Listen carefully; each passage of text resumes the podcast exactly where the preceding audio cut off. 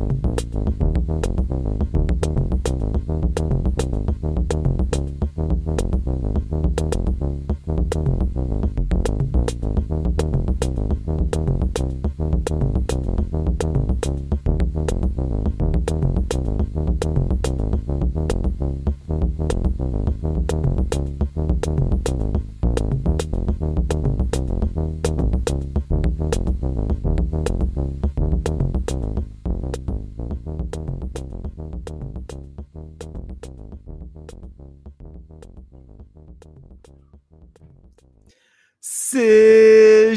Seja bem-vinda, seja bem-vindo. Está no ar o Firmeza Redonda, o seu debate de basquetebol que acontece aqui na Toco TV. Mas que coisa é essa? Que maluquice? Porque esses caras estão ao vivo aí, 5 e meia da tarde, numa sexta-feira. Eu tô pensando em sair, não sai ainda, não sai ainda, porque hoje é um dia especial. Hoje é uma das minhas lives favoritas do ano, sem sombra de dúvida porque hoje é a live do início da free agency, que é quando os times podem acertar contratos com os jogadores que estão disponíveis no mercado. Então, quando der sete da tarde, noite, noite, é, sete da noite, boa. Quando é sete da noite, aí inicia oficialmente e nem, nem temos ideia do que vai acontecer, mas vamos reagir e analisar a tudo que acontecer. Até lá, vamos ler super chat. Vamos falar de James Harden que pediu para ser trocado, é isso mesmo, pegou, ele não é mais um free agent, ele pegou o último ano de contrato e pediu para ser trocado. Vamos falar disso e vamos repercutir tudo. Então, hoje o esquenta da night aqui na Toco TV comigo, Gustavo Mese com ele, que está sempre aqui também, Rafael Cardone, o Firu. E aí, Firu, beleza? Fala,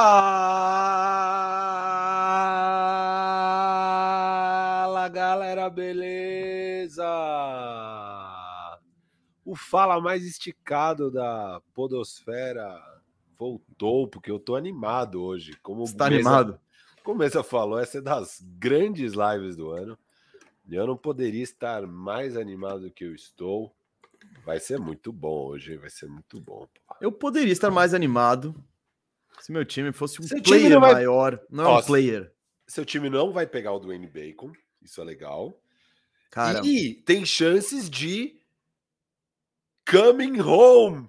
Mobamba! Ele está solto no mercado, mesa. Vocês podem trazer de volta esse Sabe por que eu acho que não? De Já mais tô... uma masterclass do Pelincaço, que hoje Hoje é, é, o dia, né, do Pelinca. Hoje é Você tá dia... nervoso? Você tá Pelinca, nervoso pelo o visto. O Pelinca se prepara pro dia de hoje. Você acha né? que ele botou pra... o melhor terno hoje? O melhor pijama, mano. Tá doido? Hoje é o dia do melhor pijama aquele, aquele lençolzinho de mil, mil, mil, mil três fios. mil fios. Põe três mil fios. mil fios. Quatro mil fios. Ele mete, a, mete o bagulhinho no ouvido, mete o tapa-olho e dorme. Um sono gostoso, pelincaço, vai brilhar hoje na cama dele. E vamos estar tá aqui se descabelando com as barbaridades que esse homem comete em toda a oportunidade que ele tem de fazer uma troca. Sabe por que eu acho que o Obama não volta?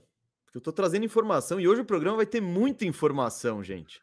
Muito, porque o Orlandão exerceu a opção do Goga Bittardes, ele vai voltar. Ah. Então, eu, eu, confio no scouting de Orlando para achar pivô reserva, eu tô tranquilão. E se for para pagar alguém, é o Mo Wagner e manter a família Wagner ali. É isso. Eu espero. O Orlandão hoje, ele tá com um monte de cap space, tal, tal, tal. A minha previsão a, a, notícia do Orlando é tipo renovar Mo Wagner por dois anos, 10 milhões. É isso, assim, ó. Começou, pá! Mo Wagner é nós. Família Wagner tá junta. E, mas é isso, filho. O Orlando não é um player, mas tem muitos players aí na jogada, jogadores disponíveis. Ontem a gente apresentou todo mundo no podcast Firmeza Redonda e hoje a gente vai repercutir tudo que rolar mesmo. Hoje coisas vão rolar. É, você sabe que seu Orlando também garantiu Markel Fultz e Gary Harris, né? Ah, sim, mas eu não, não tinha menor. O Gary Harris é. Dá pra... do Gary Harris. O Gary Harris era dúvida, o Markel Fultz não era dúvida. É óbvio que eles vão pegar. Eu acho que eles vão pegar a opção e tentar já uma extensãozinha, com aquela extensão bacana com cara de Orlando Magic, especialidade da casa. E o Gary Harris, ah, é um contrato expiring de 12 milhões. É isso, basicamente. E, e infelizmente tem a possibilidade dele fechar jogos aí, como aconteceu no ano passado. Mas pelo menos mantenha aí esse contrato expiring de 12 milhões. Se for fazer alguma graça, joga um Gary Harris no meio. Boa. Boa. Boa. Ó, temos coisa aqui hoje, hein, Gustavo Mesa? Uhum. Temos coisa pra chuchu aqui hoje. É, a gente vai falar das troquinhas que aconteceram, que a gente ainda não falou. Tem algumas trocas. Teve aí a do Cris Duarte. Teve aí, me ajuda a lembrar, mesa, que outras que teve. Teve o Joe Harris hoje mudando. Isso, o Joe Harris foi parar em Detroit. Teve uma coisinha ou outra aqui ali, a gente vai acabar falando, a gente vai debater a fundo a questão do James Harden, né? O James Harden pegou a opção de 35 milhões, não, provavelmente não tinha muito mercado. E agora a ideia é que o Philadelphia consiga trocá-lo. Então a gente vai pensar aqui os destinos possíveis para James Harden, o que, que, faz sentido, o que, que, não faz sentido. E vamos ler, né, mesa, que a gente está devendo para a galera os superchats. Lá do live do draft. Então eu estou abrindo aqui, eu estou tentando achar o melhor jeito de colocar na tela esses superchats, que não é o superchat do dia de hoje. Mas leremos os do dia de hoje que já estão chegando aí, a gente já. Eu vou já ler então os do dia de hoje para fazer o esquenta enquanto enquanto enquanto eu aprendo a colocar os antigos na tela, tá bom mesmo? Então, ó. Boa. Vou colocar aqui na tela o primeiro superchat da noite, que é do Gustavo Brito falando: "Senhores, qual o valor justo para Gabe Vincent, ó? Rumor que eu acabei de ler no Hoops Hype que o Gabe Vincent rejeitou alguma oferta do Miami Heat. Que era é. baixa, eu acho, tipo de é. 7, 8 milhões. O valor do Gabe Vincent, para mim, ele tá ótimo na mid-level. 12 milhões. Se alguém Talvez quiser pagar, 15. se alguém quiser pagar 15, tá, tá de bom tamanho também. Por aí, você acha? Eu acho que é por aí mesmo. Acho que é por aí. E muito time ia gostar de ter esse cara no elenco, assim. Não resolve, na, não resolve nada, mas é um cara bem é, constante, assim, que entrega é, o feijão com arroz dele ali. E não tem medo de pressão, como já vimos. Então, vamos ver. Eu quero ver esse mercado dele. Boa. Ó. Boa. Eu também acho que é por aí. Acho que o valor de 12 milhões estava ótimo nele. E que alguém vai acabar dando uns 15 para garantir ele e tal. Enfim, mas que ainda tá 14, 15. Se ele jogar Isso tá o ok, tá, tá ok. Tá ok. Gabriel Pinheiro também mandou aqui, falando: Bruce vai ganhar 20 milhões em Indiana, substitui agora ou espera metade da temporada, confiando que Brown e P. Watch subam de nível e os novatos contribuam. Então a pergunta do Gabriel Pinheiro é do lado do Denver. Uhum. Considerando aqui que Indiana vai dar um overpay, pegar o Bruce Brown e tal ou mesmo que ele vá para qualquer outro lugar, né? Bruce Brown aí virou um dos free agents mais é, requisitados, eu diria, é, até pelo valor dele. Que eu vi esse rumor de 20 milhões e eu acho uma viagem completa. Eu duvido que ele vai pegar 20 milhões. Eu não duvido, hein? Ah, eu, Se o Indiana eu... quiser ele, é 20 milhões. É, mas eu duvido, eu duvido. Eu acho que ele vai pegar uns 15 e tá lindo, mas vamos ver. O rumor é esse mesmo. É, porque, enfim. ó, estão falando, já, já que jogou o Bruce Brown na jogada, vamos falar um pouquinho, porque também falou que o Lakers é um time que quer ele, e eu acho que seria interessante no Lakers. Né, eu vejo eu vejo funcionando bem esse, esse backcourt Bruce Brown e Austin Reeves, com o. Não tem armador, mas tem. O LeBron é armador, o Reeves é armador, o Brown marca esses armadores baixinhos aí, é um cara inteligente. E se o Indiana quiser ele, eu acho que é 20 milhões mesmo. Pra, tipo, você vai trocar Los Angeles com o LeBron por Indiana com o Halliburton. Tem que ter um premium aí. É. E é Mas... aquela coisa, com esse valor, você troca ele por 20 milhões. Eu tenho certeza absoluta, se você precisar. Ele Mas... não vira um contrato horroroso. Ainda mais com o pedigree que ele ganhou na final agora. Beleza, mas eu realmente não acredito, tá? Mas tudo bem, pode ser, pode ser, pode ser. Pode ser, eu só realmente não acredito que alguém vai dar esse valor nele. E vamos ver, né? Eu, mas eu, eu não. Eu tô achando um rumor, sabe esses rumores assim que você. O agente tá querendo ganhar, é, valorizar ele? Que você Soltou um Indiana 20 milhões. Ah, que você olha e fala, galera, estamos falando de Bruce Brown mesmo ou é impressão minha, sabe? Tipo... Cara, se tem um cara que saiu valorizado dessa temporada é o Bruce Brown. Eu sei, mas aí é um exagero também, vai. Eu acho um exagero. Ele é sem dúvida um jogador útil. Sem dúvida, um jogador útil. Sim, sim, concordo, concordo. Ó, é... beleza. Eu vou colocar então aqui outro superchat na tela. Ah, mas falando do lado do Denver, que ah, é o que ele quer boa, saber. Né? Boa, né? Responde, é, respondemos se, e não respondemos se nada. Denver deveria confiar no, no, no Christian Brown e no. Eu, eu, nem sei o que ele quer dizer. Peyton com Watson. Peyton, Peyton Watson. Watson. Boa. Subam de nível, os novatos, né? O Denver draftou três caras ali, um no final do primeiro round, outros dois no começo do segundo round. É, acho que foi o Strother, eu esqueci os outros dois. É, se basta, ou se. Cara, Denver eu acho que nem consegue muito. Eu acho que eles só vão ter uma biennial de 4,5, se eu não me engano.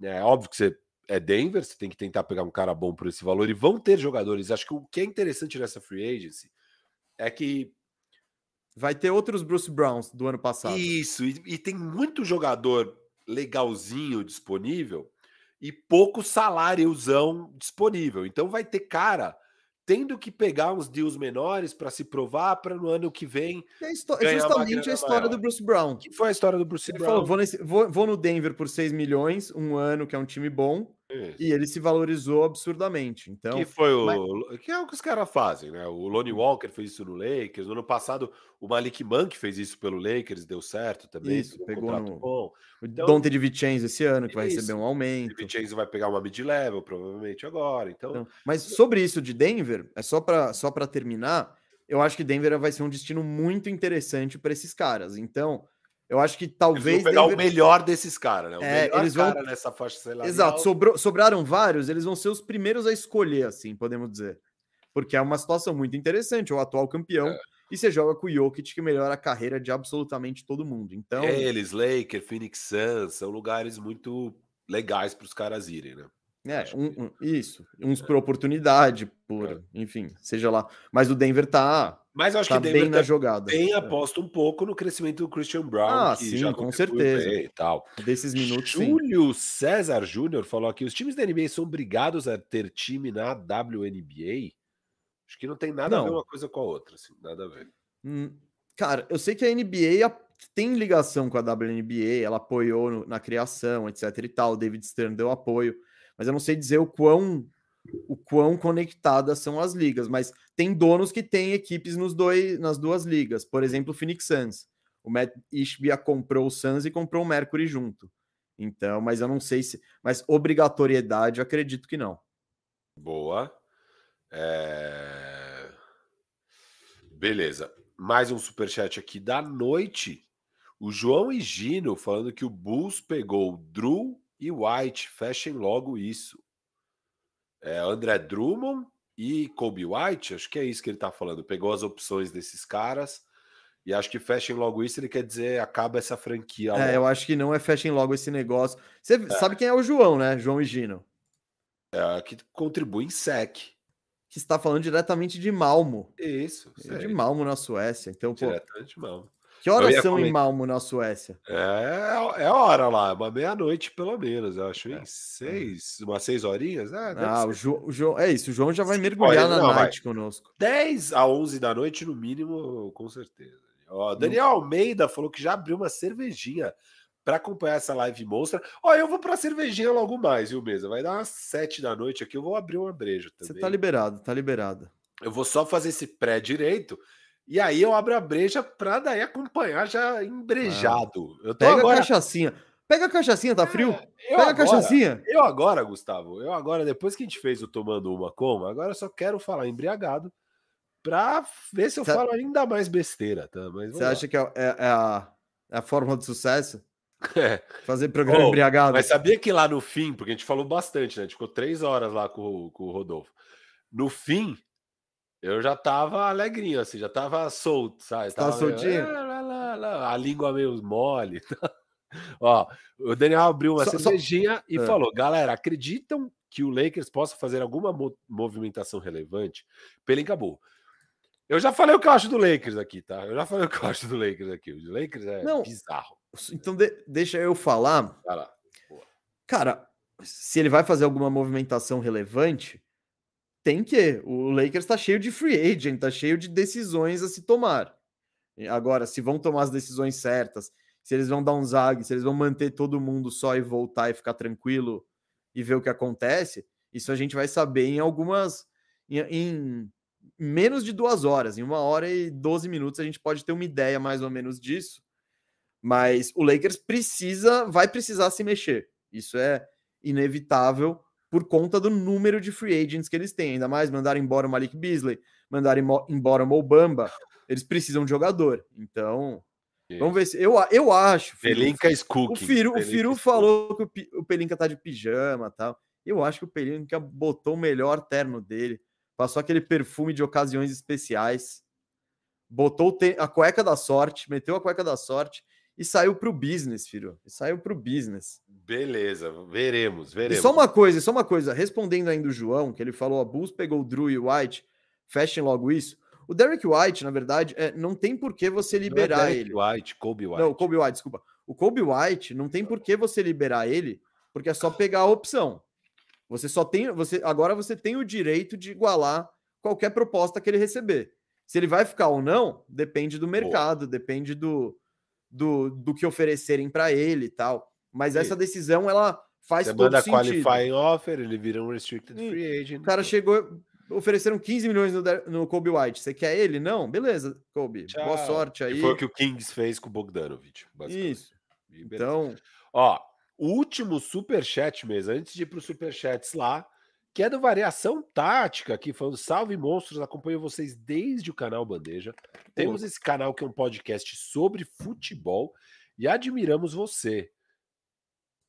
Acho que é vocês, tá? Mas beleza. Não sei, hein? É, acho não que é só um de nós dois. Acho que é só um de nós Ih, dois. Caralho.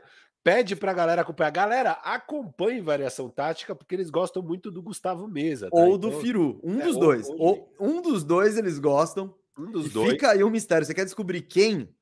Entra no Variação Tática para descobrir em que lado eles Isso. estão. E eu vou acompanhar também. Eu vou seguir vocês. Estamos juntos. Se um dia quiser, convida nós aí para trocar uma ideia. Pode ser de futebol, que se for. Ó, ah, Jonathan Farias. Futebol, futebol gosta, hein? Jonathan Farias aqui falando o que acha do Cam Reddish no Lakers. The Athletic falou que tem grande chance de fechar pelo mínimo vet. Pelo mínimo vet é lindo. Pelo mínimo vet é Sim. lindo. Mesmo fa fazendo fazendo essa movimentação de pegar um salário zoado, esperando numa vitrine boa, esperando se valorizar. Isso. Eu tô, pelo mínimo, tô fechadaço também, hein? Consegui, tá na tela aqui. Li Alves foi o primeiro super chat da noite do draft, falando que ele estava lá pelo Scoot em Portland. Em Portland, que foi o que aconteceu, então deve estar tá feliz, tamo junto. Li Alves sempre aí com a gente. Valeu, desculpa não ter lido o superchat no dia, vocês viram a correria que foi, mas tamo junto. Samuel... Sobre, sobre Portland, sobre Portland, então quero já deixar um, um nugget aqui, um nugget, uma pepita eu tenho uma troca legal de Portland que pode ser exatamente o que Portland quer e que talvez não devesse fazer, que é manter as duas timelines. Então, tá bom. Vou, mais tarde vamos voltar nisso. Muito bom, muito bom.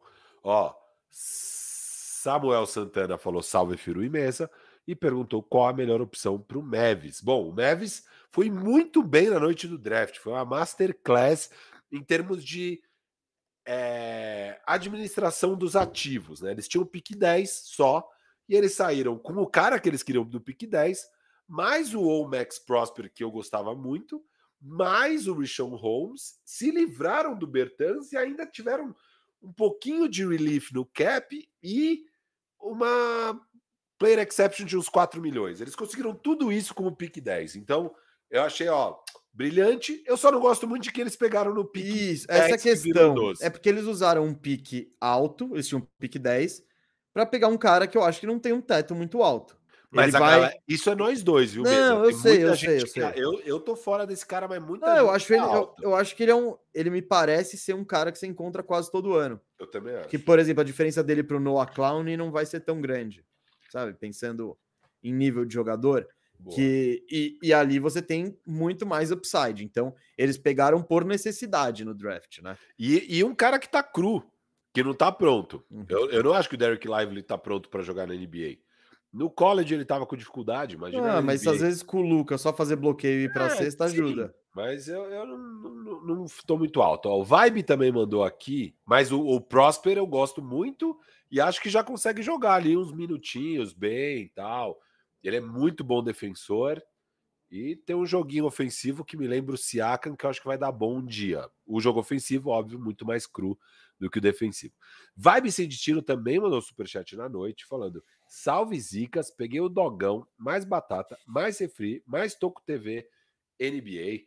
Da hora, espero que você tenha curtido a nossa sua. Não, dá para repetir esse, esse cardápio. Se funcionou, repete hoje aí. É hoje nossa... cai bem uma pizza também, né? Hamburgão. É. Sexta-feira à noite já, já pede seu rango. Se você tem um comércio, já anuncia aqui, tá?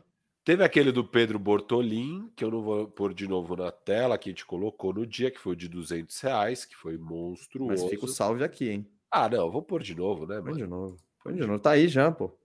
Cara, cara, mano. Exato, acho que ganha. Tem, ele, ele ganhou o direito de aparecer em dois programas. Cara, meteu 200 pila, velho. Tá de brincadeira.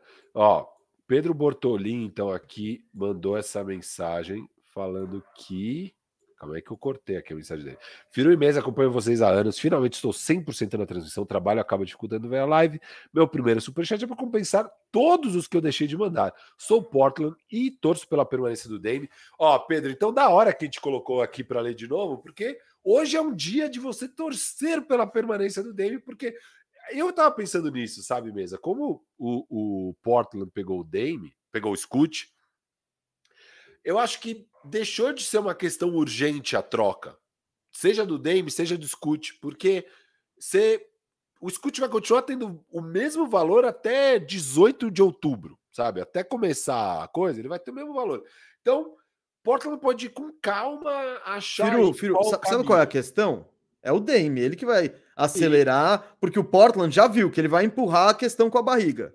É. Se der para começar a temporada com os dois, ele começa a temporada com os dois. Se o Dame falar, mano, chega. É, é, não, não é nem que isso. É que eu achava que, por exemplo, se o, se o Charlotte pega o, o, Brand, o Scoot e sobra o pick 3, eu acho que era meio achar um deal ali naqueles cinco minutos para trocar o pick 3 para sei lá o que, sei lá o que. Pegando o Scoot, cara, o Scoot é o Scoot. Tem muito time que quer o Scoot, sabe? E aí você vai vendo com calma claro. a troca para fazer e tal. Então pronto. É... Ó, então, então eu já falei que eu ia trazer minha troca. Eu vou trazer agora uma troquinha para você, Firu. Vai lá. Vou trazer, tô abrindo minha, meu, meu, o documento onde está isso, que é muito sério o negócio. Mas se liga nessa troca. Se liga nessa troca. A gente ma manda o Anthony Simons, Nasir Little e compensação de draft a definir pro Chicago Bulls e pega o DeMar DeRozan. Acho que o Bulls. Cara, pro Bulls transformar um expiring do DeMar DeRozan em um armador promissor, um Nasir Little e esse pá pegar um. Ah, e tem uma história também acho que o tá... Bulls, é, o, que... o, o, Blazers deve um pique pro Bulls, que é aquele que é protegido em 14, é prote... tem proteção até a eternidade.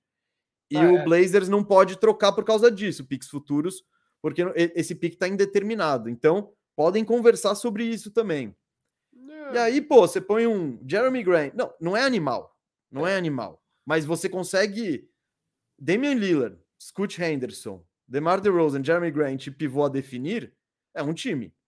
E você tá você não abriu mão dos seus assets, você ainda tá tentando levar as Eu duas coisas ao mesmo segurar tempo. esse Nasir Little aí. Mas Ah, mas o Bulls vai o Bulls se eles já não têm ala com o DeRozan, imagina sem o DeRozan. É, eu, eu acho difícil o Bulls topar isso, viu, mesmo? Eu acho que eles vão. Mano, não, não, eu acho que eles vão fazer é. isso. É. Mas acho que faz todo sentido. Pro... Se eu sou o Bulls, é. eu recebo essa ligação, eu penso muito bem. Estão falando que tem, tem propostas pelo Zach Lavine também, que o Bulls está pedindo coisas. Não é o Bulls oferecendo, né? É o galera indo atrás do Zach Lavine. Se eu sou o Orlando, eu iria atrás. Se der tempo, eu vou, vou mandar minha troca também.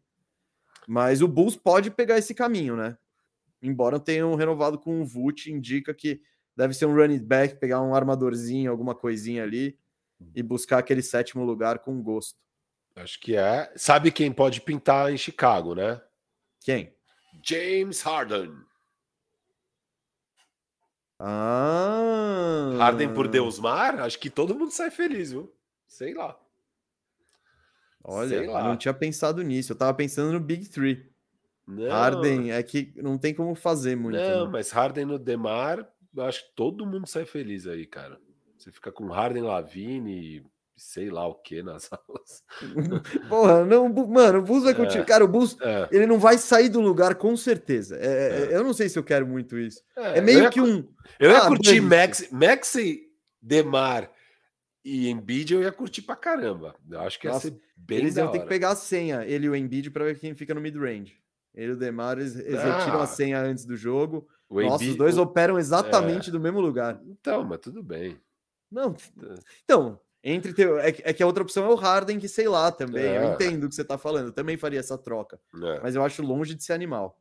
Vamos lá, Murilo tinha mandado aqui falando do, daquela questão do Brandon Miller, falando que o GOAT dele era o Paul George. Comentamos. A gente, a gente, chegou a comentar no dia, então acho que, por mais que a gente não leu o seu superchat no dia, Murilo, acho que você saiu satisfeito. Mas isso aí o... com certeza pesou na, na decisão de algumas pessoas em relação ao que acham ou não do Brandon Miller. eu, já, eu já era baixo nele, a hora que eu leio um negócio desse é. Beleza. Vinícius Sebastião. Sabe o que, sabe que eu acho que você vai fazer na vida? Você vai, você vai fazer de tudo, em todo faxina firmeza, até o fim da eternidade, para ajudar o Brandon Miller e o Cat. Esse vai ser um objetivo seu na vida. Brandon Cat. Miller, Cat, Anthony Black, todos em Filadélfia. Filadélfia. Ah, eu, eu, já, eu já me convenci que Filadélfia é o time do fracasso, cara. Eu acho que o Cat é um fit cultural ali incrível. Aliás, eu tentaria trocar Harden no Cat ali, que é o fit é perfeito.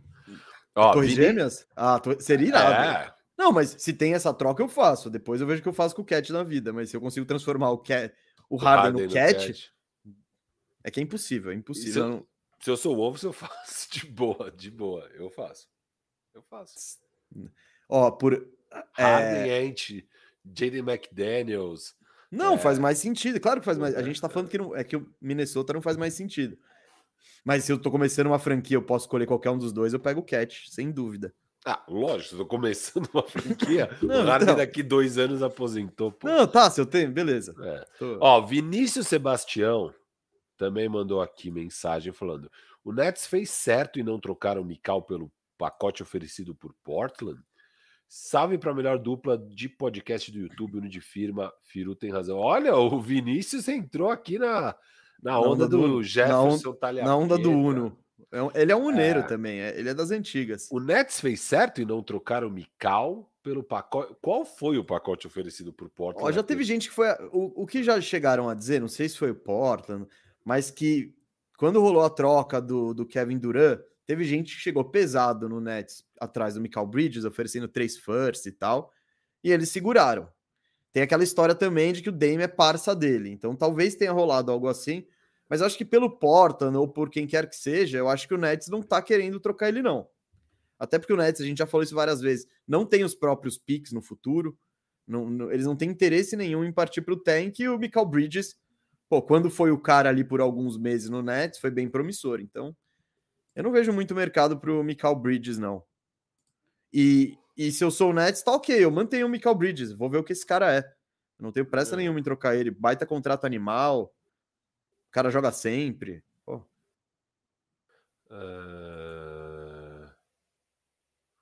Boa. Boa, tá vendo aqui. Mas o próximo superchat, mesa, é do Pedro Paulo, mas pelo conteúdo do superchat, eu suponho que não é meu irmão, porque o Pedro Paulo mandou um hum. superchat só para falar que Firu tem razão. Então, claramente. Ah, será? Pode ser, pode ser uma outra persona. Claramente irmão. não é meu irmão, mas obrigado, Pedro Paulo, pelo superchat é em euros, é em euros. E pela contribuição e pela mensagem também. Eu fico muito feliz com o carinho. Lucas Lima, eu acho que é o craque do craque do Campeonato Brasileiro não, de 2018. Não, não, olha você exagerando aí. Mas tudo bem. O craque da bola, Lucas Lima, ou, ou o violinista. Que violinista? Tem um violinista chamado Lucas Lima? O daquela... família Lima? Família Lima, Lucas Tem Lima. Tem Lucas família... Lima na família? Tem? Ué, o mais é famoso. o da Sandy? É o da Sandy, o Lucas Lima. Ele chama Lucas Lima? Chama, mano, Lucas Lima. Hum, olha, é porque ele foi que nem o, foi que nem o que aconteceu com o Felipe Andreoli, do, era, era do Angra. Ele era o Felipe Andreoli mais famoso, até surgiu um outro Felipe Andreoli, ah, no CQC e tal. Pode tinha... crer. Tinha, tinha um Andreoli no Angra, é verdade. Então, ele, aí ele virou o segundo Felipe Andreoli mais famoso, assim. Uh, isso é bad vibes, hein? Mas beleza. É, por isso que eu adotei o nome artístico Mesa, porque eu acho que a chance de aparecer outro Mesa aí. É... Ah, você sabe que no basquete lá do, do Coisa tem um outro Firu, né? Ah, tem? Tem um outro Firu. Ah, o marca registrada não é você? É, não, então, é o outro, eu sou o segundo Firu da, do, do basquete Sério? nacional. Olha que É, risco. e a única vez ainda. e a única vez que eu já estive perto de um Firu e que o Firu esteve perto de um Firu. Então a gente até tirou foto junto, porque a gente se conheceu agora no churrasco no sábado. O que ameaça, hein, mano? Do mundo do É. basquete ainda. Sinistro, sinistro. É, mas beleza. Ah, e o Lucas Lima, no caso, Porra. falou: Cam Whitmore no meu pistão, estou feliz. Bom, Lucas, seu pistão teve a chance de ter o Lucas Lima e não quis ter o Lucas Lima. Então, O Lucas Lima não, na verdade. O Cam o, o Whitmore. Cam Whitmore. Espero que Eu acho que você- teve. Todo mundo teve a chance de ter o Lucas Lima em algum momento. E Ah, o Pistons também, eu acho, e não Quem quis. quiser ter o Lucas Lima nesse momento deve estar bem fácil. É, Sabe onde o Lucas Lima tá? Nem ideia. Chuta. Santos. Exato. Aê, boa. Aí, ó. Eu manjo muito, caralho. É, tô por dentro. Faz todo sentido do mundo isso. Ó, beleza. Vamos aqui para a próxima, que é. Calma aí, calma aí. Opa.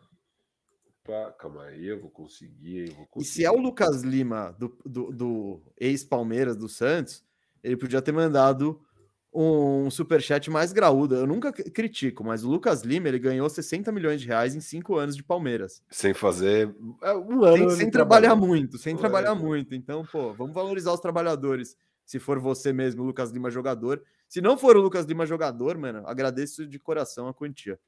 Ó, o Giovanni falou: forma mais fácil de ganhar mil reais hoje. Faça um empréstimo de um milhão de reais. Aposte tudo no Embanyama Pique 1. Easy Money. Eu até comentei isso, porque as odds eram de tipo é, menos 20 mil nos Estados Unidos. Se eu não me engano, quer dizer que a cada 20 mil dólares que você colocasse, você ia ganhar 100 dólares, né?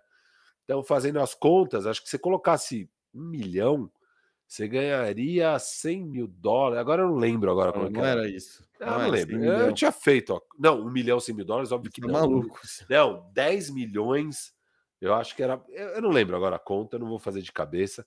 Mas era um valor assim, tipo, vai, 10 milhões, você ganha eh, 10 mil reais. sei lá. E- e- Talvez e- seja exatamente o que o Giovanni falou. Um milhão Não, e não volta era. mil. Não, não era. Isso aí é 0,1%. Era menos que isso Não. até. Era menos que Então deve ser um 0,1. milhão, volta a 100. Um bagulho assim. Era um milhão, é, volta a 500 reais, talvez. Vai, talvez fosse metade disso que ele está falando ainda. Eu não lembro agora direito.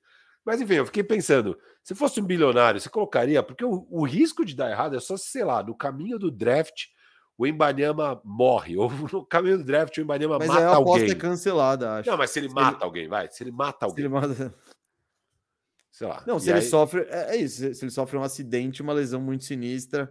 Né, E ainda assim continua no draft. Cai uma lá. bigorna no pé dele, no caminho do draft. Pum, cai uma bigorna no pé dele. Não, esse era um, é um investimento muito seguro. Quer Nossa. dizer, talvez não muito seguro pelo retorno dele, né?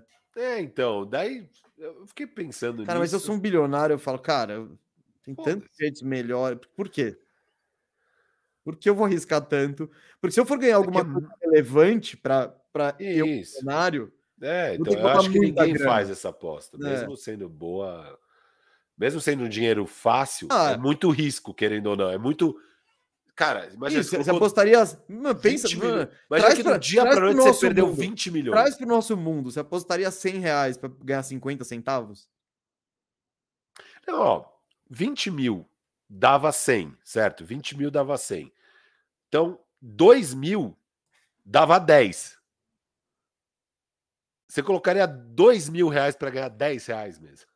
É 10 reais facinho. Então, é, mano, não. uma breja de graça. Mas você arriscaria não, 2 mil não, reais. então, não, não. Exato. Eu também não. É, boa, mas. Eu colocaria ver. 50 reais para ganhar 0,003 centavos. Só para fazer o ponto. Ó, o William Beppler tinha mandado um superchat para falar do Iwemoni Bates. Ele saiu no draft no segundo round para Cleveland, foi isso? Kevs, mesmo? Kevs, Kevs. Isso. Bom, se tem um lugar pra, com espaço lá para um ala brilhar, é, é lá. É, E pro Kevs, onde pegou, foi tipo, sei lá, pique 45. é, foi bem lá para metade do segundo round. Isso, tá. É, Thiago Van Damme aqui, parente do Jean-Claude, mandando, mandando uma boa aqui, falando, já tô vendo o Memphis mandando Jaron Jackson Jr. ou Bane para trazer o Miller para fazer par armamentista com o Ja. Que bom que isso não aconteceu. Seria um grande Não, vacilo. o Memphis não mexe nesses caras aí. É.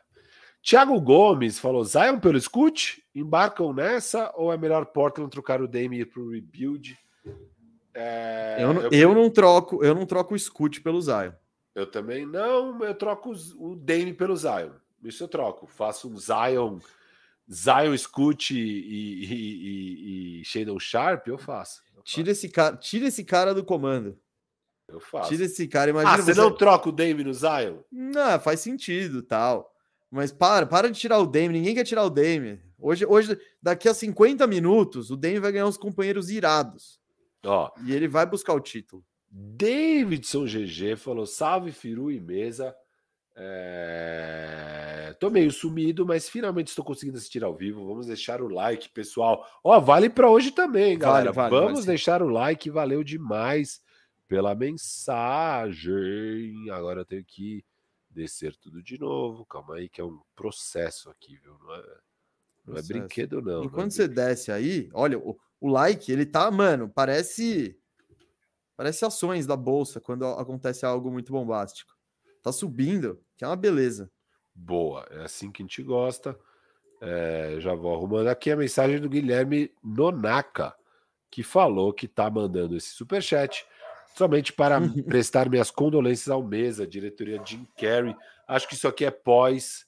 Deve ser Corinthians, isso. Não, Anthony Black, mano. Anthony Ah, é que funciona para os dois lados. Black. É, eu acho que isso aqui tem a ver com Anthony É, Black então, bom, falando e, disso, né? e Jet Howard, né? Não sei. Posso até É ver que essa horas também foi complicada, hein? Não tem horário, não tem horário, então não vou saber. É porque foi na mesma semana também, acho que o, que o Corinthians resolveu vender o Pedro. Foi bem. Foi tudo. foi- foram muitas diretorias de Carrey em ação. É. Não que eu seja contra a ve- venda do Pedro e tal, mas vamos, vamos lá. E sobre Orlando Magic, não falando do Orlando Magic aí, das escolhas do draft dele. Eu vi um vídeo com, do, com o Jokic, parabéns, é, tipo, que o Jokic mandou para Anthony Black, eu gostei disso, só quero dizer. Mas foi antes do draft. Foi- né? Então, mais legal ainda. É. Gostei, ele, tipo.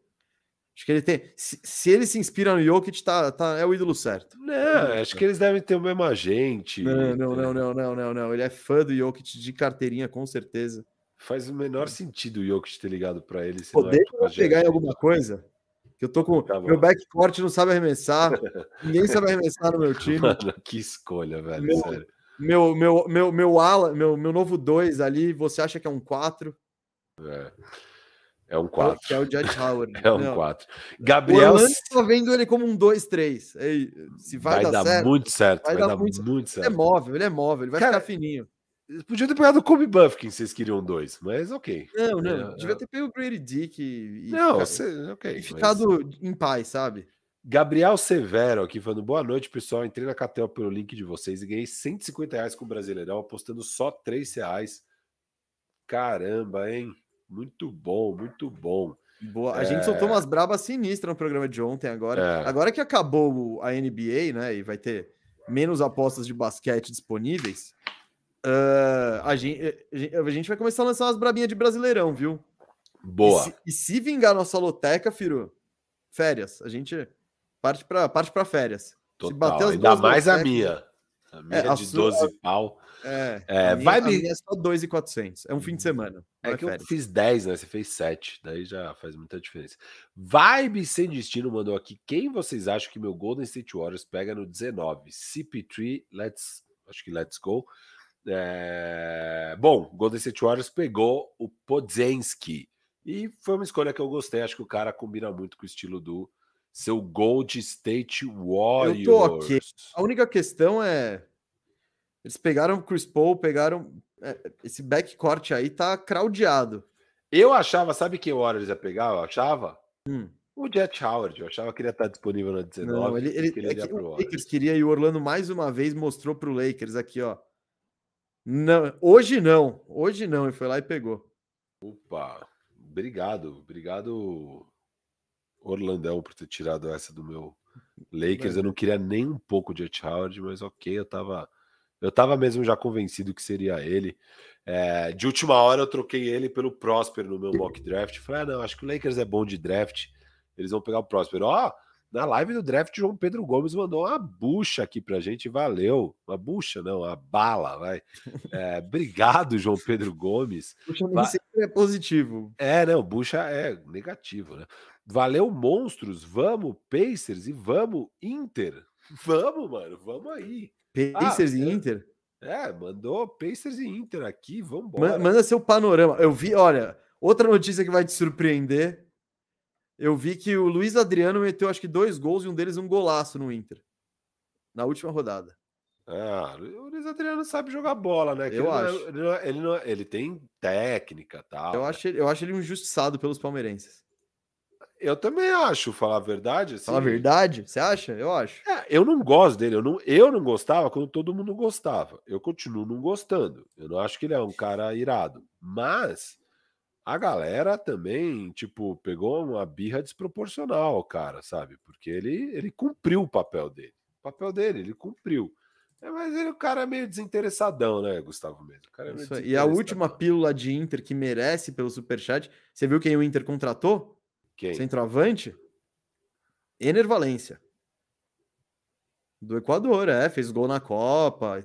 Jogava em Manchester ou é impressão minha? Não, jogava, jogava em um time bem menor. Ah. Tipo uns Fulham da vida, sei lá. Tá. O Pingou Paulo... em vários lugares. Muito gostei, bom Gostei, gostei. Paulo Bess falou: calma, mesa. No 2K, esse Black sempre vira bom jogador do 2K. É, então, mas eu não tô nem duvidando que ele vá ser um bom jogador. Eu, eu, é. eu falei isso. O Mesa tava mais alto no Black do que eu como não, não prospect. É mais, não é nem mais alto no Black como você. Não, eu tenho acho que os mesmos receios também.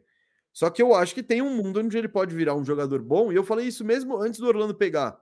Eu curtiria esse mundo porque eu acho que ele seria um jogador muito da hora de ver em quadra.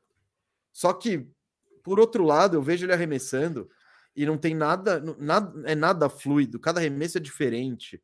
E eu, eu tenho um medo disso aí ser um Alfred Payton 2.0. E por sinal, eu tava ouvindo o Bill Simmons, e ele tem um produtor lá que é o Cerruti, né? E ele Cerruti. é torcedor do Orlando. Então, sempre é. tem assunto de Orlando, ele traz ele lá. E o Cerruti falou a mesma coisa que eu tinha falado no draft depois, eu ouvi. Ele também lembrando do Alfred Payton. Então, acho que o torcedor do Orlando Magic mais antigo não, é, tem um é, medinho. Cara, ele virar um Alfred Payton é tipo o pior cenário. E eu tentei me enganar com o Alfred Payton também. Falando, não, claro, faz umas paradas da hora. Não, você tentou se enganar, não é só com o Alfred Payton, não, tá, meu amigo? Com quem que eu tentei me enganar, me enganar? Com todos os Orlando Magic. Você tava. Você tava louca, você tá viajando. Você tava nessa, pro, pro, nessa temporada mesmo. Você tava tentando falar que o Mo Bamba ia ter um papel nesse Lakers. Poderia ter, tá machucado. Tá você machucado. tava falando que o, que o outro lá, o, o T-Ross, o Tocha, também chegou atrasado. Não, mas então, o tipo, bonde do T-Ross passou que o Fournier ia se provar. Não, não, não. Esses, é que esses caras. Desgraça, é que o Orlando ó, pegou Vucevic, todo... Não, não, não. Todas as desgraças Magic. Você... Foi tudo desgraça Vucevic fora acabou do de Magic. renovar aqui. 60 Mas, milha. Puta overpay, a loucura que overpay, do. Acabou de elogiar o contrato. Ontem, você tá maluco. Ontem você elogiou esse contrato. Hoje já tá falando que é overpay só porque é... lembrou que o do Orlando Magic. É você tá muito. Do... Você persegue esse time. Você percebe? Não, e, e, e esses, você elogia os caras que não dá pra elogiar. Tocha, o bonde do Tocha, ele, ele passou um pouco. passou. Há três aninhos ele, ele, queimava um pouquinho. Hoje ele tá. E também, o, você, falei o defeito Tocha nos playoffs. Que o Santos só começou a ganhar do Denver quando o Tocha teve um papel. Então tá, é o Monte Williams, esse é o treinador que talvez não tenha dado os minutos que ele precisava. Boa. Ó, Mas Jefferson... o jogo da eliminação, o Tocha foi, velho, foi, foi deplorável junto com o resto do time. O Jefferson Talha Petra colou na nossa live do draft e falou: vendo a movimentação do Celtics agora, será que eles não deveriam ter dado um all-in antes no Kevin Durant, colocando Smart Brown na jogada? Eu acho que esse pacote não era muito que o Brooklyn ia querer também, não sei, viu? Ah, dá, não, eles poderiam ter entrado na jogada com peso, mas, não, mas aí teria que botar provavelmente o Jalen Brown. É, é, mas ele tá falando, Smart Isso, Brown. isso. Ah, cara, eu, eu acho que teria mais chances. Pensando friamente, eu não sei se é a melhor decisão de business, mas. É. Num, num, curto prazo, sim. Eu acho que você tem mais chance de. Em dois, em, em dois anos, você tem mais chance de ser campeão com o Kevin Durant. Em sete, você tem mais chance de ser campeão com a dupla que tem 24 e 25 anos, né? Bom, é, o Brown já tem 27 e o Tatum 25, mas. Enfim, o Boston preferiu não caminhar por aí porque chegou perto com a outra dupla, no, no, no, no formato mais sustentável. Boa. É... Beleza, deixa eu pôr aqui a próxima mensagem do Biel do Mel, falando que veio assistir a Toco TV, mas o Duílio vendeu o PC dele também. Falei, a direção de Jim cê... Carrey pode ter sido Corinthians. Essa aí eu acho que você tinha lido até, viu, mesmo? Não sei. Tinha... Acho que você só não quer que eu comente agora, mas tudo bem. É... Thiago Princhak perguntou quantas vezes hoje o BR irá se contradizer. Agora ah. já. Ah, por isso que você já leu, porque a gente já não está nas do draft, é por isso. isso. O Thiago colou para jogar no fute de terça. Ah, é esse, né? É... E aí, jogou direitinho? Jogou direitinho, não, direitinho, direitinho. Toca, passa, marca, aquela coisa. Muito bem, então zeramos os superchats aqui.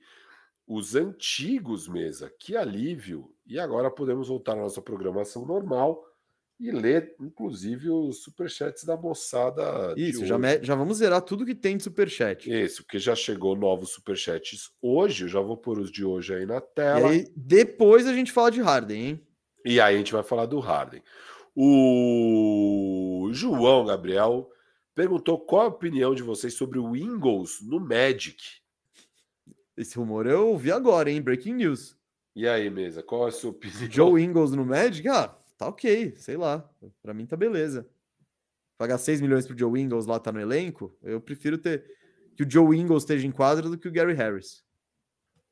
Mas tem muito a Ó, eu gostei desse, dessa notícia aqui, desse breaking news, que tem muito a cara de Orlandão. É um Dwayne Bacon 2.0 esse.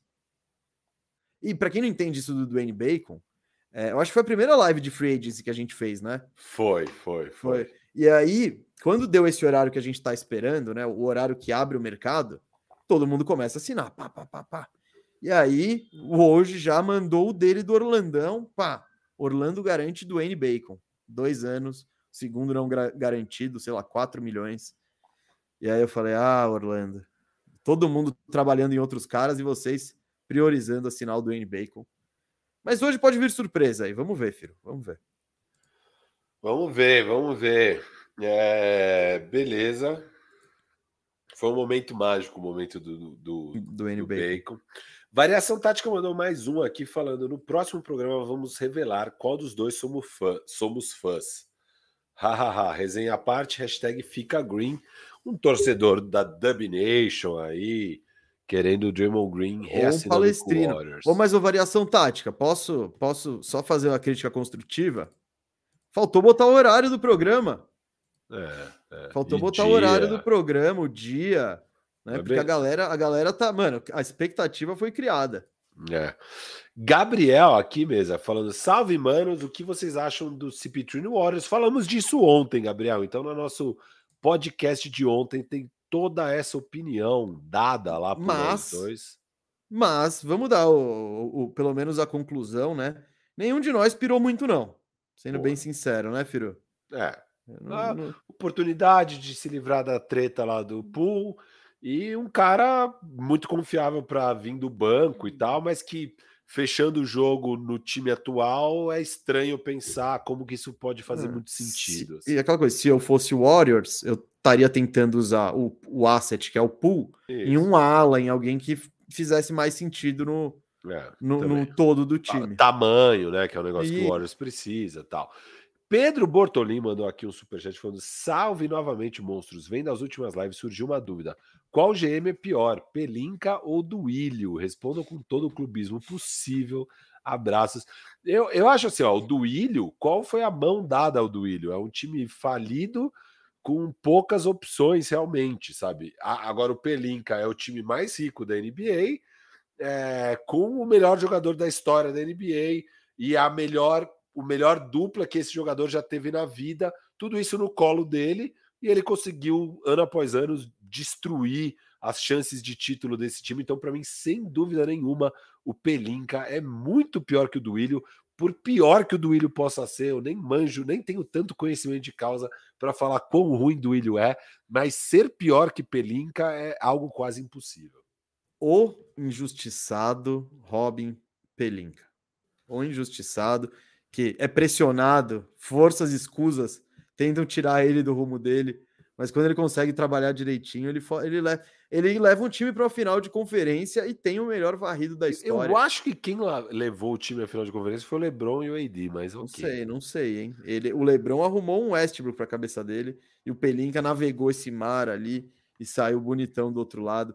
É, um sonho de liberdade, estilo um sonho de liberdade. E o Duílio? Sobre o Duílio, cara, uma coisa, uma coisa. Cara, quanto Duílio hoje, velho? Já é a quinta vez que a gente fala. Ah, fiel, né? Fiel Vai tá. Lá. Teve, teve manifestação no jogo de quarta, é, diretoria e tal. É, cara, o Corinthians, ele é um pouco do que o Firu falou. O Corinthians não, não pode, não é o Palmeiras. Pega o Palmeiras. O Palmeiras, o que, que ele falou? Ele falou: olha, eu quero o Arthur. Por quê? Porque eu acho que o Arthur é a melhor opção que tem aí porque eu preciso. Aí ele vai lá, pega os, sei lá, 7 milhões, sei lá quantos milhões de euros gastou e contrata o Arthur.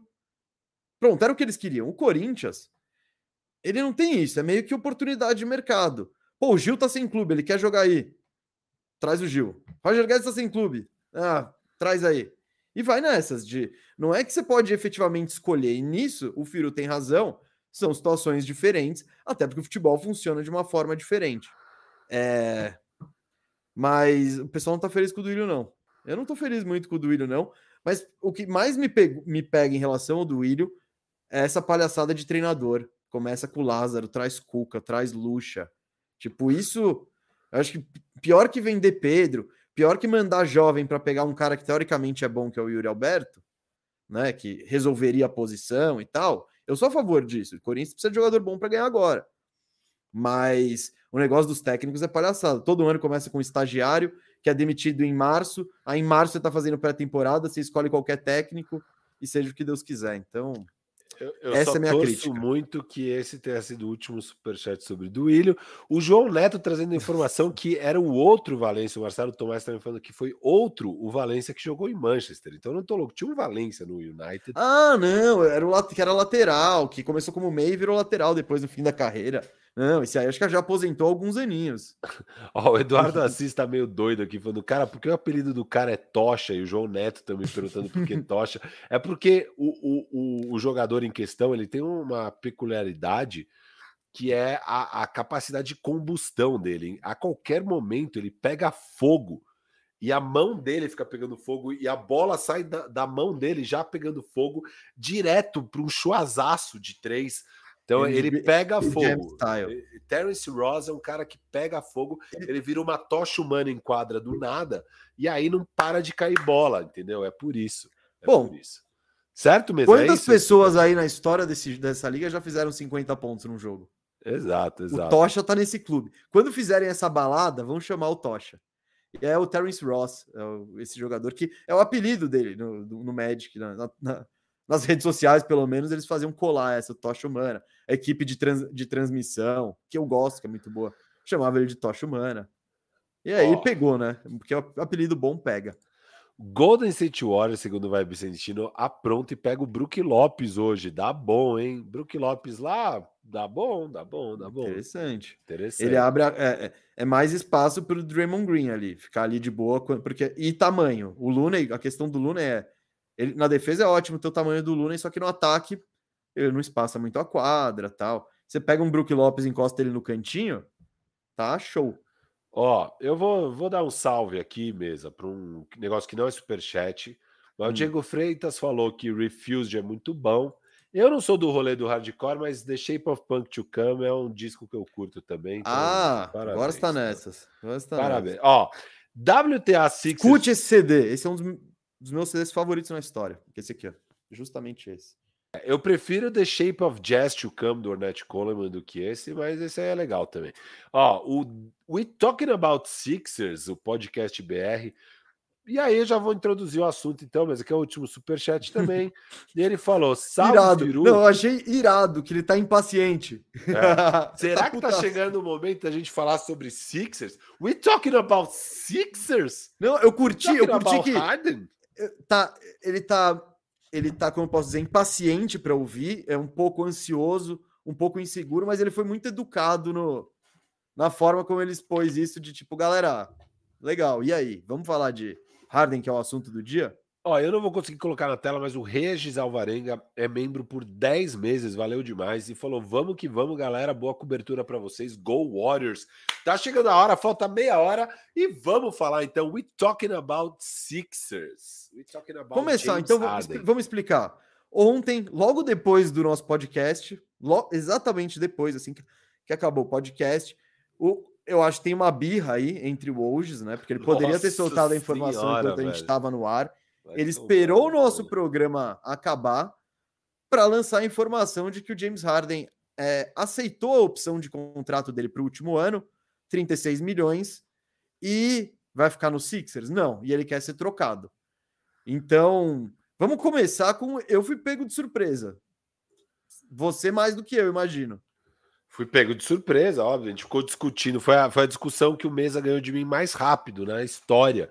Porque a gente ficou lá meia hora debatendo no programa o valor do Harden, e o Mesa tava no barco de que não, ele vai pegar uns 30, sei lá quanto que o Mesa tava falando que ia pegar.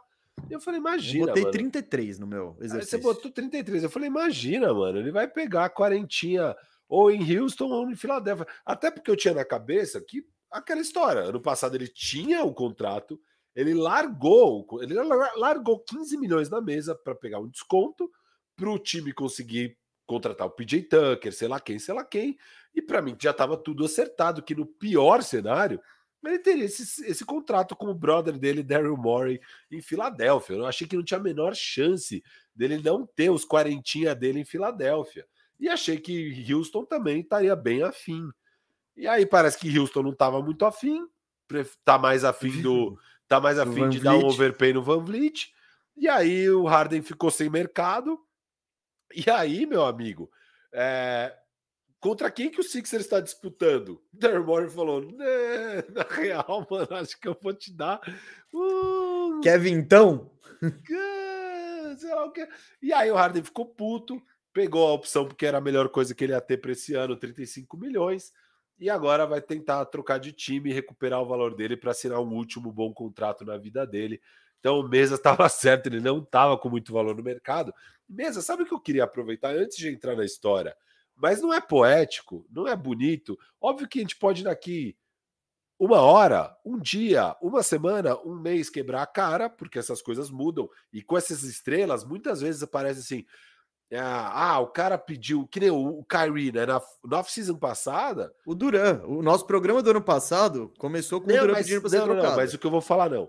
Porque na off-season passada, lembra que era a mesma situação. O Kyrie tinha uma player option, ele cogitou não pegar a player option para testar o mercado, não teve mercado, ele acabou pegando a player option. Daí eu falei, mano, ninguém quer o Kyrie. Aí chegou no perto do deadline que o Kyrie pediu para ser trocado e, mano, olha o caminhão que Dallas deu pelo Kyrie Irving, totalmente inesperado e tal. Então ele ainda tinha valor.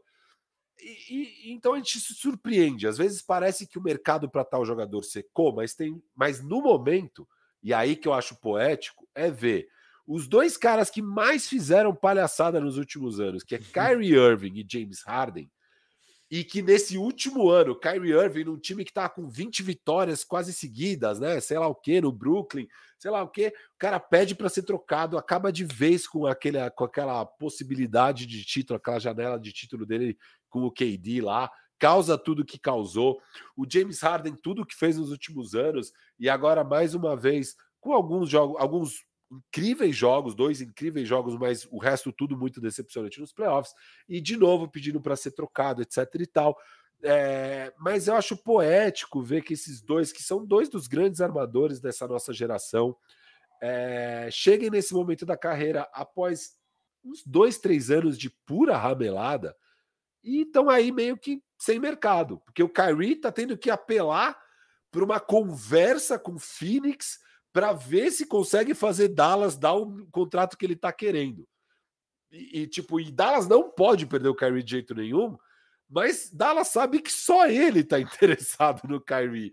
E o Harden com nessa dinheiro, situação. Sim, com, com, com dinheiro dos times com dinheiro, sem Isso. dúvida. E o Harden nessa situação de ver onde ele ia conseguir um contrato longo e bom e tal, e não tinha, e ele teve que pegar player option. Então, eu acho poético que esses dois jogadores chegaram nesse momento, tipo, cara, toma aqui um chazinho de realidade, vocês não estão com essa bola toda, tá todo mundo de saco cheio das barbaridades que vocês apontaram nos últimos anos. Ninguém quer correr o risco de dar um contrato longo para nenhum de vocês dois, e acho que a maior questão no contrato desses dois caras é a longevidade. Ninguém confia em dar quatro anos para nenhum de vocês dois. E vocês estão pagando agora por tudo que vocês fizeram. Então, eu só queria, antes de entrar na análise, falar que eu adorei esse momento poético desses dois mágicos da bola, mas que fizeram tanta merda, foram tão escrotos com as torcidas, com os times e tal, e que agora estão pagando preço. Ninguém quer dar um contrato longo para nenhum desses dois caras. Bom, explicando a situação do Harden, do que eu enxerguei, foi um pouco do que você viu também. Ele viu, ele sacou qual é a do mercado. Ele, eu acho que ele parece que ele tinha aquela carta de Houston ali sempre. E falou: não, Houston, é, exatamente o que você falou ontem, não, ele é ídolo lá, não, a galera vai amar ele lá, não, não sei o quê. E na minha visão, eu vejo um Van Vliet no mercado, eu falo: ah, se é para pagar alguém para ser um mentor ali da galera, eu não sei se é o Harden que eu quero. Então, quando o Houston já dá a pivotada, quem vai querer o Harden que tem dinheiro? Ninguém. Ninguém. Você pega os times com cap space, a gente fez o exercício ontem no programa, ninguém. E os Sixers também, eu acho que tem um pouco do. Os Sixers poderia pagar até algo aceitável para ele ficar tal. E eu acho que ele deve ter até oferecido, mas não eram uns 40, não era.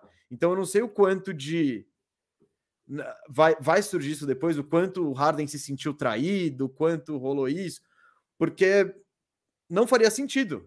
Você pensando na maneira como se administra uma, uma franquia, não tem por que você dar um salário para o cara fora da realidade de mercado. Você está trabalhando no mercado. Você não tem por que pagar 40 para o Harden se a melhor proposta que ele tem é um, uma mid-level de 15, de 12. Pô, você senta para negociar isso. Talvez o Harden tenha se sentido traído nisso. Pô, eu não, eu, eu aceitei um desconto para ficar aqui, etc e tal, e brigar.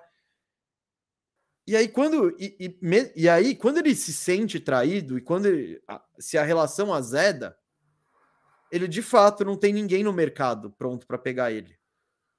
E aí, o que resta é o mercado de transferência, porque a gente está falando de outra coisa. O, o, mais um pedido de, de, de, troca, e aí muita gente que. Aí os, os, os jogadores da, da, da, brincadeira são outros, não são os times com dinheiro na, no, no, na free agency, os, os times que têm cap space. São os times que vão tentar colocar alguma coisa que os Sixers querem em troca. Então eu acho que o que você falou foi muito bem falado, que foi o choque de realidade. E aí o Harden pivotou da maneira que.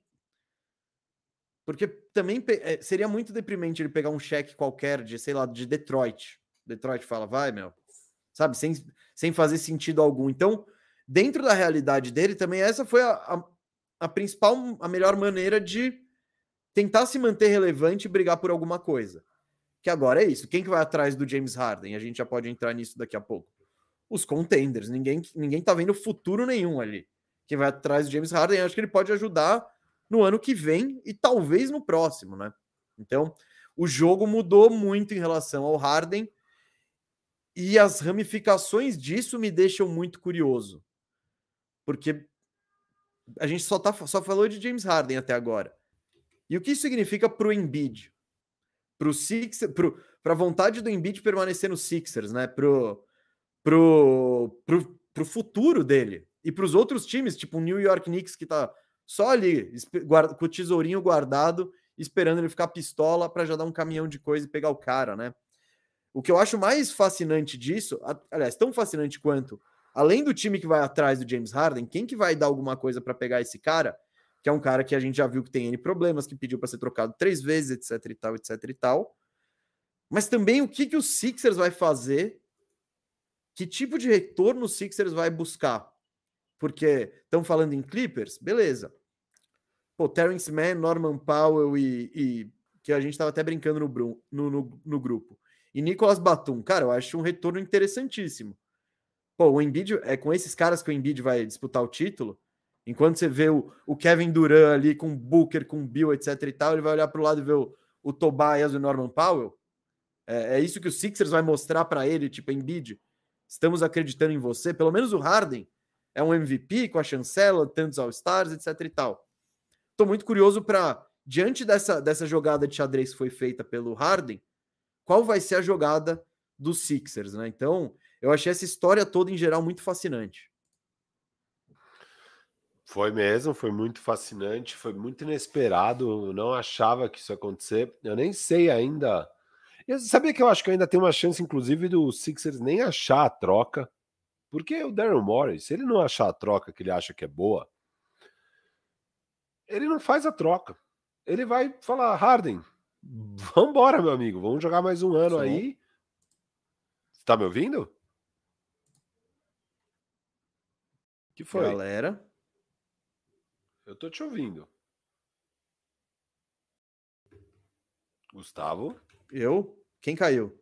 Acho que foi eu... você, cara. É, eu fiquei sozinho aqui um tempo, mas eu tava no ar.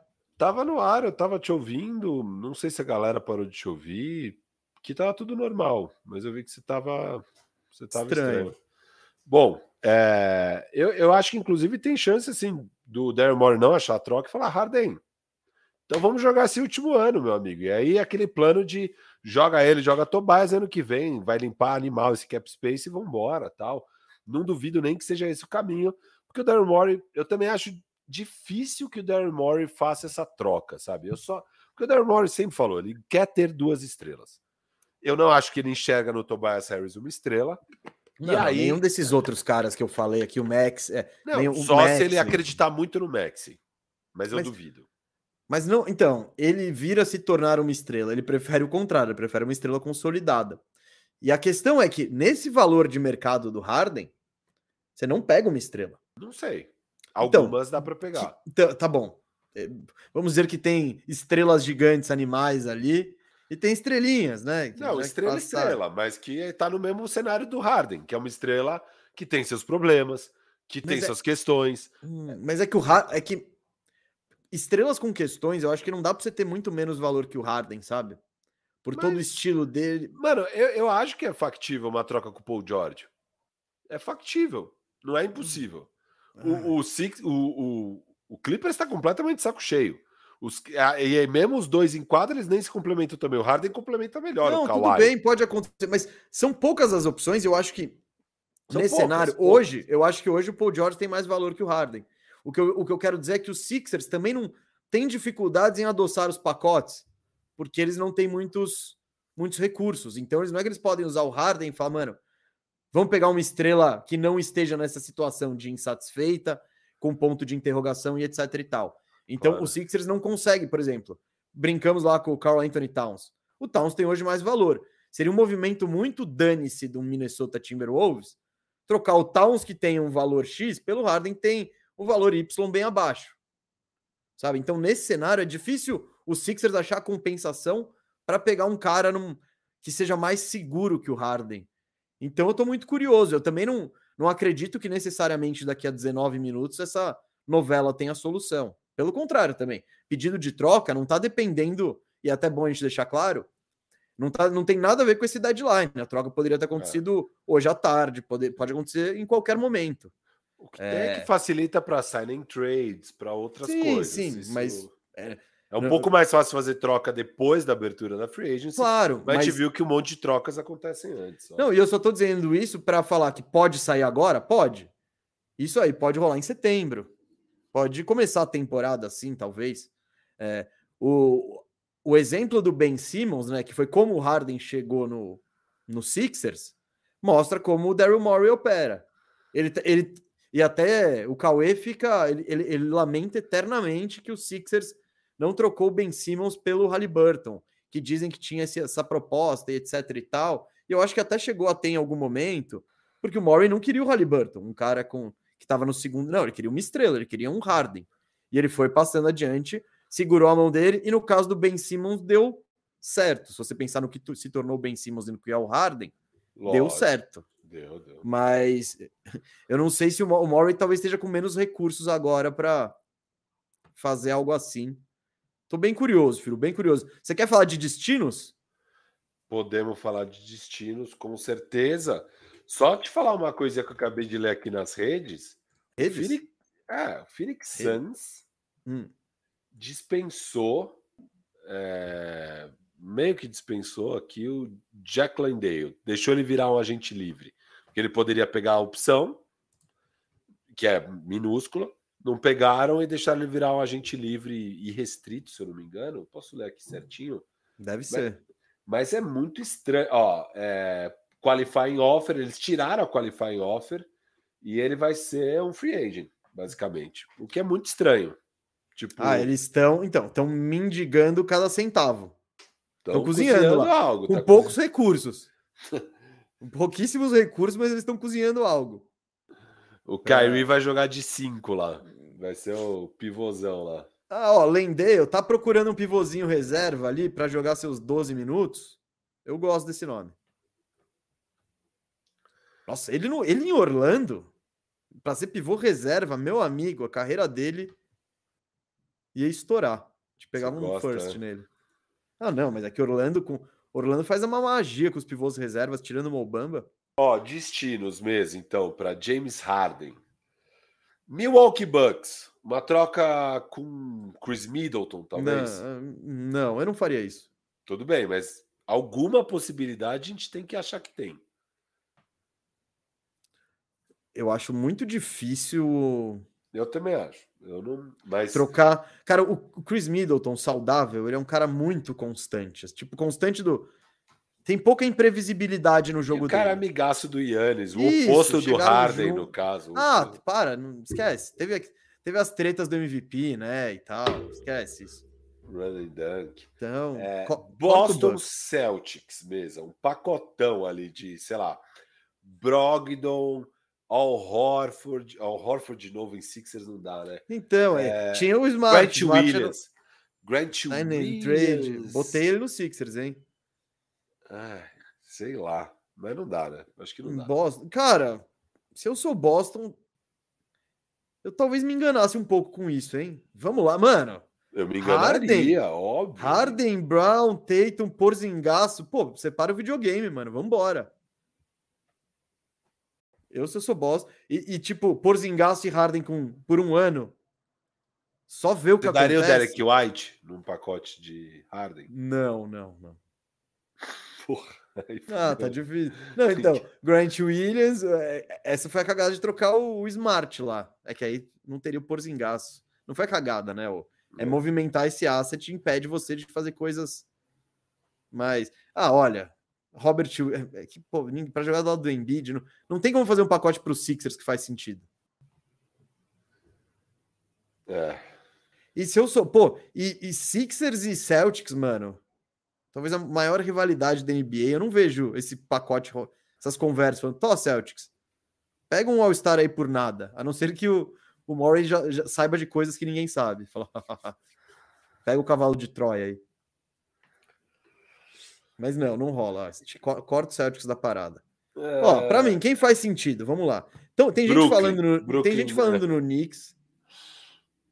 Eu, eu Knicks se eu não, sou o o Knicks, Knicks não faz não, calma, não, não, sentido. tem gente falando, calma. Sim, sim. Tô chegando lá. Tem gente, o hoje, quando ele fala a notícia, ele fala Clippers e Knicks estão na disputa. Cara, se o Knicks, o Knicks não tem por que fazer isso. Não, Nem um pouco. não tem faz o menor, motivo, o menor sentido. E é a mesma coisa que eu falei quando o Bradley Bill tava no mercado. Dava para pegar o Bill baratinho? Dava. Ele talvez até quisesse jogar lá, talvez quisesse. Mas o Knicks está posicionado para pegar uma estrela de verdade. Tipo, um cara. O Embiid, que acabou de ser MVP. É- é- eles têm que pensar aí. Eles Eu não podem acho. ir gastando os assets que eles têm, É. porque aí pode- essa estrela pode ficar disponível. Ela pode querer jogar em Nova York, só que o Knicks não vai ter bala na agulha para competir com o Pelicans, que chega, tó, oito picks aí. Dane-se o que você quer, vem jogar no Pelicasso. Então, se eu sou o Knicks, eu estaria bem fora dessa. Um time que me parece atraente, do leste, para mim, o que faz mais sentido uma apostinha é o Miami Heat. Não sei se ia dar certo. E também aquela coisa, pô, Hit Culture, vamos, um belo projeto para o Pat Riley é botar o James Harden no shape e focado e jogando coletivamente, mas onde tem um espaço que pode ser aproveitado é no Miami. Você troca o Gabe Vincent pelo James Harden, é, o, é o Kyle Lowry hoje pelo James Harden. Mas, puta, eu, é, acho que você teria que mandar o Tyler Hero, né? Sim, sim, porque o Sixers quer talento. É. Agora, Max e Hero também não é aquele backcourt dos sonhos, né? Você vai ser. Qualquer um time vai te amassar. Ah, é pegar X Tyler Hero e os assets que vem e trocar aí na liga, eu acho. Tá, beleza, mas pensando no destino do Harden e o, Miami, cara, se você conseguir só o, o asset Tyler Hero pelo Harden, eu acho que tá de bom tamanho. Um Harden expiring de 33 anos. É, acho que tem que vir first ainda e tal. Não, não, eu acho que de, de asset por asset, eu acho que o Tyler Hero é um asset mais valioso. Não para os Sixers nesse momento, na liga, em é, geral. É, uma coisa. Ah, eu acho, eu acho. 20, você tá falando de um cara de 23 anos, tal, que tem, na minha visão tem potencial. O Harden, meu. Ninguém quer o Harden. Eu acho que muita gente. Muita Mas gente o Harden jogando mal é melhor que o Tyler Hero jogando bem. Ah, tipo... não sei. Cara, a gente. É que o Tyler Hero tem essa pequena questão de que ele não jogou esses playoffs agora e não tem muito. Mas eu não sei. Em muitos cenários, é melhor você ter um cara dinâmico que nem o Tyler Hero tal do que o Harden, que só quer a bola na mão ou ele fica paradinho. Então. Mas, de fato, para os Sixers, o, chegar um Tyler Hero, legal, chegou o Tyler Hero e Nikola Jovic. Mano, chegou Tyler Hero e, sei lá, Duncan Robinson. Sixers isso não faz muito sentido, pensando que você tem um Embiid para agradar agora, né? E aí, Chicago, tá ligado? Se for Chicago. Chicago é um time que tá tão perdido no mundo aí é. que... que beleza, sabe?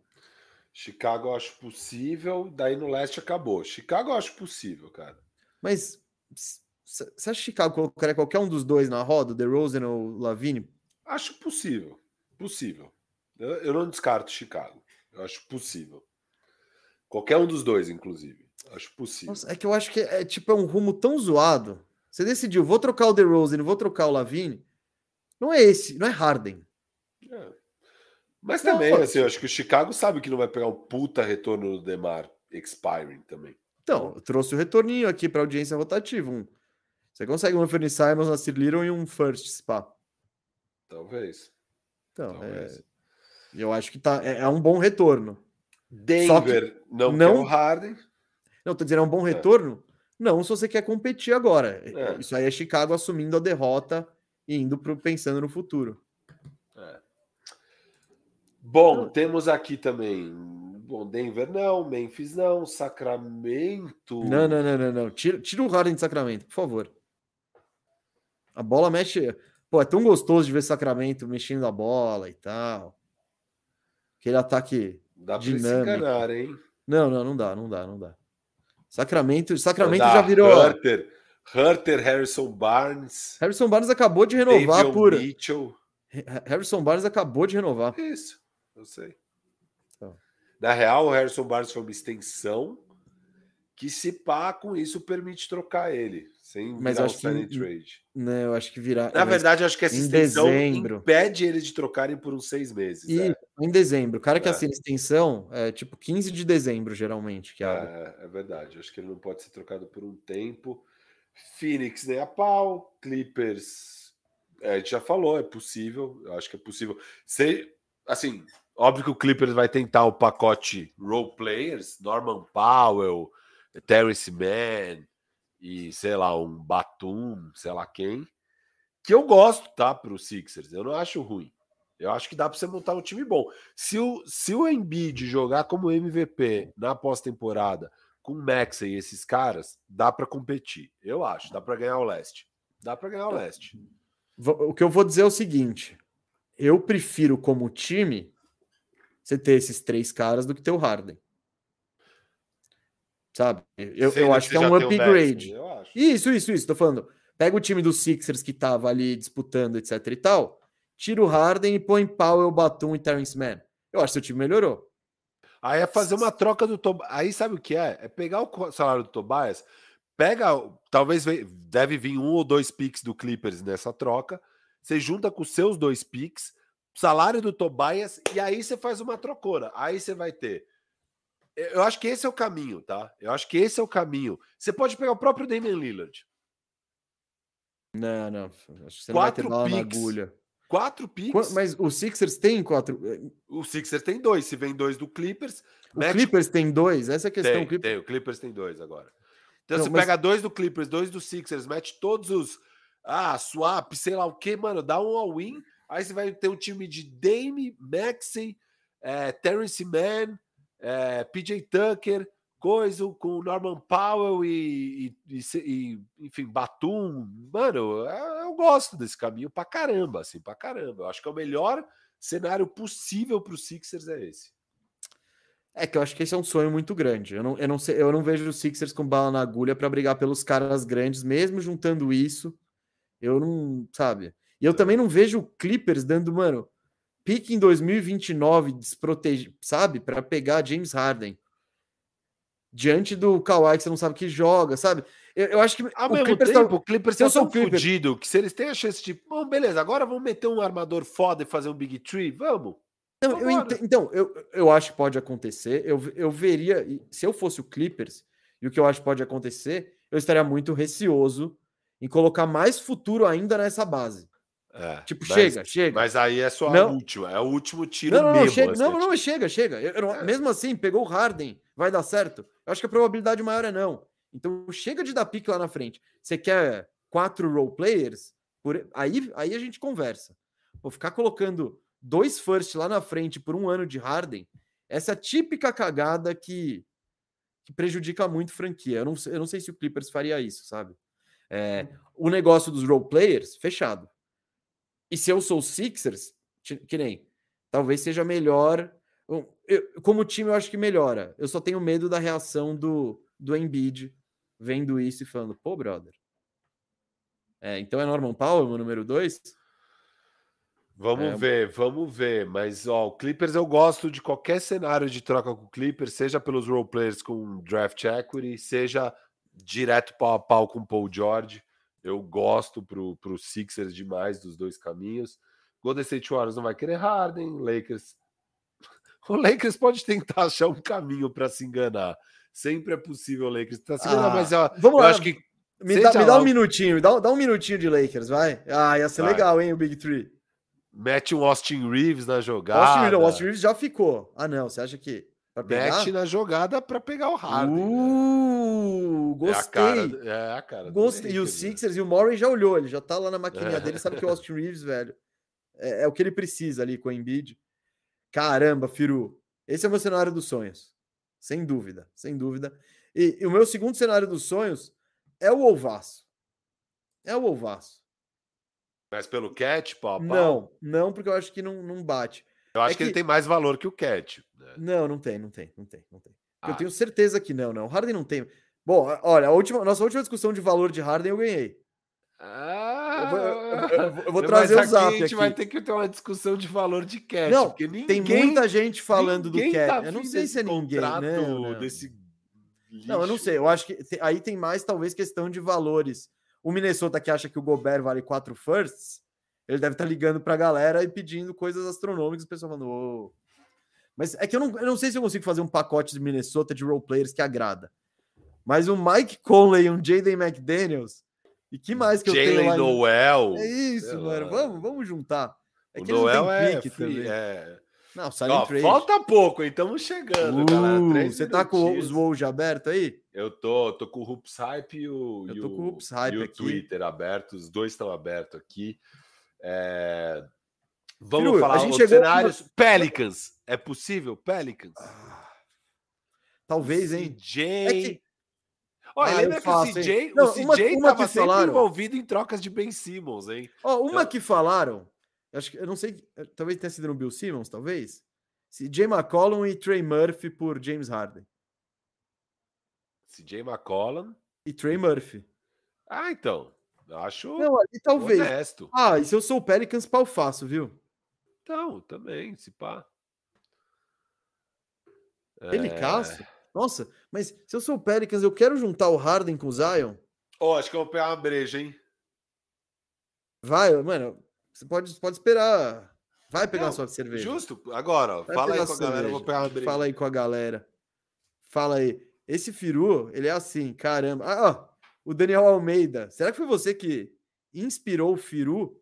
Daniel Almeida, que mandou o superchat falou: três minutos, abre essa breja para me acompanhar, Firu.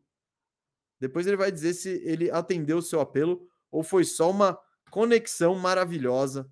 Galera, eu tô ansioso, viu? Eu tô ansioso. Olha só, eu acabei de ver um rumor aqui. Ah, tá. Eu, eu, eu li errado, ainda bem que eu não falei, ufa. Que estão dizendo que. Não sei quem é o jornalista aqui, depois eu procuro. Clutch Points, acho, sei lá. Falando que deve acontecer rapidamente o Draymond Green no Warriors e o Jeremy Grant em Portland. Que assim que abrir, já deve fechar. Não sei, não sei. Vamos ver. Mas estamos nessa aqui, ó. Uh, eu vou, eu vou ó, eu não vou ler o. Tá, eu vou ler o do Lucas, o superchat, que ele falou: Powell, Man, Covington e pique 28 por Harden. Eu acho, se o Sixers pega isso aqui, ó, tá irado. É um retorno irado para o Harden no último ano de contrato, com todo o drama e a imprevisibilidade que ele traz. Então. Oi? Eu ah. gosto muito desse pacote aqui. da KTO, rapaz.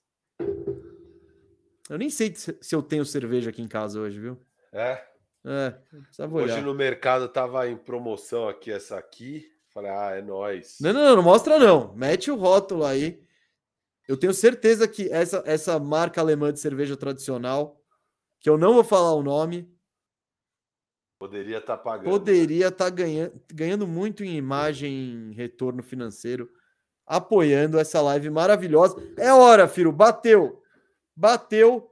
Abra os seus navegadores obscuros. Vamos chegar em mil pessoas online. Deixe seu like, porque agora, neste exato momento, são sete. Ó, já tem tweet noite. do hoje. Ah, hum. new cap number. Falando que salary cap é 136 milhões. Tax level 165, first apron 172, second apron 182, um pouco acima do que estavam especulando. Estavam especulando em 176, Non-taxpayer mid-level, 12,4%. Salary cap tax level will rise 10%. Boa, vamos ver agora as bombas aí, né? Vamos ver as bombas aparecendo. Até agora aqui tá devagar. Vamos ver todo mundo voltando para os seus próprios times. Vai ser aquela. É, vai ser aquela emoção. É, hoje é um. Talvez. Ó, tem que virar o 01. Saúde. Tem que virar saúde, galera. Saúde aqui. Ó, ó, aqui, ó. Tem uma notícia aqui do hoje, eu vou trazer que o Lakers, filho, vai oferecer o, os quatro anos, 52 milhões para o Austin Reeves assim que abrir. Olha, o Pelinka não tá dormindo, ele tá bem vestido para jantar com o Austin, com essa proposta, e tentar convencer ele na lábia de que é, a melhor, de que é o melhor negócio e de que ele não ganharia. A, a questão do, do, é que se vai aparecer, porque o Lakers só pode, ó, Draymond Green, Golden State, quatro anos, 100 milhões. Eita! Baratinho. Mesmo contrato Baratinho. que ele tem. Baratinho! E uma é player exatamente, no ano 4. É exatamente o, o, contrato que ele tem. Que mamata! Que mamata! Era, era uma das coisas, mas acabei de ler esse rumor quando você estava fora, de que o mais provável que acontecesse quando abrisse a free agency era o Draymond Green já renovar e o Jeremy Grant também renovar. Ah, cara, não tem nem muito o que falar do Draymond Green, né, Firo? Vamos no que che... vamos já chegando a gente analisa. Então chegou uhum. o Draymond Green, a gente analisa o Draymond Green. Boa, é isso. E Firu, nem tem muito o que falar sobre Draymond Green renovando com o Warriors, todo mundo sabe a importância dele. Né? A dúvida era o número. E o número saiu um pouco abaixo da minha expectativa. Eu, eu tinha colocado 35 milhões, e você? Eu vou dar uma olhadinha aqui, ó. Draymond Green. 35. Não, 35 era para Portland se quisesse pagar muito para ele. Eu botei 33. Eu achei que ele ia ganhar o aumentinho e não ganhou. É, eu também achei. Não ganhou, cara, então. Caraca. O Mike Dunleavy Jr. aí, que é o novo general manager do, do Golden State Warriors, fez um gol, fez um gol. Gostei desse gol dele e manter o Draymond Green nesse númerozinho é legal. Ano que vem, eu, se não me engano, esse é o último ano do Clay Thompson no contrato dele de 40 milhões. Eu quero ver se o Dan Levy consegue também fazer o descontinho do Clay. E aí seria legal demais, assim, manter essa base e, e tentar ter. Ah, não. O Clay vai ter que pegar um desconto. Vai, Se o Draymond. Green tá pegando também de novo, Vai, vai, vai. o vai. Clay vai ser abaixo de 20, eu acho. Eu- Porque. Ah, esse, eu chutaria esse 25 tá de bom tamanho, sabe? Ah, eu acho que 25 Talvez é um pouco. É. Não, não. Se tem alguém que pode. Porque o, o, o Clay Thompson, ele tava ganhando 40 milhões machucado, né? Então, não, óbvio que não é demérito dele, que, mas. Beleza, ninguém falou nada, você tava já com seu puta contrato. Agora vamos fazer aquele esforço que nem o Dre fez para ficar. Ah, mandou muito bem o Golden State Warriors nessa negociação. É, e o Draymond Green também é bom para ele, né? Evidentemente. Eu acho que ele queria ganhar um pouquinho mais, né? É, não devia ter tanto mercado no fim das contas, né? Porque se tem mercado. Mas é que eu acho que ele também não quis jogar muito o jogo do mercado, sabe? É, acho que ele, ele quer o bem do Golden State, querendo ou não, né? Ele sabe que se ele pegar uma puta grana, o Golden State não vai conseguir montar um time campeão. E o, e o, e o Dre, cara, o bagulho dele sempre foi competir, mais que tudo, sabe? Ele, ele já podia ter ganhado muito mais grana do que ele ganhou também. E, mais uma vez. Ah, não, não, aí- mas é que o outro contrato dele é aquela coisa, foi um contrato longo que Ah, também. é, Claro, claro. Não, ele não, ele não é que também ele deixou uma grana na mesa em algum momento, assim e tal. Ai, cara, que doideira. Não, não esperava por essa. Ó, enquanto não vai saindo novos, eu vou metendo uns superchats aqui na tela. A Variação Tática mandou mais uma contribuição. Valeu, obrigado. E depois eles mandaram mais uma explicando que todas as terças, às 18 horas, sai episódio novo. É, já está gravado dessa semana, então dia 11 somente vai sair a resposta. E eles têm as redes vizinhas aí. Quem quiser, siga lá. Variação tática, valeu. boa. Então, o suspense. Gostei desse João Kleber que eles meteram. É. O suspense até dia 11. Harden em Boston, que fit lindo, cheiro de título, escreveu Jonathan Silva. Valeu pela mensagem, Jonathan. Será que ele foi irônico? Acho que sim. JP mandou aqui qual pivô o Mavis deve assinar para fechar a rotação com Holmes e Lively. Hashtag F Powell. F- E, e tem lá, não se esqueça, tem Javel Magui ainda, acho, viu? O Javel Tem, não, é- tem. Ele tá lá, ele tá com Tá o lá. contratinho dele garantido. ele é um jogador do Mavis, tá? Não, É, Te- o talvez André- nenhum pivô, né? é, Talvez essa ideal. seja a rotação. Essa rotação aí vai parar o Jokic? É, Ah, acho que o não. Drew, Drew Eubanks concordou em um contrato de dois anos com o Phoenix Suns. Mínimo. Bomba, bomba. É, com uma player option no segundo ano. Que mínimo deve ser. Ah, Caris Levert, dois anos, 32 milhões com o Cavs. Caraca. Não, o Kevin. Olha, e uma, uma, uma coisa que é legal falar, que nem tá dois anos, 32 milhões. A gente não sabe ainda se tem player option, se não tem player option. Eu lembro a free agency que o Knicks estava dando três anos de contrato para todo mundo, É, mas na verdade eram dois com uma team option, né? Com a opção do time de abrir mão do último ano de contrato. Então vamos ver isso. Cara, Caris Lavert no, no Cleveland permanecendo no Cavs, esse valor não me agrada muito. nem um pouco. 16 milhões. Eu não acho que ele tem um encaixe animal lá no Cavs, né? É, bom, ele não era a solução, né? A gente sempre cri- criticou o problema que eles tinham nas alas e o Caris Lavert já estava lá e não era a solução. Talvez indique um pouco Ó, o Cavs. ó, ó. Calma, calma, calma, calma. Tá. Talvez indique um pouco o Cavs, né? Sem opções de mercado, sem se- É, bateu as portas, olhou ali, falou: ah, tá bom, Caris Lavert. Então eu acho que deve ser um ano de contrato, uma opção, e quando isso acontece, você dá aquele overpay mesmo no, no ano, mas não acho animal, não. Também não acho animal. É... Putz, calma aí. Isso aqui então eu vou trazer para cá, para quando eu quiser ver. Ó, eu tinha o Kevs. Quais eram opções do Kevs? Era meio. Eu pensei em eles pegando. Não, você pensou em eles pegando o Harrison Barnes. Eu tô na sua planilha sem Uhum. querer. Eu cogitei o Kevs pegando o Christian Wood, o Patrick. É, não tinha muita opção mesmo. Não, então, o que estavam falando agora, agora era o Struz, que o Kevin estava conversando com o Struz, e eu preferiria, entre Lavert e Struz, num time que eu já tenho o Darius Garland para ficar com a bola na mão, já tenho o Donovan Mitchell para ficar com a bola na mão, eu prefiro um, chuta, um chutador especialista ali naquela opção. Porque bom defensor nenhum dos dois é, nem o Struz nem o Caris Lavert. Então, eu prefiro o chutador que vai ser respeitado ali do que o Lavert. Mesa, mesa, se hum. liga. Ah, eu vou começar a colocar na tela, acho, né? Vai ser melhor se eu colocar na tela. Deixa eu dar um jeito de colocar na tela aqui. O problema é como, rapaz. Já sei, já sei. Aí. Eu vou achar um jeito de pôr na tela. É... No mock tinha aqui. Ah, boa. Acho que assim vai rolar. Só tenho que tirar o draft ao vivo. Eu vou dar um jeito. Mas aqui, ó, é o seguinte, mesa. Boa, eu vou dar um jeito aqui de colocar na tela. Você me aguarde. Mas é o seguinte, Gustavo Mesa. O meu Los Angeles Lakers está finalizando um contrato com Taurian Prince. E eu tô feliz. Cara, a gente não apostou que ia acontecer exatamente isso e que a gente ia ficar falando muito mais tempo do que deveria de Torian Prince. Eu acho que eu tô me sentindo um clarividente agora, porque eu acho que eu já falei isso, cara. Não, mas eu queria, eu tinha comentado que eu queria o Torian Prince na nossa biennial exception ali de 4 milhões, acharia perfeito. E é isso que ele vai ganhar? Não sei. Isso não sei. Que que Pelinka de fato aprontou, eu não sei, viu? Isso aí. Não, já... O Torian Prince tem um perfilzinho bem jogar com o LeBron, né? É, não. Tem tamanho, a, a, teoricamente assim, arremessador. Assim que os caras dispensaram ele lá, eu já fiquei animado, viu? Falar a verdade. Quando o Minnesota dispensou o Tyrion Prince, eu falei, opa, isso aí dá jogo para nós, isso aí dá jogo para nós. Então, eu sempre gostei dessa ideia. Eu vou aqui arrumar um pouco. Ó. ó. Não, então, eu acho que a dinâmica que é isso, vai pintando um negócio, a gente fala do negócio, mas vamos. A gente vai falar de tudo. Isso. E eu vou tentar anotar a ordem para a gente não ficar doido aqui do que a gente é, já ó, falou. Eu, eu e eu tô tentando arrumar as câmeras aqui para a gente.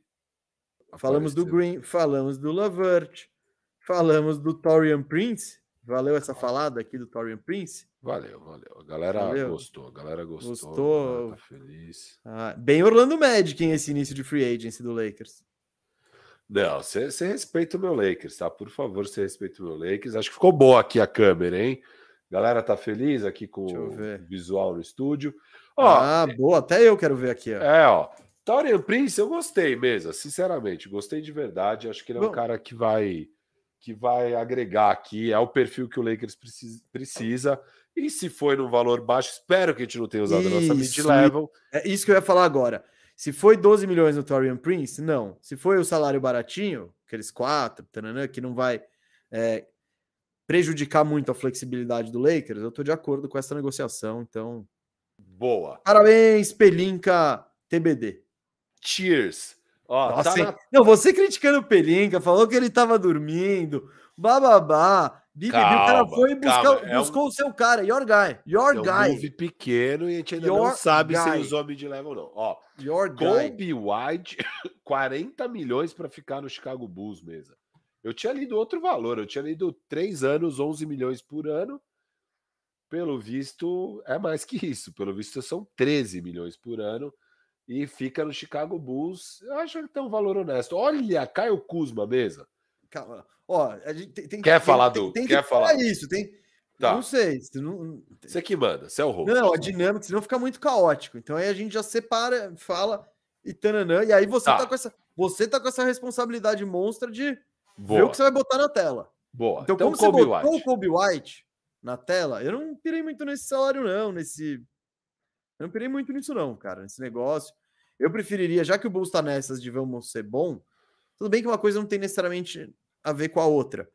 Mas, pô, eu preferiria, você vai gastar 13 milhões no armador, vai lá no Gabe Vincent, vai lá no Jordan Clarkson, vai num cara um pouco mais experimentado que o White, que eu não sei, ele nunca me impressionou muito, e já foram quatro anos nessas, né? Então, eu, se eu, sou, se eu fosse o Bulls, eu iria em outro perfil de armador. Não o Kobe White, mas eles mantiveram o jogador deles aí. Você gostou, não gostou? Você, você achou ok, né?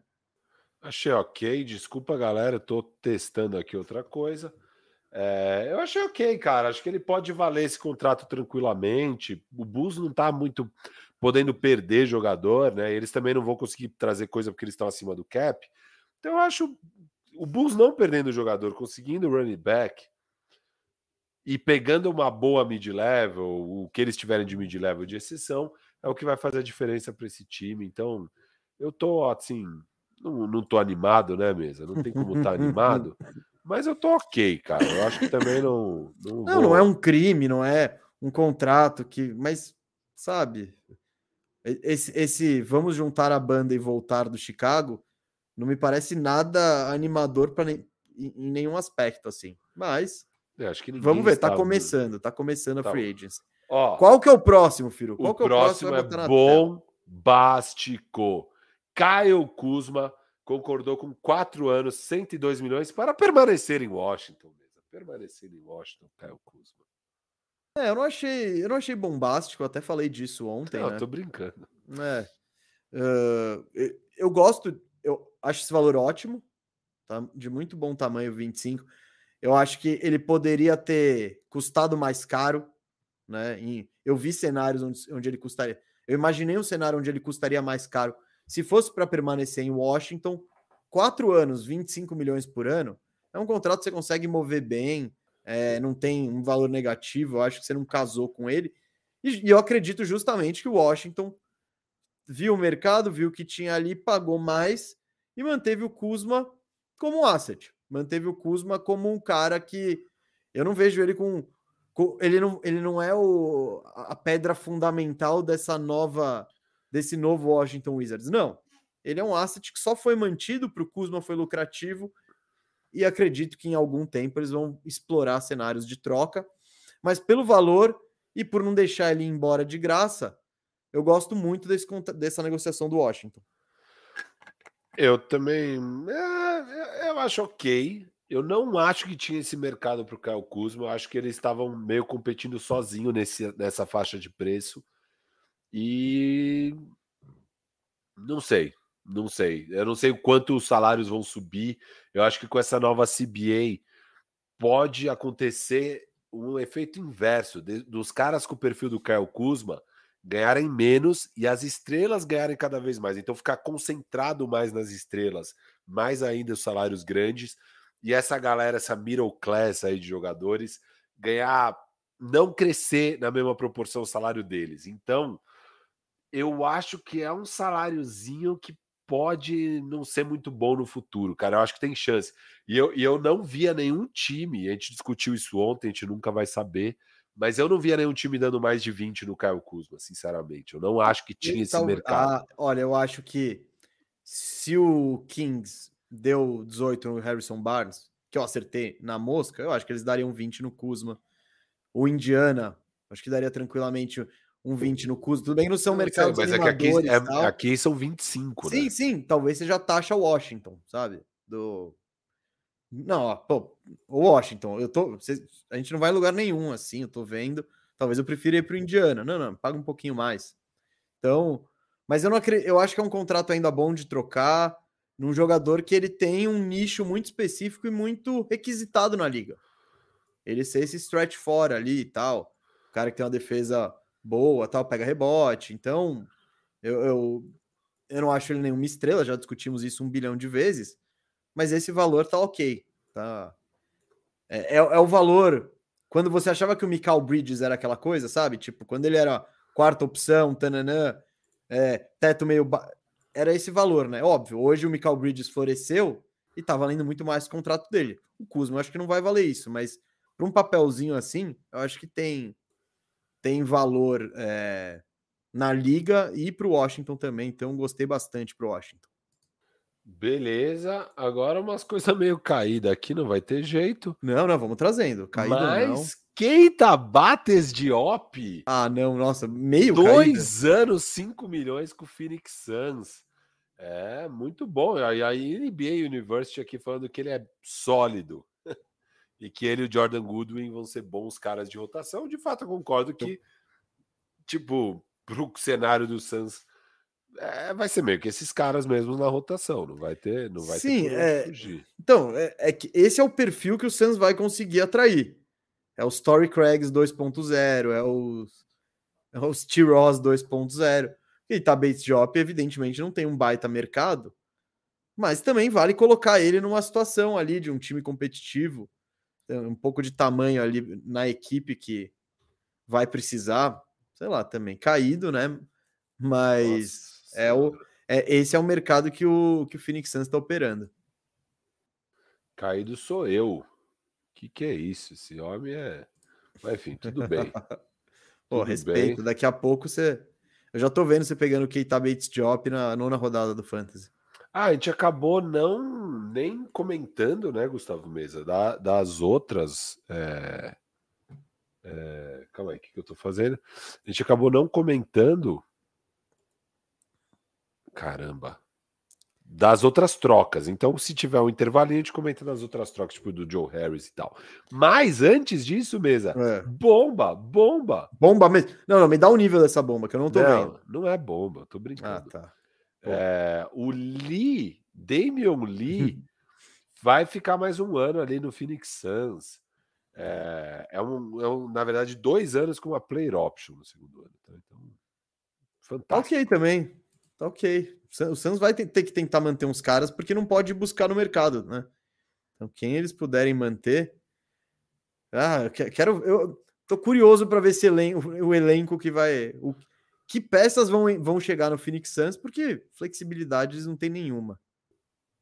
Vai vir coisa boa aí, vai vir coisa boa. Vai vir, você tá, ah, tá sentindo? Uh, agora sim, finalmente agora, mesmo. É, agora é, é bom. Não, agora é bom, agora é bom, agora é coisa boa. É, desculpa. Aqui, aqui. ESPN reporting with Malika Andrews, o free agent Bruce Brown concordou Dois anos, 45 milhões com o Indiana Pacers. Uhul! Parabéns, Bruce Brown. Que bolada, meu irmão. Dois aninhos, 45 milhões. Fico muito feliz por ele. É um cara que ganhou muito pouco dinheiro até hoje na NBA e jogou demais esses playoffs, campeão. E, mano, nossa, vai pegar uma grana que eu não imaginava ele pegando. Bom demais não nem vejo muito sentido desse deal pro Pacers, assim, ah, mas. Eu vejo, cara, eu vejo bastante. Bom, bastante, né? Vamos lá. Primeiro, não me surpreende tanto, mas é mais do que até eu imaginava. Eu achei que podia pintar os 20 milhões, 22 e meio é, é bastante. Vamos ver aquele negócio vai ter qualquer opção. Mas para o Indiana, olha, eu acho que não, se o time quer competir e é o que o Indiana quer, se eles querem melhorar, eu acho uma peça muito legal o Bruce Brown para jogar num backcourt com o Tyrese Halliburton. O Tyrese Halliburton tem mais tamanho tal. O Bruce Brown é, é um, é, ele tem um tamanho de um point guard, mas ele não é um point guard. Às vezes ele joga até que parece como pivô, sabe? Mas ele é um jogador que soma, eu acredito, sabe? Ele é um jogador positivo para o time. Esse valor tá caro? Tá caro. Mas é um contrato curto. E o Indiana falou: Meu, se eu quero melhorar, eu vou gastar meu cap space num cara que eu acho que vai ajudar nisso em todos os sentidos. É o que a gente, é o que eu tava falando exatamente antes. Para um Indiana pegar ele, um cara que tá hypado da final, que meia dúzia de contender ia jogar uma mid-level nele numa boa, teve que pagar a taxinha extra. Óbvio, óbvio. Foi bem extra essa taxa, mas eu não acho um absurdo. Não vou dizer que é um, ne um negócio animal, porque o valor dele está acima do que eu acho que ele vale. Mas eu acho que, tirando o valor, é um jogador que eu gosto de ver nisso que o Indiana tá fazendo. Não vai botar o teto do time lá em cima tal, mas vai contribuir umas coisinhas e é uma peça legal para se ter no elenco. Boa mesa. Ó, o hoje trouxe. Ah, calma, bom. calma. Analisa. Bruce Brown, Bruce Brown é. Boa. Falamos montão antes do programa, agora é. já temos. Vamos, vamos analisar o Bruce Brown. Mano, é, é que eu acho que o Indiana eu tô, eu tô, ó, eles trocaram hoje o Cris Duarte. Eles têm o que lá? É, é o Halliburton com o é, com Hilde. Buddy Hilde, com o Jesse Walker, que eles pegaram, né? Pegaram, no, no Miles Turner. Miles Turner.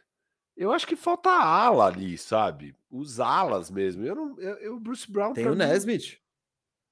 É, Você largando exato, o Nesmith. é o Nesmith, mas assim.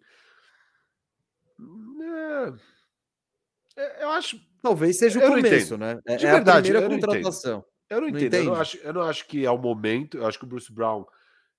Eu não acho que ele tem um teto gigante. Eu acho que ele é esse cara.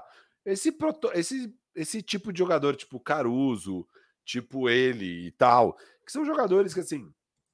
glue guys que fazem de tudo, que funcionam em vários é, funções e tal, e, e que, mano, não, não tem medo do momento, que crescem na ocasião e que marcam muito bem, que fazem as pequenas coisas certas, sabe? Eu acho que esses caras são muito importantes para times que vão competir de verdade. É, mas eu não vejo eles pegando o Indiana, por exemplo, e elevando bizarramente o piso desses times. Então, eu não sei o que, que o Indiana vai ganhar e o que, que o Indiana está querendo da vida deles para fazer um contrato de dois anos com o Bruce Brown nesse valor. Assim, eu não. não é... que, que, e aí? E aí? E aí? Não, mas tipo, às vezes é trocar... é bom só ser. Mas às vezes é bom só. Eu acho que você consegue trocar esse contrato. Nem a pau. Pra, eu assim, acho que por valor. Não, conseguir. Não, trocar, não, não, não, não, Eu acho que você consegue por algum valor. Eu, eu, não, você não vai pegar um first e tal. Mas eu não acho um contrato negativo. Eu acho que você tá fazendo uma negociação para pegar. Preciso de 40 milhões. Talvez isso aí você dê para colocar de uma forma melhor ah, do que outras, até porque o vínculo é curto tal. Então, não, não, é, quando é... você tem cap space, querendo ou não, ele era um dos caras mais cobiçados do mercado. Não é esse preço, mas ele era. Porque ele era até porque barganha. achava que o preço seria menor. Isso, é, exato. Mas Por tem... esse preço ninguém queria. Então, eu... não, também nem pouca gente poderia, né? Os é. times que poderiam seriam o Houston e o Indiana, o Sacramento. Então, eu acho que não, de novo, não achei animal, não tô pirando tal, mas eu não acho negativo. O Indiana tinha uma grana disponível, pegou um asset que vai ajudar um pouco o time deles. Não acho que vai elevar o teto tal, mas vai ajudar em umas coisinhas. E o que eu acho que o Indiana tá querendo é um sétimo lugar, é um oitavo lugar. É, é um... Eu acho nada a ver. Eu acho que eles não têm o nível de talento ainda para querer competir. Eu acho um erro. Eu acho que eles ainda precisavam ir para o rebuild. Eu não gosto, eu não acho que. Ah, você tem uma. Ah, eu achei minha base. É Halliburton. É o Halliburton. É o Halliburton. É, depende do, é do teto que você pouco, vê nele. Assim. É muito pouco. Ah, assim, eu acho mas... que eles tinham, eles tinham que ter ido. Vou só. Deixa eu falar o que eu acho. Eu acho que o Indiana é um time que tinha que ter ido para o tank, tinha que ter trocado o Miles Turner e Buddy Hill de lá atrás, tinha que ter ido para o tank de verdade para ter mais é, talento com teto alto. E esse é mais um move que tira as, as possibilidades do Indiana colecionar talentos de teto alto e é remar para mediocridade isso aqui, cara. Eu não gosto de jeito nenhum. Acho uma loucura o que o Indiana acabou de fazer. Cara, eu só acho que o Halliburton, ele já tá chegando num nível, e o que ele apresentou no ano passado, que se ele jogar, e é um pouco o que rolou com o Shea, se ele jogar, você não vai ser um dos piores. Sabe? Então você precisa con conversar com alguém. Porque o Halliburton tava jogando com o Miles Turner, Buddy Hilde, etc. Se o Miles Turner tá agora... jogando com, com Jalen Smith, tudo bem, mas a... e tal, você vai ser um dos piores. Então, eu acho que por isso que eu acho que é um, porque eu concordo, o, o, Halliburton é muito bom. Mas o Halliburton sozinho não faz verão, cara. E tipo, eles têm jogadores competentes lá e tal, que eles tinham que ter trocado, né, meu ver. Porque eu quero deixar ao lado do Halliburton um puta jogador bom, o Embanyama, o não, conceitualmente eu concordo com você. É. E a gente fala isso para N franquias e provavelmente Exato. quando o Indiana fez, quando o Indiana pega o Halliburton e faz tudo aquilo, a gente imagina, beleza. O Miles Turner e o Buddy Hill são os próximos. A gente já viu que Indiana não opera assim. Então, diante do cenário de que Indiana opera assim, eu não acho. É, é, muitas vezes a gente tem que. Não, vamos voltar, mas se eles fizessem isso, isso e aquilo. Ah. Cara, a franquia, ela é isso. Eles já meio que decidiram. Eles tá, querem um playoffzinho. Eles né? querem. O dono curte um. O dono ele fica chateado se ele não tá jogando em. Mesmo em, assim, no, no final de abril. Mesmo, mesmo assim, eu, não pirei. Eu não acho que é isso não, que vai elevar não o, pirei. o teto desse time. Tá? Estamos de acordo. Só, você só acha que isso é negativo. Chega, e eu não vejo isso assim. Eu acho que é. é. Eu, eu, esse valor ainda não tá negativo pro, pro Brown, mas é uma surpresa muito grande. Também, o vínculo curto aumenta um pouco o por ano. É. Ah, e além, é o move mais indiana da história, assim, é um negócio surreal. Eu, eu, eu tô perplexo de verdade com isso aqui. Ó, bomba mesa, bomba, bomba, bomba porque é um contratão, é o maior contrato até agora. Portland Trail Blazers fechou com o Jeremy Grant, 5 anos, 160 milhões. Um valor aí de um pouquinho mais de 30, 32 milhões por ano, vai, digamos. Mas muito bom. É, esse cara. Cinco anos? Cinco anos. Cinco anos, 160 milhões. É. Eu não gostei muito desse contrato, não, hein? É, mas a Clutch gostou. A Clutch gostou. Cara, é. Mas é um valor. Ao mesmo tempo, 30 milhões do Jeremy Grant é meio Cinco anos, até os 34 anos, isso que eu tô vendo. Ah, ok. Não é bizarro. Não, cara, é. eu, eu, eu não gostei desse contrato, mas nenhum. Eu ia querer um mais curto e por menos dinheiro. Na minha estimativa, deixa eu dar uma olhadinha aqui. Na minha estimativa, eu coloquei, ó, Jeremy Grant, 28. Eu tava pensando em 30, que já seria um tá. Estou sem opções, Portland. E além disso, e por cinco anos. É, eu tinha colocado 25, eu, para Portland, mas, sei lá, 30, ok. Cara, eu não. é isso. É mais do que eu. Estamos falando de negociação, né? É mais do que eu imaginei que ele ia ganhar. E são mais anos do que eu gostaria de dar. Então, eu não acho. Eu vejo. O Portland, diferente. ele tá numa situação que ele também não podia se dar o luxo de deixar o Jeremy Grant ir embora e vou ver no mercado o que eu vou fazer. Então, ele tava meio preso a manter esse cara se ele quer ser competitivo. Eu não pirei muito, não. Achei muito caro e muito longo, Firo. Eu acho que é um pouquinho acima, óbvio, do que eu esperava. É... Mas eu prefiro pagar 30 nele do que 25 no Kuzma. E o longo eu acho bom, acho positivo ser hum. cinco anos. Eu acho que é, até porque daqui dois anos esse valor vai estar tá bem mais aceitável do que hoje, provavelmente. E, cara, que o cap space vai subindo e tal. E e é melhor, cara. Você vai ter esse ativo para trocar, você mudar de caminho, você mudar de direção e tal, para você trocar para um time, porra, o time saber que vai poder ter esse cara por 4, 5 anos. E eu não acho que com 34 anos ele vai estar tá horroroso, sabe? Não, não é horroroso, mas é, é. não valendo isso.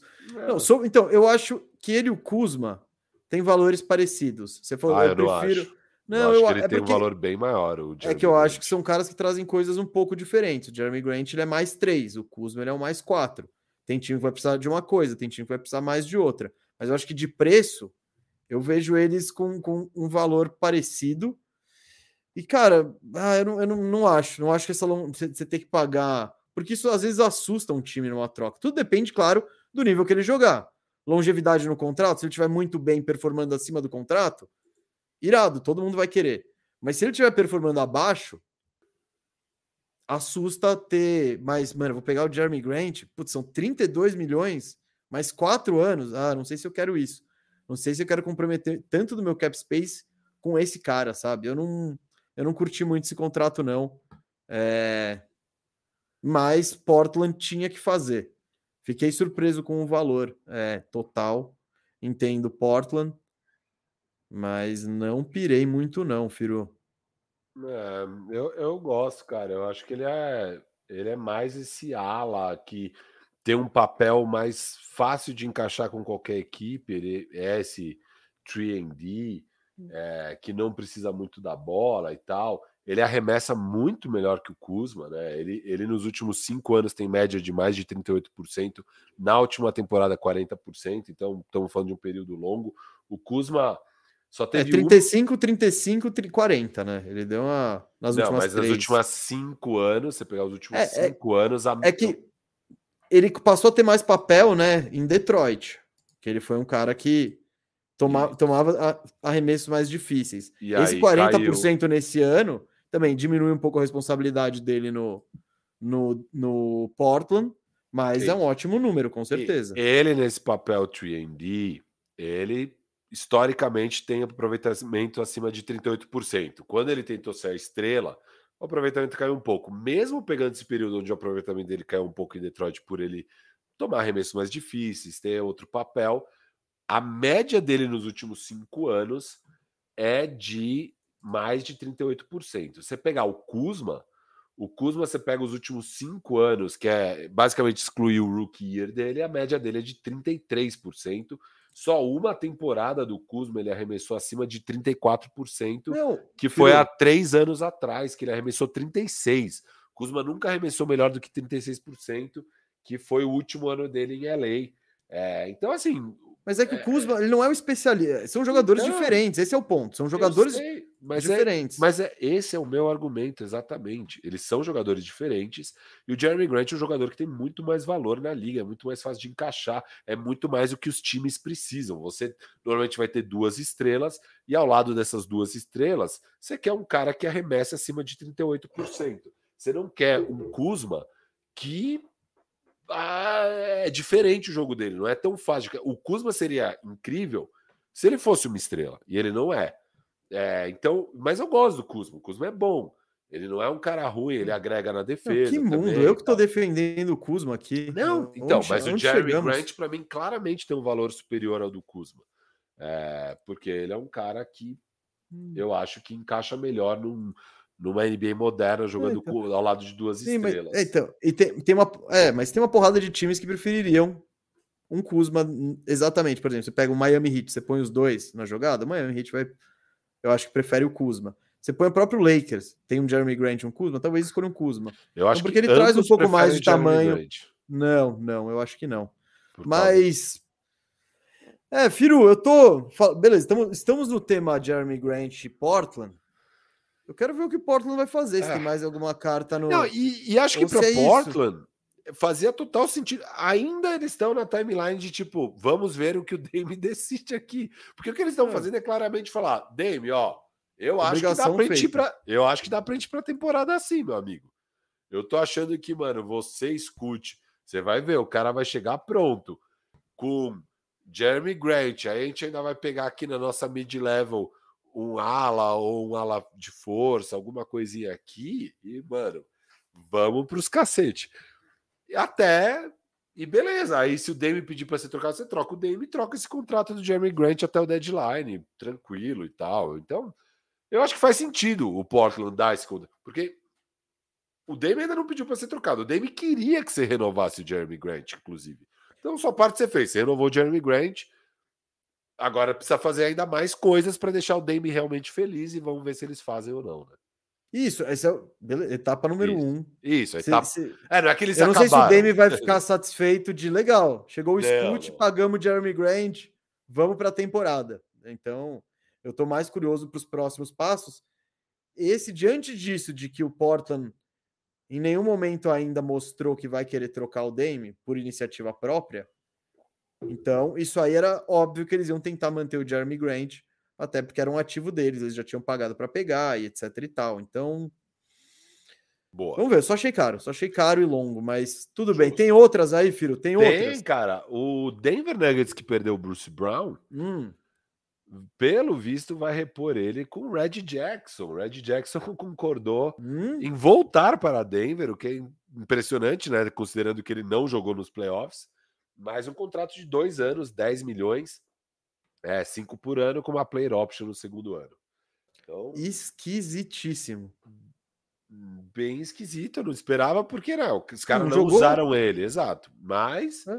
confiaram o suficiente para dar aí 5 milhões para essa temporada e mais uma player Era o, o, Bruce Brown no ano passado ganhava 6, então a gente for de é. ter essa grana para oferecer para os jogadores, né? Eu, não, eu achei bem esquisito, Firu. Bem esquisito. É, a gente gosta, né, mesa? Eu e você, nós dois gostamos do Red Jackson. A gente, mas ele tá numa fase. É, é, difícil decifrar, né? Porque, ah, quando o Denver pegou ele no buyout, a gente falou, porra, primeiro que a gente estreou, ele tá no buyout. Depois a gente falou, show, é, vai contribuir nos playoffs. A gente já viu ele contribuindo magicamente em Los Angeles, né, pelo Clippers. Agora, não jogou nesses playoffs, o time foi campeão. E aí, mas os caras conhecem melhor do que qualquer Isso. um. Isso que é então... é esquisito. Não, então, o mais esquisito é eles, eles conhecem o suficiente para não botar para jogar nos playoffs, para fundar o cara no banco, mas confia, mas resolvem pagar esse cara. É só isso que é esquisitíssimo, muito esquisito. Bem esquisito mesmo, bem esquisito mesmo. É, posso passar adiante para o próximo? Olha, o Eduardo Francisco trouxe um que você vai gostar, hein? Ó, vou passar para o próximo, então. Passa Red Jackson. Próximo. Cara, espero que dê certo. Só minha palavra final sobre o Red Jackson. Espero que dê certo. Eu acho ele um bom jogador. Acho que faz sentido ele em Denver, inclusive. Eu fiquei surpreso com como foi a situação dele nos playoffs. Vamos ver se ele, com uma temporada inteira, uma precisa inteira, se ele se encaixa no sistema e consegue recuperar o valor dele aí, porque, cara, que esse cara já se provou um cara que dá para confiar numa pós-temporada, ele já se provou. Então é voltar à boa fase ali, pode dar bom esse contrato, na minha opinião. Posso passar? Pode. Jevon Carter, 3 anos, 20 milhões, mesa. O seu sósia da NBA. Não, isso aí é quem você é, disse que você está é. tentando me. Eh, você tá tentando me descolar do Stephen Curry e me colar nesse cara aí. O Javon Carter. Eu gosto dele, tava inclusive querendo que o Lakers talvez pegasse ele num valor mais barato, mas ele pegou uma boa grana aqui, né? Vintão, é, 6 milhões provavelmente nesse primeiro ano, é, para ir para o Chicago Bulls. O Bulls que não vai ter o Lonzo Ball, né? Tá precisando reforçar ali o backcourt. Retorna o Kobe, Kobe White e agora o Devon Carter. O que, que você acha disso aí mesmo?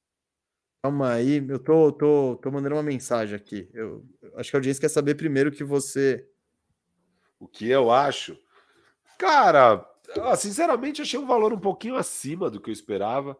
Mas o Bulls está precisando, então acho que eles deram um overpayzinho aí. Mas ele, o, o Devon Carter, o Devon Carter, ele é um bom jogador. Eu acho que ele pode pagar esse valor de salário, pode ficar um bom salário.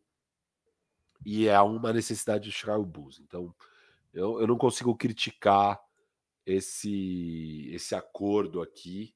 Acho que, o, acho que faz sentido, cara. E acho que para o Devon Carter, Devon Carter também, é um do, porque eu via ele mais indo para contenders, onde ele ia ter papéis pequenos e tal. Talvez no Bulls é onde ele vai ter o melhor papel para agregar valor à carreira dele e tal. Então, pode ser muito bom para os dois aqui. Isso aqui eu, eu gostei, eu gostei. Você gostou então? Ah, cara, vamos lá. Três anos, 20 milhões no. Ah, Firu. Eu não gostei, não. De novo, tô esperando o Bulls contratar alguém um pouquinho pouquinho mais de. Eu pedi o Jordan. Eu pedi Jordan Clarkson. Quem foi o outro que eu pedi? Gabe Vincent e os caras me entregaram Devon Carter. E Kobe White. Para, eu não gostei nada de Chicago Bulls. Eu não sei o que vocês estão fazendo. Mesa, mais uma bomba aqui, ó. bomba, colocar... bomba nível de Evon Carter. Nível, ó, tem o hoje soltando bombas na tela aqui no, no primeiro comentário. Eu achei muito engraçado. Estou trazendo assim porque Timetie Meto. Um aninho com o Phoenix Suns, mesa. Vai brilhar, vai brilhar. Phoenix Suns tá rapelando, hein? Tá. Não, é, ele, aqueles que eles soltaram Jock Landale ali porque eles estavam cozinhando. Estavam cozinhando, pegaram. Firu, essa que eu falei que eu não lembro quem trouxe no chat que você ia gostar. É, dá para classificar o Timese Meto como um, como um queridinho? Era essa? Era essa do Era essa. Ah, é um, é um pouquinho, querido. Não, não, não chega a ser um queridinho, vai. É demais para ele. Agora, a pergunta que a torcida do Santos quer saber é: Mas eu gosto dele. Ele vai virar um queridinho? Porque espaço para jogar, pelo visto, vai ter. Ah, Metuzão no corner passando a quadra, eu gosto, hein? Eu gosto. Não, porque o, o Santos tá trazendo vários caras. É. Caras. Caras. E, e espaço vai ter. Todo mundo vai jogar um pouquinho até o treinador decidir o Frank, o Frank Vogel decidir. Minha rotação é essa. Você acha que o é. Metu. Quero, quero, quero lançar uma pergunta para você. Minutos por jogo no elenco, o Metu vai ser qual? O terceiro, o quarto, quinto, sexto, sétimo, oitavo, nono?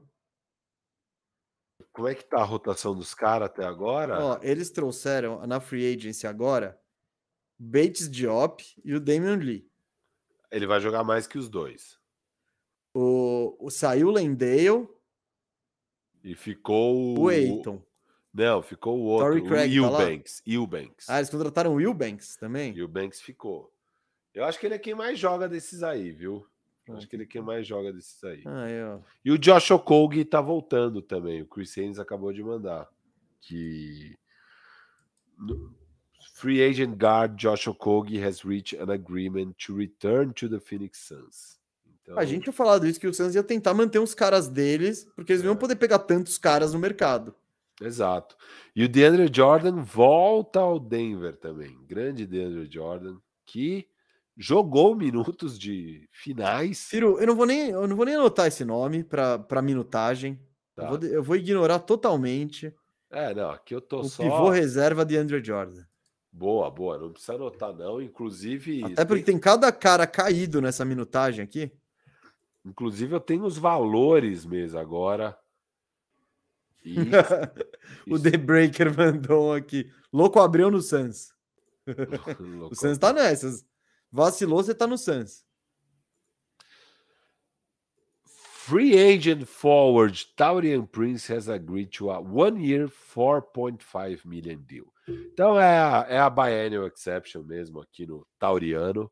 Eu um gosto. ano, 4 milha, tá bom. Era exatamente o que eu imaginava, o Tauriano pela por essa essa aí, por essa. Pelo encaça de pelo encaço de terno já agradou o Firu na primeira, já começou trazendo um queridinho. Bomba! Esse é nível bomba mesmo?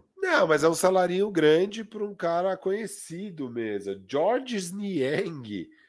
Três anos, 26 milhões com o Kevs. Oito por ano é, ali no Kevs. E, cara, eles não conseguem pegar um 3.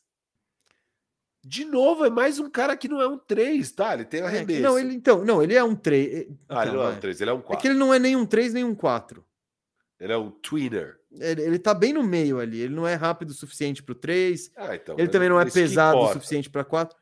Cara. Isso que importa pro Kevs. Tem alguém. Ó, primeiro, ele é um tamanho... queridinho, um queridinho do Cauê. Cauê deve estar triste que o Sixers perdeu o Niang. E, pô, esse time tem um, tem um. E ele é especialista mesmo. Ele, para mim, ele não é um fake chutador de três. Eu acho que é um cara que dá para confiar que se ele vai estar tá livre, ele é, precisa ser marcado, etc e tal. Vamos lá. Então, eu acho que o Kevs precisava dessa peça. O precinho. O precinho foi quanto? 2,26? 3,26. 8 por ano. Ah, golaço. Golaço, Kevs. Golaço? Ah, tá bom, vai, gol. Gol! Do é, Cleveland. É, gol do Cleveland, é isso aí. Gol da narração do, do, do narrador inglês, que eles não falam inglês. Oh, score! Magnificent! Então eu vou dar um desse pro, pro Cleveland. Tá, tá de bom tamanho, eu gostei. Magnificent é um pouco grande. Ah, oh, that's... é, é porque o gol eles, eles não falam that's rubbish. Não, assim, eu, eu até gosto desse valor pro, pro, pro menino Niang aí e tal, mas eu só acho que realmente não é o que eles precisavam, cara.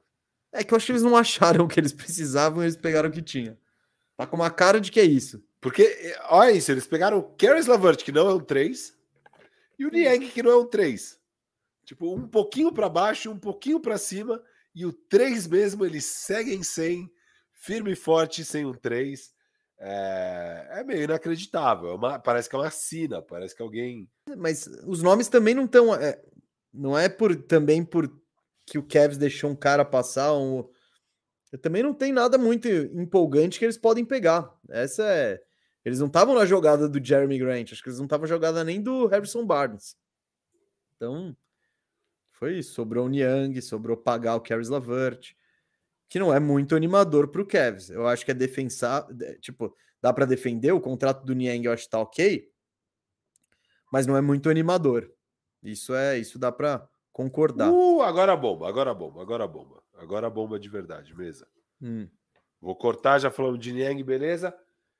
Kyrie Irving, três anos, 126 milhões com o Dallas Mavericks. Como esperado, hum. 40 milha Três anos, a grande questão para mim do contrato do Kyrie Irving seria a duração, seria. É... E a gente falou disso ontem, né? A gente falou que o Mavis estava querendo dois, o Kyrie estava querendo quatro, cinco, e eles iam ter que se encontrar no meio do caminho. O meio do caminho foram três anos, 126 milhões. Acho que o valor era o esperado, por volta de 40 milhões. Eu não esperava é... isso, não. Ah, eu esperava. Eu tinha ele... Também vai muito do precisa manter, já demos coisas por ele. Eu tinha ele exatamente 40 em Dallas. Eu só não sabia a duração, mas imaginava algo como 3. Mas fechou. Acho que. Não, eu não estava tão longe, eu botei 35. Tá. Que também. Tá. Mas. Ah, Firu, vou, vou, repetir o que eu falei ontem. Se o, da, se o Dallas Mavericks quer o Kyrie, fica à vontade. Fica à vontade. Quem sou eu para entrar no meio da vontade deles? Eu acho o melhor uso de 40 milhões de cap space, pensando, óbvio que não é, não é assim que funciona. O Dallas não tinha 40 milhões de cap space. Mas eu não queria comprometer tudo isso do meu teto salarial ao lado que já tem o Luca ali ocupando e vai ocupar cada vez mais. Não é o Kyrie Irving a peça que eu acho que um percentual tão grande dos seus recursos deve ser investida. E sem entrar, e aí eu tô falando só de basquete, hein? Não entrei nas doideiras, na bomba relógio, na, no qual no que ele vai encanar da próxima vez. Eu já não gostei do encaixe agora, é mas não é surpreendente, porque é coerente com o que eles fizeram antes. Eles deram assets de verdade para trazer esse cara. Não deu certo o projeto, mas beleza, eles já estavam meio comprometidos por tudo que eles deram antes. Eles deixam o Kyrie embora meio que sem nada, a gente discutiu isso quando rolou a troca. Ia ser complicado, então eles não tinham nenhum caminho muito bom. E para mim, os pais pegaram o pior, viu?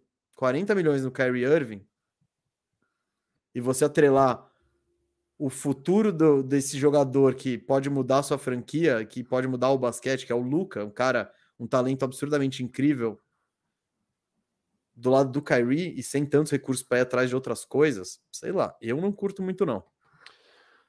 É, eu também não curto, mas essa é a consequência de se ter feito essa troca desesperada no deadline, que você ficou refém da situação e, e pior, por pior, por mais incrível que pareça, o melhor cenário para Dallas era renovar com o Kyrie. Você não pode perder o Kyrie. Você deu Dorian Finney-Smith, Dinwiddie e First desprotegido para pegar esse cara. E agora você vai perder ele de graça para pegar quem? Não tem como. Você tem que ter o Kyrie. E agora é trabalhar para arranjar uns defensores decentes para ver se vira um time, porque não era um time, né? Pós-deadline, absolutamente não era um time. Vocês pegaram o Prosper, vocês pegaram o Derek Lively e vão ver o que mais vocês pegam, porque agora precisa montar um time. Mas pelo menos o desastre maior, acho que o maior desastre para essa off-season do, do Cavs, do, do Dallas Mavericks, do Mavs, seria perder o Kyrie, por incrível que pareça. E, e, eles conseguiram pelo menos não se atrelar quatro anos com o Kyrie, foram só três, mas mesmo assim. Por essa grana.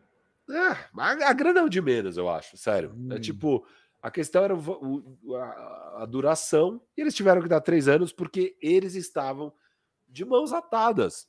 Por mais que não estivessem disputando com ninguém. Tá disputando com a doideira do Kyrie. É. Aquela coisa, 25, ah, Dani, se vou pegar 12 e jogar um ano com o Lebron. Aí, enfim, eu, eu não. Eu entendo tudo que você está falando, faz sentido. Claro, é, é um pouco do negócio do Embiid, vai. Se eles deixam o Kyrie embora por nada e pega o Harrison Barnes, um, sei lá, três free agent X, o, Lu, o que, que você vai falar pro Luca? Tipo, não, ó, mas seu time campeão tá chegando, cara. O Kyrie você vende a Sim. ideia, o sonho de ter uma estrela do lado. Agora vocês vão ter uma off-season inteira para trabalhar juntos, o, o, training camp, bababá, a gente vai achar um jeito de jogar.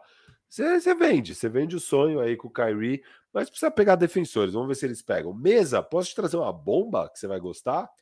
É, bo... é que você tá, você tá banalizando o uso Não, agora é, uma, é um contrato grande, um jogador você vai adorar a notícia. Chris Middleton assinou 102 milhões por três anos para permanecer em Milwaukee. Nossa, hein? Acho que matei, matei na mosca essa, talvez?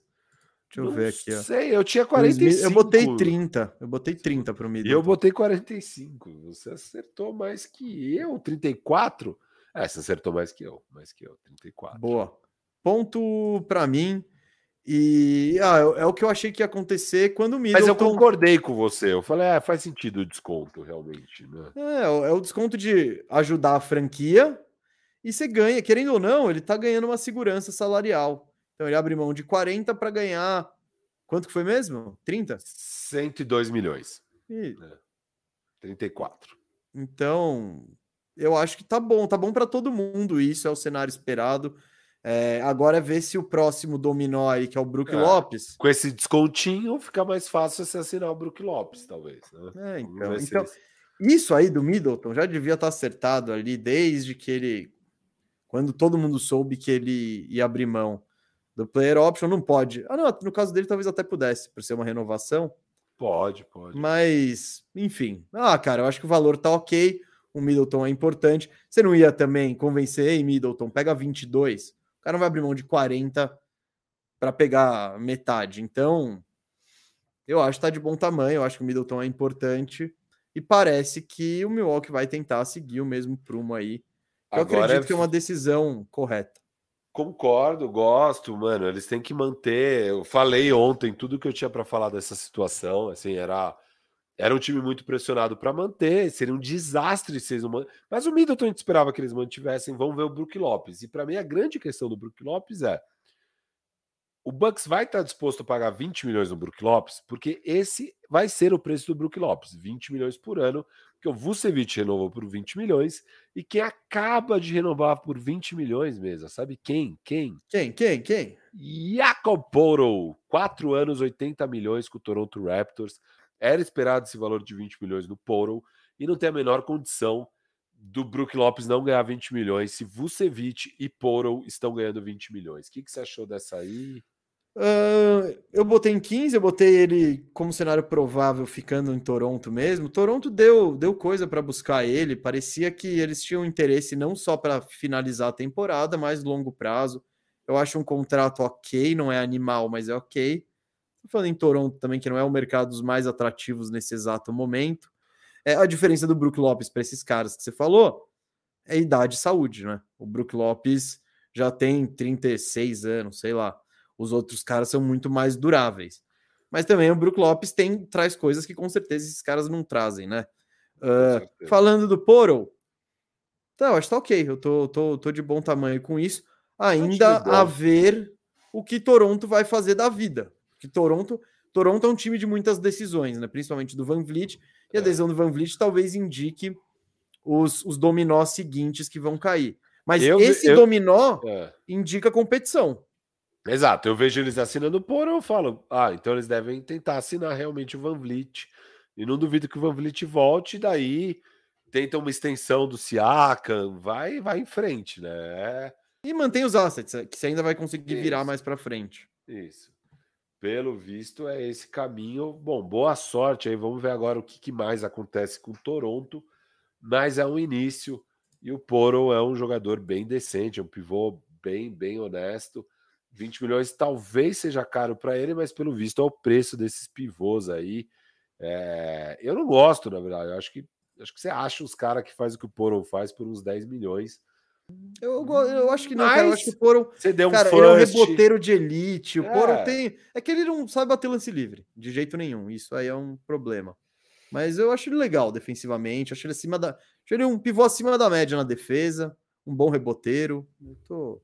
Tá bom. Não, Mesa, não é um contrato zoado. Um contratão de 100 milhões aqui, tá? Da casa dos 100 milhões. Restricted Free Agent Cam Johnson, 4 anos, 108 milhões para ficar em Brooklyn. Vai ficar em Brooklyn. É... Ele que veio do, do deal do Kevin Durant, então eles mantiveram. Então o Cam Johnson nem esperou outro time dar uma proposta maior e tal, já fechou aí no 108. E Brooklyn milhões. também não quis jogar o joguinho eu acho que foi um meio que um. Isso, eles deram oferta e é, fechou. Porque Brooklyn podia ter feito, não, vai lá procurar. Isso. Aí você consegue, aí volta. Porque às vezes vem um volta um 130 e você toma essa. É, né? então. Uh, ontem no programa eu falei que eu gostaria do Cam Johnson no Orlando. E eu falei que se eu fosse Orlando, eu botava ali uma proposta de 25 milhões por ano. Eu botei quatro anos, 100 milhões. Foi o que eu pensei, falei ontem no programa.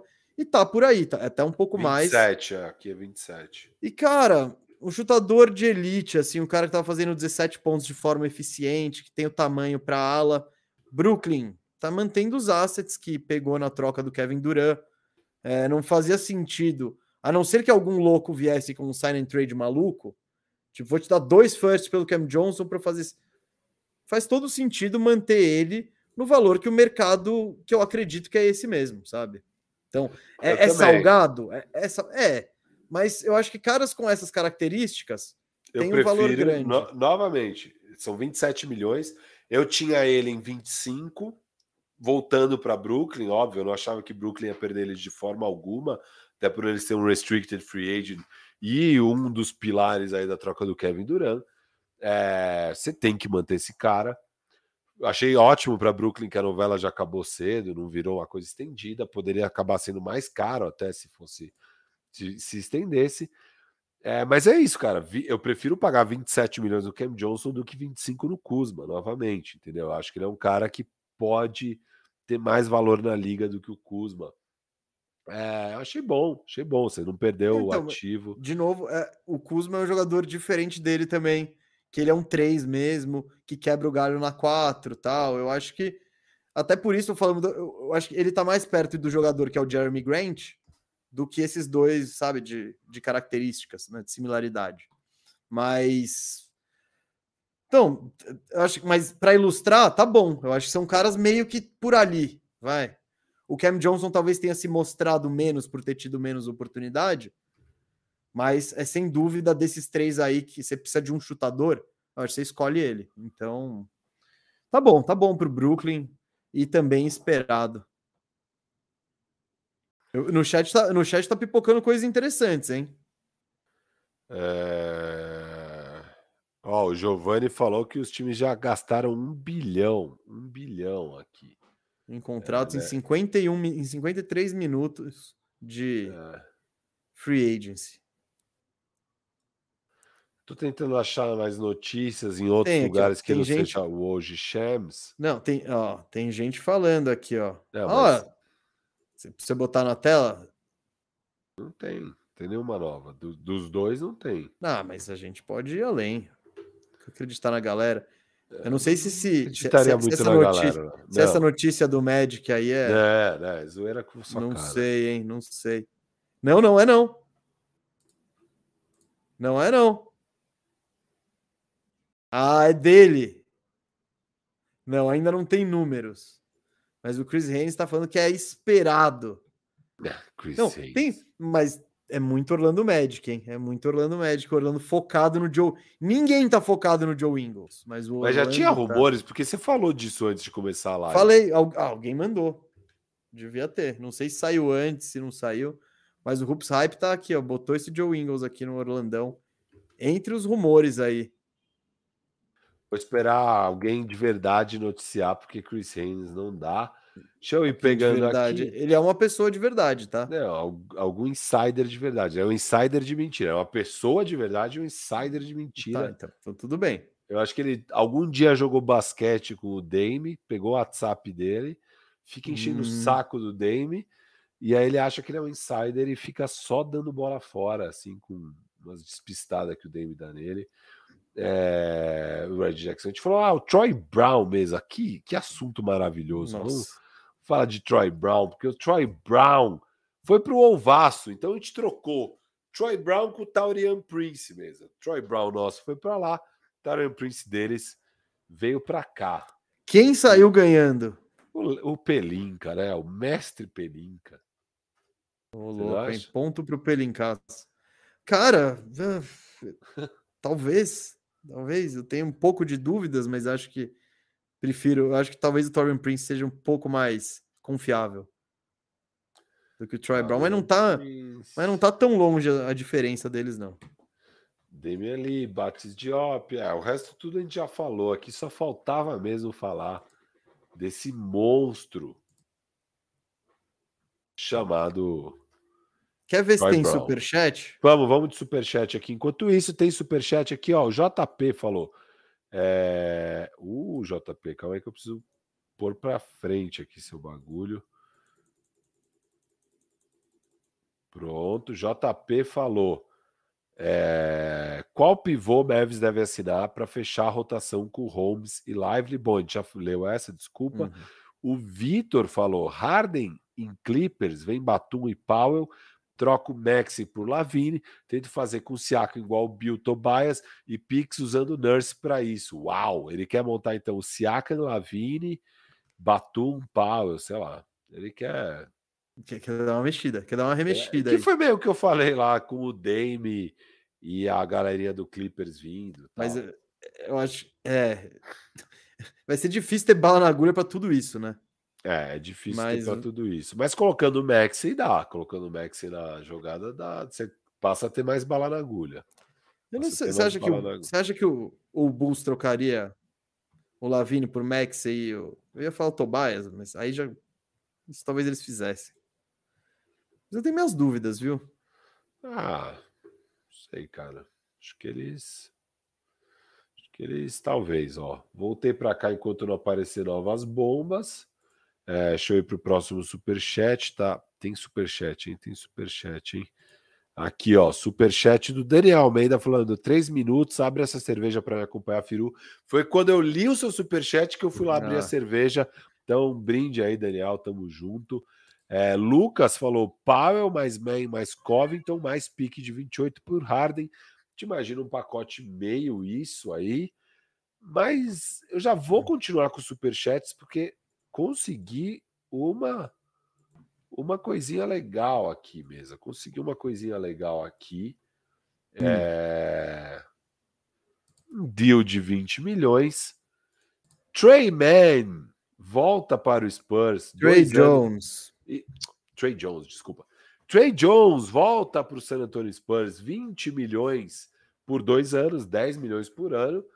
Conseguiu um dinheirinho legal, né? Ele que teve uma temporada boa com o Spurs, eu acho eu vendo assim, eu acho um contrato bem honesto para os dois lados, viu mesmo? Acho bem justo. Tô de acordo, tô de acordo. E esse é o tipo de movimentação que eu tô esperando ver do Spurs. Eu não tô esperando ele ir atrás de ninguém, de bater na porta do Van Vliet. É fazer contratinho bom, manter os caras que você tem, que você tem interesse em manter num preço justo. E, e, pro, e, o, e o Trey Jones também é meio que. Esse negócio parece ser um, ó esse valor tá bom para os dois? Tá bom? Vamos tirar isso da frente? Vamos. Acabou. Então, eu tô de acordo que tá bom para todo mundo. Sabe? Igual, e acho que esse é um contrato que pode em pouco tempo, né? Agora ainda mais que as pessoas vão ver o Spurs, né? Que eles vão ter um pouco mais de relevância, que eles vão tentar disputar por mais coisas.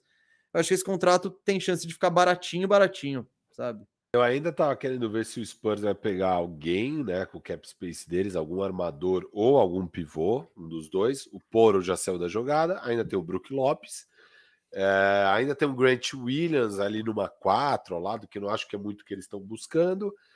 E sei lá o que, que eles ainda podem fazer, mas o Trey Jones voltando tá, tá legal. Para o Trey Jones vai ser ótimo jogar como titular nesse time. Vamos ver se ele, ele vai ser maravilhoso, titular. porque para ele é antes, incrível, exato. Nenhuma pessoa assistiu o jogo do Spurs no ano passado e quem falar, quem, quem falar que pessoas que não são torcedoras do Spurs, mas que viram mais de seis jogos do Spurs na temporada passada, guilty. Porque eu tinha dois no meu fantasy. Eu vi bastante Spurs. Eu vi então, bastante Spurs. Eu tinha o Vessel e Keldon Johnson. Embora eu nem sei se eles jogaram mais de seis jogos na temporada passada. Mas eu assisti, eu assisti uns bons 20 jogos de Spurs no ano. E, e o Trey Jones você, é um armadorzinho legal. Então você acha que você é a pessoa que não é torcedora do Spurs que mais assistiu Spurs no ano passado? Dá pra você cravar essa? Talvez a família do Vitor Imbaniama, mais que eu. Não, não, não, Brasil, Brasil. Pô, no ah, mundo Brasil, com certeza Brasil, tem. Brasil, tá. Brasil, Brasil é... é... não sei. Não ficar cravando isso. Então Mas, agora cara... as pessoas vão ver o Spurs. É, o Trey, o Trey Jones, para é quem não ponto. sabe, inclusive é o irmão do Tyus Jones, né?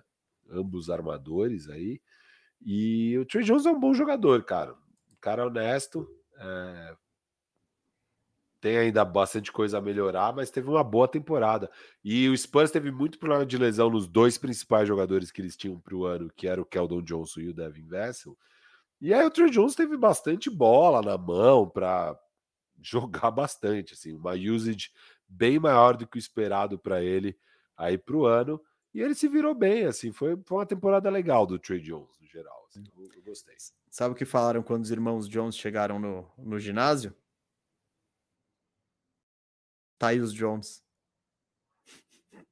Foi boa essa, cara. Boa, criei agora. incrível que pareça, foi boa essa. Tyus Jones. Tyus Jones. Muito bom, Gustavo. Tanto que eu nem prestei atenção no que você estava falando, porque eu, eu falei, deixa eu guardar essa aqui de, dentro. Essa é. cara de. Não, só queria que você terminasse logo para eu é. poder soltar essa e não esquecer. Nelson Cardoso mandou um super chat aqui, falando: Zubat disponível para troca. Existe um mundo onde acontece uma troca entre Eiton e Zubat de mano? Será que é mano a mano que ele quer dizer? É, pau a pau? Ou Clippers tem que adicionar mais algo? Clippers com certeza tem que adicionar mais algo, até Nenhum porque... desses pode receber salário a mais. Então vai é. ter que bater, vai ter que ser próximo, os 30 e poucos do Eiton. O Zubat ganha o quê? 10. Você precisa botar mais 20 milhões. Então pode acontecer você botar um Marcos Morris, um não sei o quê, mas para ganhar alívio financeiro não é com o Clippers o negócio. Tipo. E, é. Então, e, e, aí, jogador por jogador, cara, o Eiton é melhor que o Zubat. Dão muito melhor. Hoje não é muito melhor, mas é melhor. Então, sei lá. Boa, concordo. É, e o Nelson Cardoso mandou mais uma depois. Pergun... Ah, de novo a mesma, por sinal. É, perguntando se o Clippers teria que mandar mais um Batum da vida, seria meio que isso, Covington, Batum, bababá. É, eles vão tentar jogar o Marcos Morris, o Sixers isso. vai pedir o Batum de volta, tá, nananã. Mas também não sei se ideologicamente é o que o Sixers vai aceitar. Às vezes o Daryl Morey tá lá batendo na mesa dele e falando: não, ele só sai por uma estrela. Se não tiver o Star, jogo de All-Star, eu nem recebo fax. Bom, o Pelinca, eu tô imaginando aqui, mesa, é, que o Pelincaço assinou o Torian Prince e aí sim foi tirar a merecida soneca, tá? Aí ele foi. Calma, mano, calma. Ele já foi buscar um queridinho seu. Ele deve estar tá trabalhando nos outros queridinhos, mas eles são muito requisitados. Bom, a, ó, a galera gostou da sua aqui, viu? Mesa Não, voando no humor. KKKKK. Foi é, boa. Eu gosto desse humor, que ele, ele de tão ruim, boa. ele é bom. Não, Tyus Jones, Tyus Jones foi bom. Foi bom, foi bom. Foi bom. Ganhou. Mesa, é... nem sei, nem sei. Ó, eu, eu vou ver aqui que free agents que ainda estão na jogada. Ó, Westbrook... tem um monte de gente. Tem, ó, o Struz tem confirmação? Tem um monte de gente falando do Struz aqui. Dos caras não tem, mas não sei de se outro... os que os caras não cara? iam ignorar o Struz. Os caras não iam ignorar o Struz, não. É. Digo isso. Quem é os caras? Então vamos, vamos ver se a ESPN aqui. Também não. De onde saiu esse. Porque acho que nem no Hoops Hype tem. o Hoops é. Hype tá de olho em todo mundo. Aqui, ó. O rumor que o Hype acabou de jogar é Cavaliers ainda pretende adquirir Struz após Lavert e Young. Foi o Jake Não Fisher que falou isso. notícia, galera. Essa que é real. Sign and trade cenário. Ah, senta lá, Cláudia. Senta aí, galera. Não vamos colocar na tela essas barrigadas aí de vocês, tá? Vocês estão querendo ver se eu vou dar barrigada aqui? Aqui não tem barrigada, não, meu amigo. Aqui não tem barrigada, não. A gente é. Desde que ele escalou, quem que você escalou de titular na no Warriors? Que você bancou? Moses Muri. Desde que você bancou a Moses Muri de titular nos playoffs. Foi que não faltou. Foi estamos faltou. há 100 dias trabalhando sem barrigada. É. É isso aí, bicho. Ó, aqui o... parece que o Pelinka tá muito disposto a dar mid-level aí no, no Eric Gordon. O Twitter odeia esse move, mas eu até gosto, viu? Eu não acho muito ruim. Ô, oh, Eric Gordon por 4 milhões? Não, mid-level. Ah, 12? Salgado. Cara, eu acho que ele ajuda bastante o Lakers, é, viu? Eu tipo, acho. eu acho que ele ajuda bastante. Sabe o, sabe o Malik Beasley? Imagina poder confiar nele. Exato, e não tem muita coisa no mercado, tá ligado? Tipo, se, se a gente pegar ele, eu tô feliz, na real. É tipo, a ideia é pegar ele e o Shoulder, voltar o Shoulder e o Eric Gordon, e você gasta somente E o Dilo, o que, que vai acontecer com ele? É. Não, ele tem que voltar. você sabe, né? Você sabe, né? Não sei o que é. Que se a gente perder o Dillon, eu vou, nossa, eu vou fazer um recap de todas as trocas desse cara, porque é mais uma. Imagina, o cara mete um first para três meses depois sobrar o Vanderbilt. o Malik Beasley dispensou, o Dylan não volta. Aí o maluco deu THT, para pegar o Pet Bev, aí troca o Pet Bev mais grana, mais um second para pegar o Mobamba e tchau também. Vocês então, chamam ele de menisquão, pô? Eles deram. Não, mas as trocas desse cara, de meniscona. É tudo isso, é tipo, ah, toma um asset, vai embora. Toma um, tchau, asset, tchau. Tá voando para já. Aí você vai ver o Lakers não tem asset para nada, nada, nada, nada. Hum. Porque o Pelinka só faz merda, só faz merda. O cara só não. faz merda. Eu acho engraçado. O Pelincaço aqui tá indo atrás. Pegou um queridinho do Firu. Pô, o cara tá indo atrás. Prince por tá indo atrás de outro negócio que Firu. O Firu ele consegue criticar e elogiar ao mesmo tempo. Ele é maravilhoso. Elogiando os deals. Que é o Aaron Gordon. Ele tá remando contra a maré para ir atrás de um cara Eric, que você quer. Eric, Eric. Eric Gordon, isso. Remando contra a maré para pegar um cara que você quer. Está criticando. Pegar o segundo cara que você quer. Essa porra de pelinca, desgraça. Mano. Ó, tem, tem superchat. Ó, tem gente falando que não lemos um superchat. Uh, aí é foda, hein? Ó, o, o Gibran, Victor, talvez. O Victor Hendrickson falou que hoje o mago Kobe Altman fará loucuras nessa free agency. Confia nele, let him know.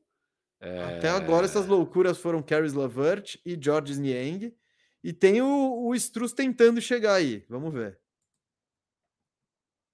Kobe Altman, general manager do, do Cleveland Cavaliers. Sim, sim. Qual superchat que eu não li? Eu tô tentando achar aqui. Eu, eu vi a mensagem de alguém falando que esquecemos o superchat. Porra, eu acho que era antiga antes da gente de fato ler. Porque, tô tentando, ó, tentando Nelson, Nelson, do Lucas, do Daniel. Não, eu li tudo, velho. Harden, Clippers, Batum, Siakam, Bills, a gente leu. Qual pivô do Mavis, Harden, Boston, que fit lindo. Não, lemos tudo, lemos tudo. É, bom, mas se por acaso não lemos aí, pode falar de novo. Ah, o Gibran Rocha aqui tá falando, mas cadê Gibran? Será que é, é, é de membro? É de membro? Se é de membro, talvez possa hum, ter sido. Aí, aí, aí ele fica perdido, mas manda aí que a gente é. responde se for de membro. Deixa eu ver se tem o dele de membro. Vai falando aí suas Ó, ó, ó, não, então. Eu ia falar, eu ia falar, é, não, não tem nenhum aqui de Não, membro. então, o que eu ia dizer é o Lemuel Max, ou Max, pediu, por gentileza, atualiza as mudanças até agora. Boa. E vamos atualizar, então, vamos fazer um. Enquanto os caras lá, o Woj e o Shams, comem um lanchinho, a gente atualiza. Eu vou é que eu tô só com os nomes, eu não tenho. Vou tentar ir de cabeça, hein, Firu? Será que dá?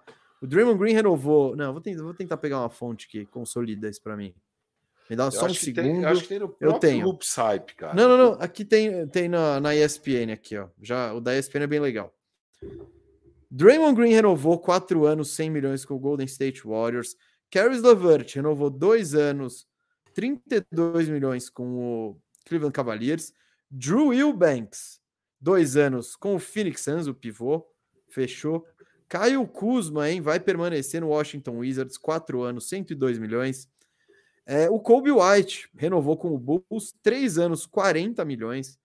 Ó, o Phoenix Suns está trazendo a galera. Keita Bates Diop fechou com o Suns, dois anos, 5 milhões.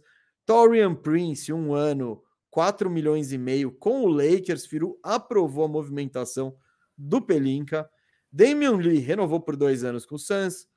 Uh, esse, essa aqui foi a surpresa da noite na questão de valor, sem dúvida. Bruce Brown foi para o Indiana Pacers, dois anos, 45 milhões, né? Esse contrato. Troy Brown Jr. fechou com o Timberwolves, ex-Laker. É, de valor surpreendente, isso aqui também me surpreendeu. Jeremy Grant, cinco anos, 160 milhões, vai permanecer no Portland Trail Blazers. Jevon Carter, o Bulls tirou ele do Chicago Bulls aqui, ó. Aliás, o, o Bulls tirou ele do Bucks, três anos, 20 milhões. Eu não curti muito, não. Timese Meto, mais um cara aí que chega para a legião do Phoenix Suns, um salário de um ano, provavelmente mínimo. George Niang deixou o Sixers e foi para o Cavs, três anos, 26 milhões. Kyrie Irving, hein? Vai ficar no Dallas Mavericks, três anos, 126 milhões. Jacoporo, o pivôzão, vai permanecer no Toronto Raptors, quatro anos, 80 milhões. Outro cara que vai permanecer é o Chris Middleton, três anos, 102 milhões, vai ficar no Milwaukee Bucks. Cam Johnson renovou com o Brooklyn Nets, quatro anos, 108 milhões. E para finalizar tudo que está definido aqui, ó, Trey Jones, dois anos, 20 milhões, com o San Antonio Spurs, ele permanece. Resumido, pintou alguma coisa? Muito bem mesmo, muito bem. Eu vou até. Nem sei. Tô precisando abrir minha planilha aqui para galera ver visualmente. Não, assim. a, gente, a gente não respondeu esse superchat do Nelson Cardoso. Para vocês, qual foi o pior contrato até agora? E essa Mas é uma discussão aonde? legal de trazer. Eu não Cara, vi tá no isso. chat. Não parece para mim. Não aparece? Não, eu não vou conseguir colocar na tela, tá, Nelson? Mas. Qual foi o pior contrato até agora, hein? Li todos. O Kuzma, o do Kyrie, né, mano? Do é, eu ia falar do pior, Kyrie. Kyrie. Tá Acho bom, vai tirar. Isso, tirando do Kyrie, né? Tirando do Kyrie. Ah, ó, meus, meus, meus competidores aí: o Bruce Brown, o Kuzma, o Vucevic e o Poro. Acho que são os Nossa, quatro. De um dia para o outro, você abandonou o Vult. Ah, Ah, eu- não, eu eu ponho- pensei melhor. Pensei Eu melhor. ponho. Não, não, eu acho que o do Vult tá de ótimo tamanho. Tá, tá muito bom. O. Cara, eu ponho o Jeremy Grant na jogada. Ah, o, o, o montante e a extensão estão me assustando um pouco. O do Bruce Brown eu acho um valor acima, mas é aquela coisa: se for um erro, é um errinho de dois anos. O do Jeremy Grant ganhando mais de 30 milhões por cinco, esse me, me, me assusta. Cara, um eu pouco. achei tão bom o 5, cara. Eu, eu acho meio surreal essa sua posição. Não, não. Então, é o que eu falo. É o que eu falei. Cinco anos, se ele jogar acima do. Ótimo. Se ele decepcionar alguma coisa, aí é ruim. Tudo vai depender do quão bem ele jogar. Só que eu acho que mesmo no teto dele, eu não vejo ele sendo um. jo- Tipo, é no máximo. O teto, teto jogando o máximo dele, ele vale 32 milhões. Porque 32 milhões é uma grana, né? É tipo o máximo da extensão de novato agora, vai. Os caras que. Você pega esses. Vai, não, é que varia muito isso, né? Porque se o cara foi All-Star ou não. Mas você pega, foi uma extensão mais ou menos parecida com a do Jordan Poole, com a do Tyler Hero, com a desses caras que tem algum potencial aí de ser estrela tal. Então você talvez consiga um cara com essas características por esse preço. Mas também, ó, não tô, não vou cagar em cima da cabeça do Portland Trail Blazers, não. Eles tinham que fazer isso. Eu só achei que poderia ter sido um pouco mais curto e um pouco mais barato. Mas se eu tivesse que assinar esse contrato, é- é isso ou nada? Beleza. Beleza. Uh, tem uma aqui, hein? Tem uma aí? Isso quer dizer, o pessoal tá falando. Deixa eu ver E se de saiu. forma bem efusiva. Ah, saiu uma aqui. Vamos ver se é a mesma. Mas aqui saiu uma para valer. Vamos lá. Porque Gabe Vincent assina por 30. Uou! É pro meu Lakers. É a mid Você não level tinha do Gabe visto? Vincent. Não, eu tinha visto que era Gabe Vincent. Eu não tinha visto que era pro Lakers. Usamos a mid level no Gabe Vincent. Uau, eu tô meio em dúvida. ah, eu gosto, cara. Eu gosto, eu gosto. Gabe Vincent é um cara que mostrou que performa em playoff, que não tem medo dos momentos grandes. É, Acho. Bom, quero, quero agora estudar Gabe Vincent. Eu não tava pensando em Gabe Vincent, né?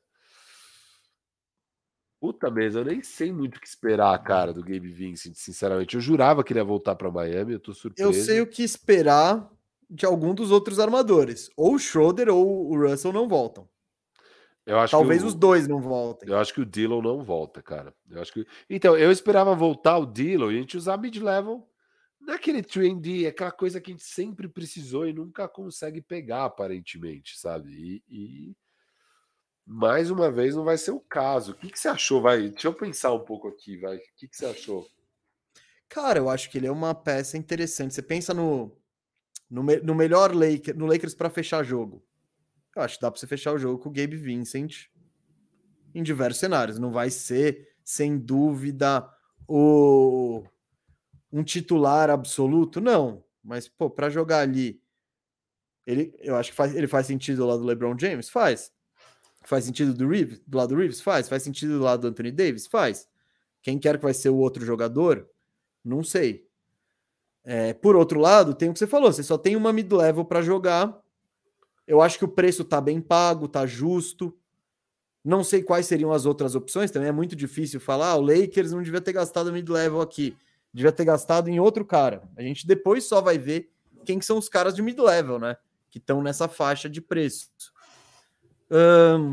eu acho que no fim das contas, esse armador que vai acertar, que vai ter aproveitamento quando tá livre e que não tem o medo de arremessar bolas importantes, é uma peça muito importante para jogar do lado do LeBron, principalmente, porque ele é um cara que a gente sabe que se, se o Gabe Vincent estiver livre e a marcação dobrar nele, ele vai tocar. Assim como ele já tocou para o Caruso, tocou para o D'Angelo Russell. Então, você ter esse cara mais experiente, mais confiável, é uma peça boa.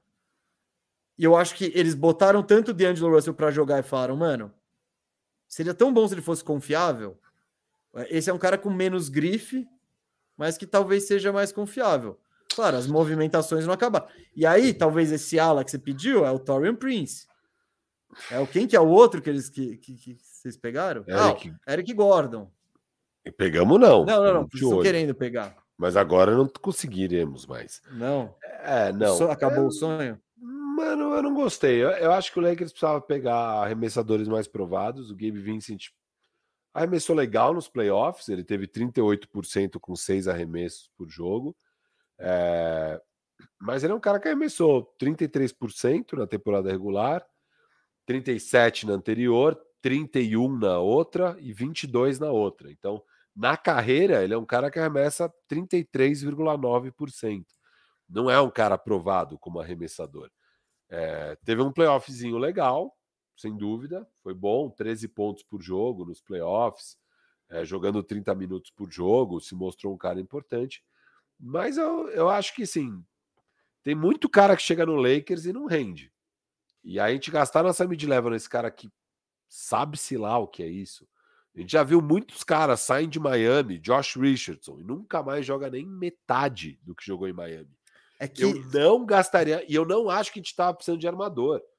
Traz de volta o shoulder com desconto, traz de volta o Dillon, depois tenta trocar, baratinho e tudo mais. Agora, mais uma vez, a gente vai gastar mid-level num cara que em janeiro a gente vai estar tá querendo trocar e deixamos, vai deixar embora assets como o D'Angelo Russell e Dennis Schroeder, etc. E é a história do Lakers do Pelinka. Não tem nunca continuidade nunca pega um cara arremessador. O Lakers nunca pega um arremessador. É um negócio incrível. São, é o sexto ano do LeBron. Ele não teve até hoje um arremessador ao lado dele. O melhor foi o Danny Green. Até hoje, o melhor. Danny Green. Então é, é uma coisa quase doentia, patológica do Pelinka arrumando esse time do Lakers. E, cara, é legal. Eu acho que Game Vincent de jogador legal. Pagar mid-level no Game Vincent eu acho legal. Não pro Lakers. Pro Lakers não era isso gente não precisa de um ball handler. A gente não precisa de um cara que não, que não é provado como arremessador, então, que não é, tem tamanho. A questão do provado, Firo, eu acho que o que estão levando em consideração são os playoffs. Se foi uma. É, Porque não é, é fácil você correr. Tá tudo bem, bem. Eu quero ver a gente. Então, se é playoff é provado, quero ver a gente manter o Hashimura, Hashimura. seja lá o que qualquer um pagar. Já que playoff, um playoff conta. Não, não, não, não, não, não tô. Mas você falou, é, porque o Lakers eu acho que ele precisa de um jogador para essa ocasião. Temporada regular, vai levando, etc e tal. Se é o Gabe Vincent, não sei. O valor tá justo? Tá. Isso, o valor tá É justo. o alvo que o Lakers deveria pegar? Eu concordo com você que você não tá tendo um claro upgrade de Schroeder e, e de Angelo Russell. É, não, é, não é que você tá. Você pegou um cara que é indiscutivelmente vai dar esse upgrade na posição. Eu acho que por característica de jogo, talvez ele seja o que encaixe melhor num time com o LeBron James e o Austin Reeves também rodando os pick and rolls dele. Não sei quem que, o que, que daria para fazer com esses 12 milhões. Essa é a questão. É, a gente vai ver que outros caras estão disponíveis, por exemplo. Se você me fala que você prefere manter Russell, é, manter o Schroeder e pegar o Struz ou pegar só o Gabe Vincent? Eu prefiro deixar a armação como é que tá e pegar um reforcinho em outro lugar. Eu não, eu, eu não acho bizarro, mas não. vamos ver ainda como termina essa movimentação de essa é, montagem de time. Eu não acho bizarro, mas acho que indica muito que a gente vai deixar o Dillon ir embora. E não que eu sou louco pelo Dillon, mas é mais um ativo, mais uma vez que a gente dá ativos para pegar um cara, deixa ele embora. E, tipo, é a história do Lakers, cara. A gente não consegue ter ativos, a gente não consegue ter continuidade, a gente não consegue ter nada, que o Pelinka é o pior GM da história. Cara, é então... que o D'Angelo Russell não é um ativo, ele não tem valor nenhum. Mas salário que... mesmo, que seja salário, salário que não seja alto. Se você assinar o Dillon por 12, é um salário que ok, por mais ele pode nem valer 12, mas é 12. É o Beasley, deixa, livramos o Beasley. E aí? Eu, eu prefiro ter Dillon e Beasley do que o Gabe Vincent. Eu prefiro. Não, vai não, ser mais não, caro. São dois caras que você você prefere, mas são dois são caras que você não caras... quer ver nos playoffs eu em quadra. Eu sei, mas aí eu tenho salário para trocar por um cara bom de verdade e um pique, beleza. Agora com se, se a gente vai deixar o Dillon embora e vai ficar com isso aqui, a gente não vai ter salário para trocas. O time vai ser esse acabou. E esse é o Lakers da Ginny Buzz, mesquinha. Esse é o Lakers do, do Rob Pelinka, que não que perde ativos. O Pelinka, a tara dele é pegar um ativo e deixar o ativo embora daqui seis meses. Pagar pelo ativo, pagar PIX, pagar jogadores de rotação, pagar jovens, e daí o cara que ele pega, ele fala: daqui seis meses, tchau, pode ir de graça. E esse é o Lakers, o Pelinka, cara. A gente não consegue fazer. Olha o Clippers. O Clippers é um acúmulo de ativos. Por quê? O dono está disposto a gastar e porque o GM não é um imbecil. O Lakers é isso aqui. Então, o que me indica essa contratação do Gabe Vincent é que mais uma vez vamos deixar ativos embora. Já deixamos o Beasley embora. Eu não gosto do Beasley, mas é um salário. Você usa esse salário para trocar, é um expiring. É... Já deixamos embora, agora vamos deixar o Dillon também. Então, aquela super troca, incrível, maravilhosa troca do Russell Westbrook, que no começo do ano podia ter sido com Indiana se desse os dois picks, vai sobrar agora o Vanderbilt daquela troca. Uma grande troca. E, e, que, por sinal, ninguém conseguiu jogar nos playoffs, né? No, no, na reta final contra o Warriors e contra o Denver. Nem Vanderbilt, nem Dillon, nem Beasley. A super troca do Pelinka. E ainda tenho medo que a outra troca, que de fato foi melhorzinha, que foi a do second round pelo Hashimura, também ele deixe embora de graça. Então, vamos ver. Mas até agora eu estou bem satisfeito com o Lakers. Embora eu goste do Gabe Vincent, jogador que parece ser legal, mas que eu também tenho medo que pise no Lakers e desaprenda a arremessar, porque ele não é um arremessador provado. Não é. Ele teve um bom playoff e só. Boa. Muito, muito. O pessoal tá falando aqui, ó. Firu tá chorando de barriga cheia, eles falaram aqui. Firu, você acha que está aparecendo a torcida do Palmeiras reclamando do avião? Cara, não, mano. Eu acho que eu, eu sou tô brincando cara com você. Que eu vi, quis trazer eu, o, é, o avião para eu, eu vi o Lebron dando uma coletiva falando que se não montar um time que dê para disputar, ele não tá afim de jogar. Se é para jogar assim, tipo, ah, joga aí, mas você não vai ter chance real de brigar pelo título. E, cara, eu não tô confiando que o Pelinka vai conseguir montar um time que dê chances reais do LeBron disputar um título, por melhor que o LeBron seja, por mais que ele ainda seja um top 5 da NBA, tudo mais não vai dar, não vai dar com o Pelinka. E é um absurdo que o Pelinka ainda tem um emprego. O Pelinka já deu motivo para ser demitido umas 30 mil vezes. Ele é um incompetente. E ele, o cara, não é demitido porque a Ginny Buzz, ah, a família, sei lá o que, a Ginny Buzz, na real, que tinha que ser demitida, mas infelizmente não dá para demitir um dono. Então, espero que algum dia saia algum algum vaze um áudio horroroso dela, alguma coisa assim, para ver se daí tiram ela, porque ela nunca vai vender o Lakers e o Lakers seria muito melhor sem ela sendo a dona. E, enfim, é uma pena, é uma pena que o LeBron tenha decidido ir para essa franquia desgraçada, acabar com o final da carreira dele, porque qualquer outro cenário ele já teria ganhado dois, três títulos, mas menos no Lakers onde é Dini Buzz e Rob Pelinka fazendo estragos. Ah, Firo, se anima aí, cara. Não, Tem gente falando que o hoje que o hoje lançou coisa nova. Não tô vendo. Tem gente falando aqui, pode ó. Ser, vamos ver. Não sei, precisa se, animar. Eu quero mudar de assunto. Eu fiquei chateado já. Se tiver, vai pra tela. Se tiver, vai pra tela. Se tiver, vai pra tela. Mas é sempre assim, cara. É sempre assim. O Lakers é sempre assim. Eu falo que é sempre assim. Vamos de superchat aqui com a moçada mesmo. Enquanto não aparece nada novo, vamos de superchat. É, o Davidson GG falou aqui: Salve Firu e Mesa, ainda não liberou o sexto homem na KTO para o ano que vem. Queria fazer uma aposta. Uh, caramba, desculpa, meu computador tá meio maluco. Ele queria fazer uma aposta no CP3. O que, que você acha de CP3, sexto homem do ano? Ah, eu acho excelente. Uma, quer dizer, nesse, nesse exato momento me parece uma aposta excelente. Não, não sei quem que vão ser os candidatos, etc e tal, mas porque eu também não vejo o Chris Paul sendo titular. É. E é aquela coisa, o Warriors vai bem, começa a narrativa, ah, olha que legal que o Chris Paul tá fazendo, olha isso, olha aquilo. E o prêmio de sexto homem, às vezes, é, ele tá meio ali, né? Não é aquela coisa absurda para umas narrativas, né? Isso, então eu, eu gosto dessa aposta sim. É, também não, não vou dizer que é algo garantido, porque tem muita coisa para se confirmar, mas interessante, cê, gostei. Você ficou jururu, né, com esse meu segmento Gabe Vincent, né, mesa? Não, jururu não, mas é. Mas posso te deixar animado, então? Pode. Joe Ingles, é do Orlando Magic. O Joe Ingles aí, dois anos. Dois anos, 22 milhões. 2,22? 2,22. Ah, você sabe, você sabe, esse contrato tem um nome, sabe como ele chama, né? Ele, ele, ele já tá... Não, não, não, ele já tá padronizado no departamento jurídico do Magic, é o contrato Gary Harris. Que eu tenho certeza que o segundo ano é uma opção do time. Então é um ano por 11 milhões. Tá, tá, tá escrito alguma coisa de garantia aí? Até agora ainda nada. Vai... Vão sair os detalhes dessa Vão sair os detalhes. Bombástica.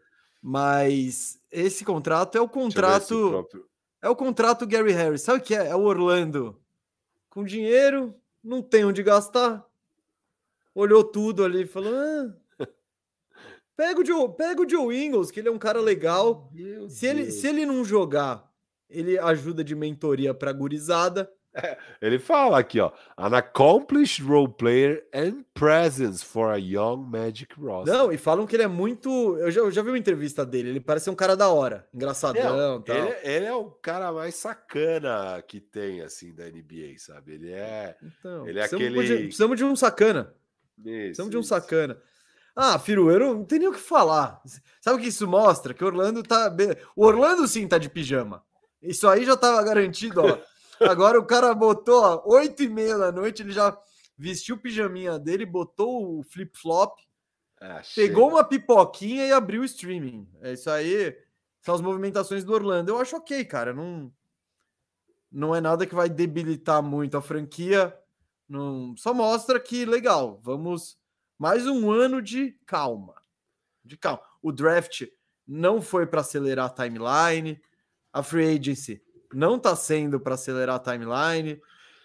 Parece que não vai ter nenhuma troca bombástica para acelerar a timeline. E o Orlando, então, vai com o homegrown dele, só dele, sem, sem meter o adubo importado. Você tá só no natural ali, tá, tá crescendo. Sabe o que eu curti disso aqui? Porque ano passado eu odiei o Milwaukee gastar mid-level dele no Joe Ingles e você adorou. E agora você que adorou, você gastou uma full mid-level aí no Joe Ingles é, e pegou ele a 22.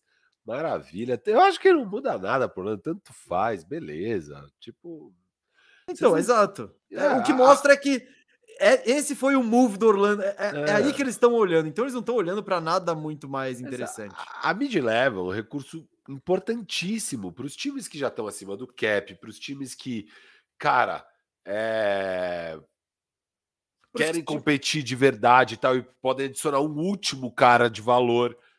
É, não é o caso do médico. O médico gastar 22 em dois anos do Joe Ingles. Pode anotar faz. que é 11 aqui. Eu recebi no meu ponto eletrônico. Vai ser 11 com team option no segundo. Pode anotar. Isso, 11 11, óbvio. Mas no 10... segundo pode gastar ou não. É, essa é a questão. Ah, uma team option, tá. Isso, isso. Que foi o que rolou do Gary Harris, que o Orlando assinou exatamente esse contrato. 2 por 22 com o Gary Harris e aí o Orlando exerceu a player option. Então acho que o Joe Ingles Boa. deve estar também de olho nessa flexibilidade tem, financeira. Tem mais uma bomba aqui, mesa. Tem mais é, uma é do bomba. Orlando?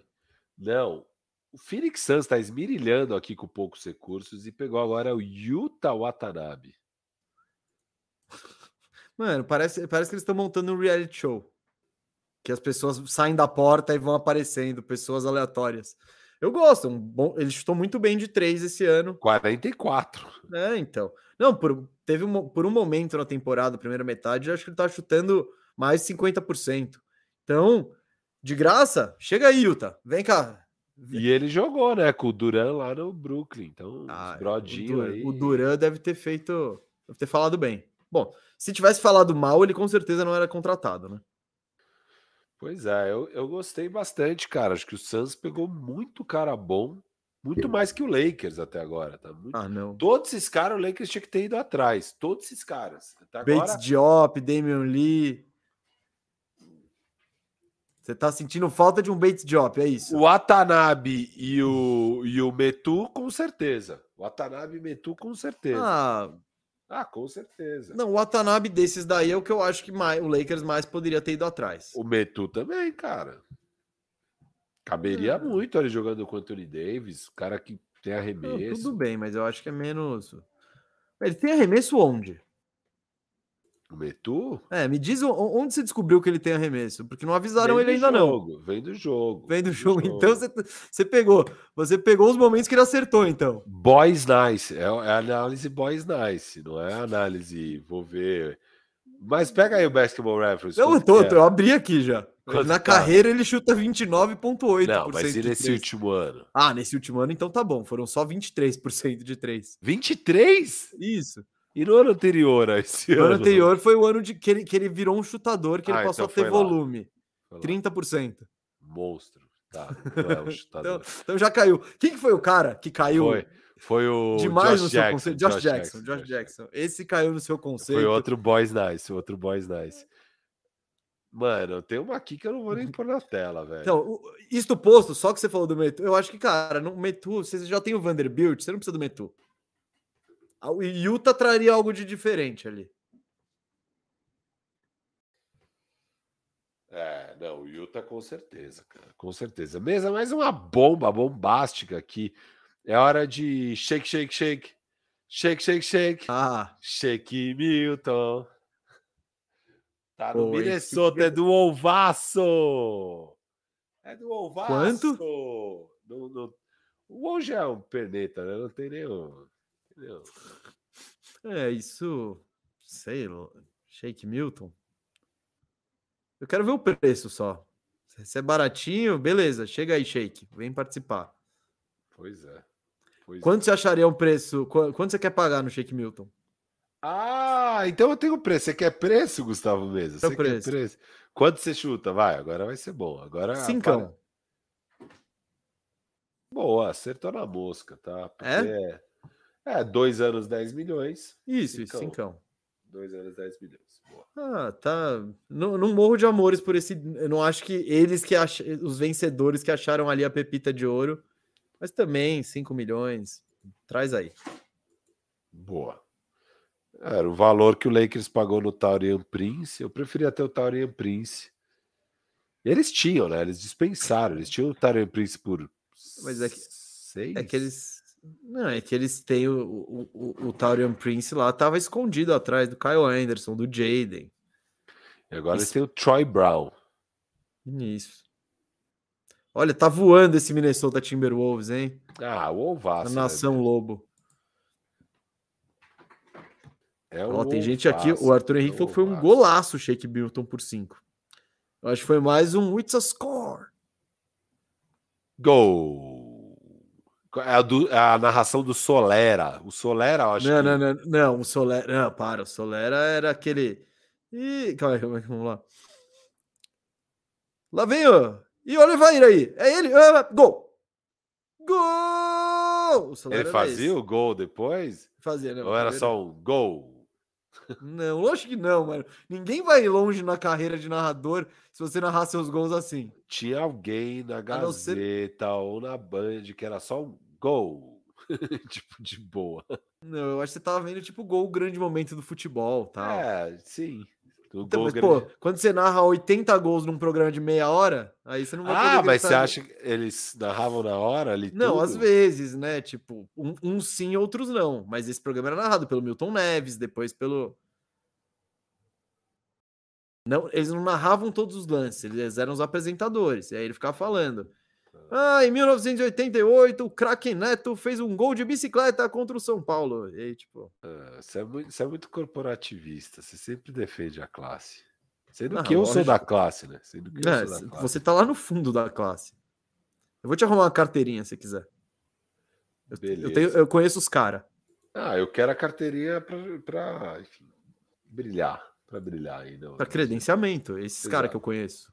Não a carteirinha para falar eu sou o Firu. O Silvio Luiz não gritava gol? Lógico que gritava. Como assim, João Neto? Tá maluco?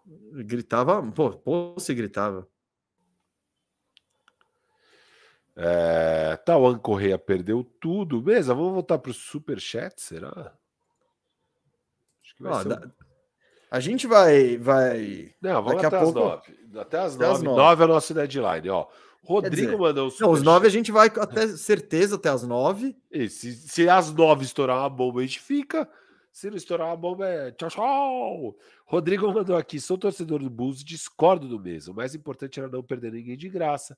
Você 20 por 20, come por 11, foram pechinchas. Javon Carter veio para repor o Bev. Eu vejo meio por aí. Eu vejo meio por aí, Rodrigão. Eu acho que agora você acha perder. o Vult pe pechincha agora? Não, não, pechincha não. Isso aí não. Mas eu acho que eu acho que vocês não podiam perder. Mas eu acho que vocês não estavam disputando o Vucevic com ninguém aí para pagar 20. Acho que vocês podiam ter ah, pagado. É. é o precinho, é o precinho do mercado, você viu. Porra. É. É, não, não, aí, aí ia ser insulto. É, tipo, você corre o risco de numa dessas ele mandar você, mano, dane-se. 15? 15 estão me oferecendo, vou pegar mid-level do Lakers. Ó, e, e vai Gabriel, passear. E, e vocês vão pegar, jogar dois firsts e um Wendell Carter Jr.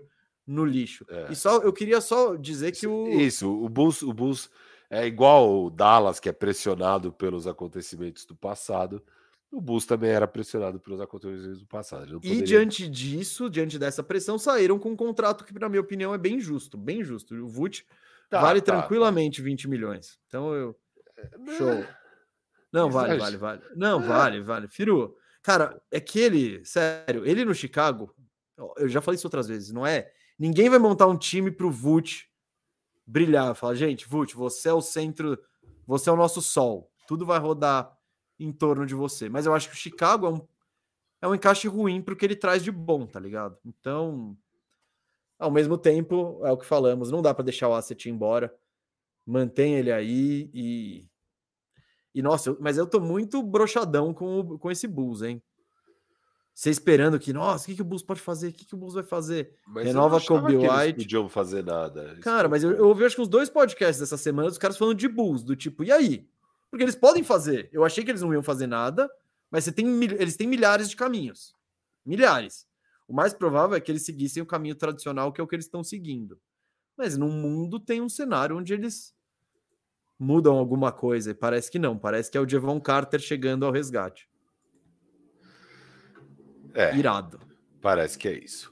E o Gabriel Pinheiro tirando uma onda aqui de campeão, o que é sempre justo, sempre honesto, é a hora de dar a volta olímpica. Falando que Aaron Gordon seguirá caçando o Gabe Vincent nos playoffs. Boa, só que agora é na Conferência Oeste, não nas finais da NBA.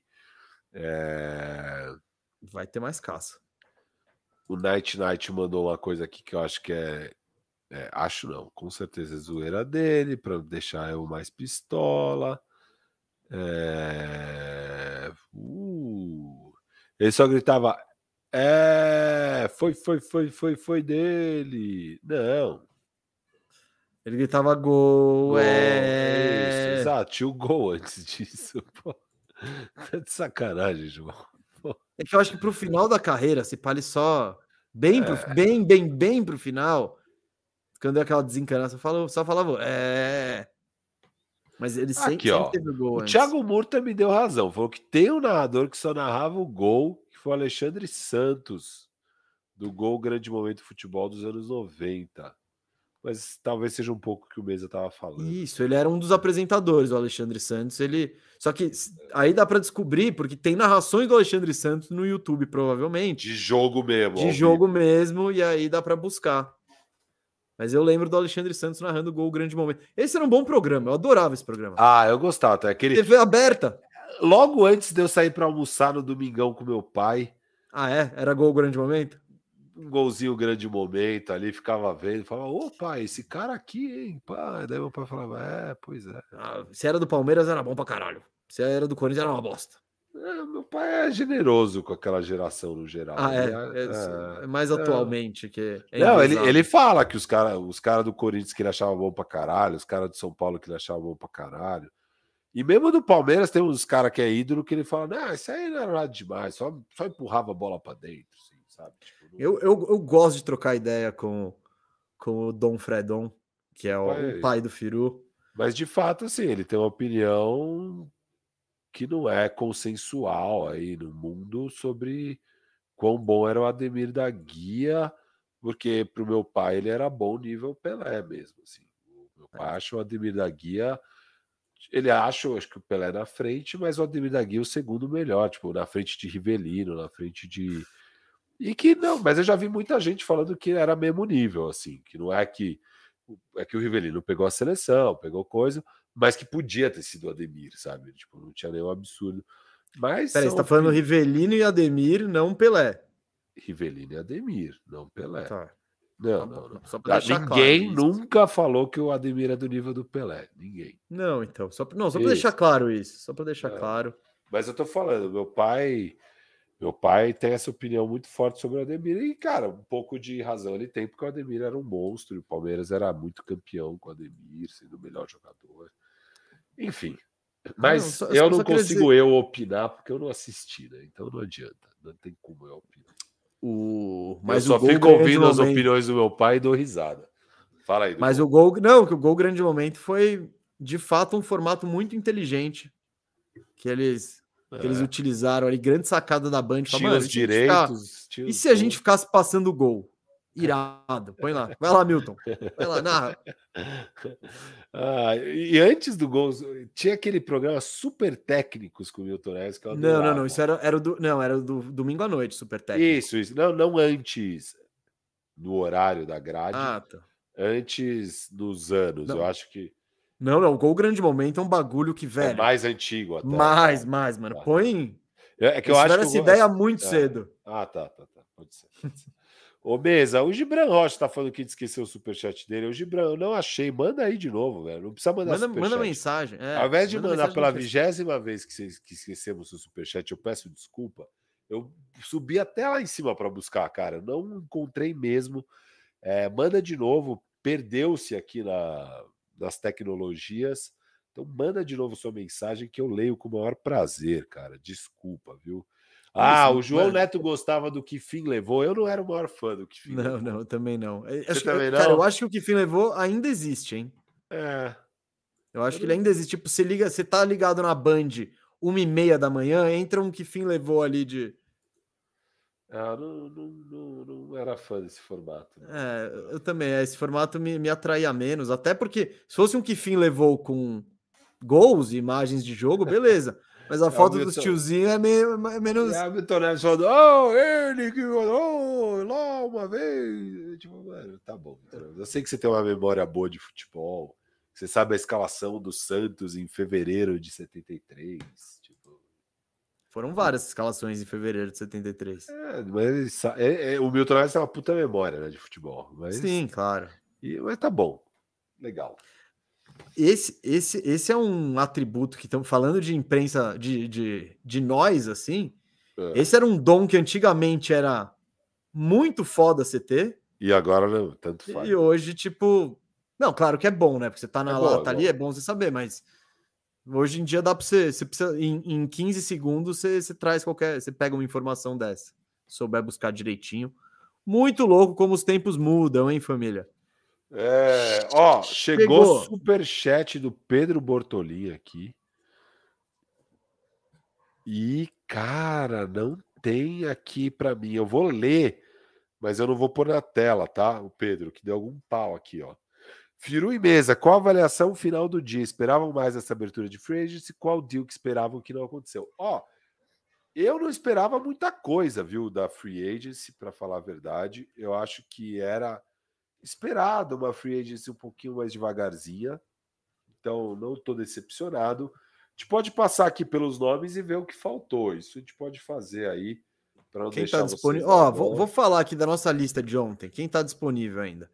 Russell Westbrook. Ó, eu vou, eu vou pôr na tela mesmo a nossa planilha. E aí a gente vai vendo, ó, de cima para baixo. Russ ainda está disponível. Middleton, Harden, Irving já foi. Dillon está disponível. Nikola Vucevic já foi. Draymond Green já foi. Van Vliet ainda não fechou. Sim, sim, essa é a grande peça aí, né? Ele Van, e o ele Houston devem estar. Tá... É. Que tal 45? Os dois maiores nomes, acho que é Van Vliet e Brook Lopes, que ainda estão disponíveis. Tem o Christian Wood na jogada. É... Jordan Clarkson já voltou, né? Jordan Clarkson fica lá, renovou. Acho que ele assinou uma extensão um pouquinho antes da, da Free Agency abrir, não é isso? Estou viajando? Clarkson, não, Jordan, Jordan Clarkson acho que não.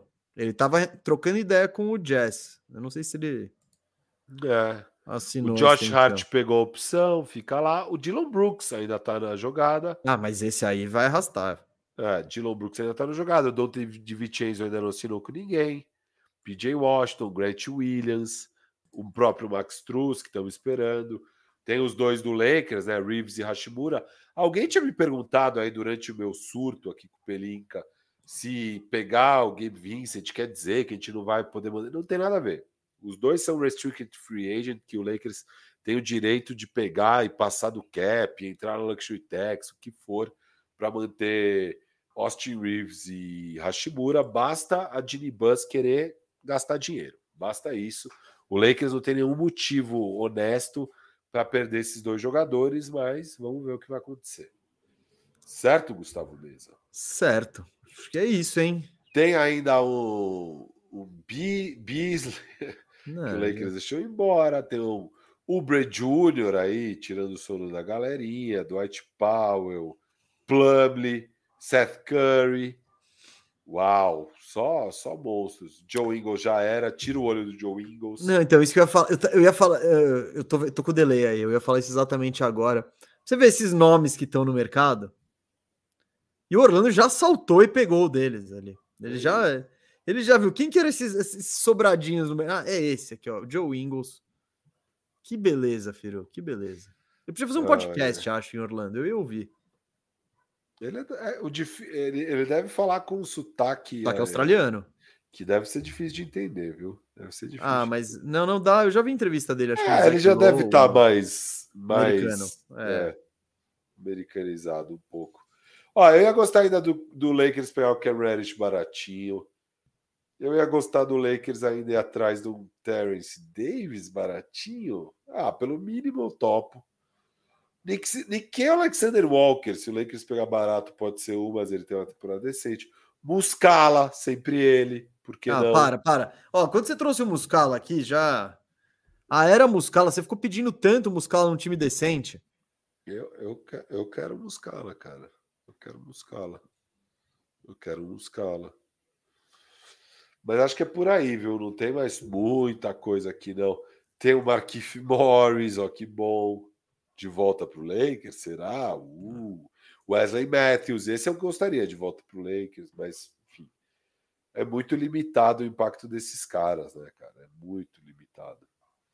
Quem, você ainda acha que o, o, o seu Magic encerrou mesmo, né, mesmo? Ah, pode pintar outro negócio assim desses, mas eu não vejo o Orlando entrar em briga por free agent nenhum disputado, sabe? Acho que eles estão tranquilos. Pegaram o Joe Ingles aí por vestiário. E sei lá, mano. Sei lá. Eles podem pegar o Seth Curry e falar: Ah, Seth Curry, você não tá fazendo nada aí? Tó 8 milhões. Tó 10 milhões. Do, é, 20, 20 milhões por dois anos. Fechou? Não tem nada aí pra você. Pega o Seth Curry e põe ele lá. Então, talvez Orlando faça algo assim, mas. Não sei se eles estão muito ambiciosos aí para é. essa off-season em geral, até em trocas e em tudo, porque acho que esse Joe Ingles aí demonstrou um pouco as pretensões. Boa, o Giovanni passou aqui mandando mais um super chat, mesa. Ah, eu consigo colocar na tela agora. Pô, o seu lado é o pau mesmo, viu, Bortolin? Que merda. Mas ó, o do Giovanni tá Tá aparecendo aqui, eu vou pôr na tela. Então, desculpa aí, Bortolin, que o seu deu pau. É, deve ter sido o mesmo pau que deu no do Gibran Rocha. Mas aqui, ó, como escolheram os seus times? Eu acompanho o NBA há apenas dois anos e ainda não escolhi um time para torcer. Fico esperando que a torcida venha naturalmente. Eu acho que esse é um bom caminho. Vai assistindo o jogo, você vai se identificando e em algum momento talvez você feche de vez a torcida com o time, sei lá o quê. Eu acho que não precisa forçar. É... Mas, sei lá, também. Eu acho Ó, um, bom, um bom jeito, assim, de, eu comecei, e, eu tava até conversando isso com o Betinho o outro dia, né? Que ele falou que eu acho que eu comecei a ver basquete com, com ele, assim, lá para uns oito, nove anos. E não, e não foi depois disso, porque o Betinho estudou com a gente até a quarta série, né? Então eu acho que foi mais ou menos essa época. E ele dizia que a gente via na Band, cara. E eu não, não lembro de ter visto na Band e tal. Também não sei se ele tá viajando. Mas foi nessa época ali, uns, por volta de uns nove anos tal, que eu que eu curti o Orlando Magic, principalmente por causa do Penny Hardaway. Foi um jogador que eu vi, eu achei irado, acho que gostei do que eu vi. E aquela coisa também, você não tem muita dimensão, você não entra na internet para ver o que, que é. Então, acho que eu olhei, gostei e ficou lá. Ah, Orlando Magic. E quando eu vi, eu tava já torcendo para esse time, né? Então, foi bem, bem, bem por acaso. E se você quiser entrar no, no, no, na, na turma do Orlandão, esse é o momento. Porque em dois anos vão te chamar de modinha, viu, Giovanni? Se você entrar daqui a dois anos, você já vai ser modinha. Se entra agora, você ainda é vanguarda. Mesa. Hum. Jeff Zilgit trouxe a informação que, na verdade, você já tinha. O senhor já trouxe muito antes de Zé, Jeff Zilgit. Se... O segundo ano do contrato do Joe Ingles é uma team option. Ao que tudo indica. Cara, tem um negócio que eu posso dizer que eu conheço o meu time. isso isso é, é bom? Não necessariamente, mas eu conheço o meu time. Então, cara. E o Troy Brown com o Wolves também, o segundo ano, é uma team option. Nossa, o Joe Ingles ganhou muito acima do mercado para isso, para ir para Orlandão ser mentor. Fala, Joe, você queria brigar por título? O que, que você acha de ensinar a molecada a ser profissa, levar eles no parque lá na Disney, leva no Magic Kingdom, no parque aquático, não deixa eles tomarem friagem. Esse é o papel do Joe Ingles. E, pô, se acertar uma bola de três livre, vai ser irado. Irado. Então, é isso que eu espero do Joe Ingles. Ah, é muita emoção. Pelo menos, pelo menos eu não jogo minha expectativa lá em cima, né? Minha, minha ansiedade é mais pro evento e pra ocasião, né? Ó, e sobre, sobre o Gabe Vincent, parece que o Heat chegou a oferecer 3 anos, 24 milhões. E aí eles não quiseram dar o match nos 33 do Lakers. Se desse, ele ficaria. Mas, óbvio, um cara na situação dele, né? Ele tem que buscar o dinheiro no Lakers, onde tinha mais dinheiro, e foi para lá. É... É, é isso, Firu? Você tem mais alguma bomba? E, e o Pat Riley tomou café com café. o Gabe Vincent em Santa Mônica essa semana, tentando convencer ele a ficar, falando que ele era muito importante. Mas mesmo considerando as, os impostos da Califórnia que Miami não tem, ele não conseguiu deixar abrir mão de 33 milhões versus os 24 de Miami. É, cara, muita informação aqui, hein? E o Lakers mesmo, parece que o armador que talvez eles deixem embora é mais provável o Schroeder do que o Dillon. Mas vamos ver o que, que acontece de fato aí. Gilbrão, você mandou sua mensagem, meu amigo. Eu queria muito ler antes de encerrar a live. Estamos esperando, estamos aqui esperando isso. Gilbran Rocha. Você viu por aí, mesa? Vê se você vê a mensagem Vou dele. Procurar. Aqui, ó. Achei, vou colocar na tela aqui.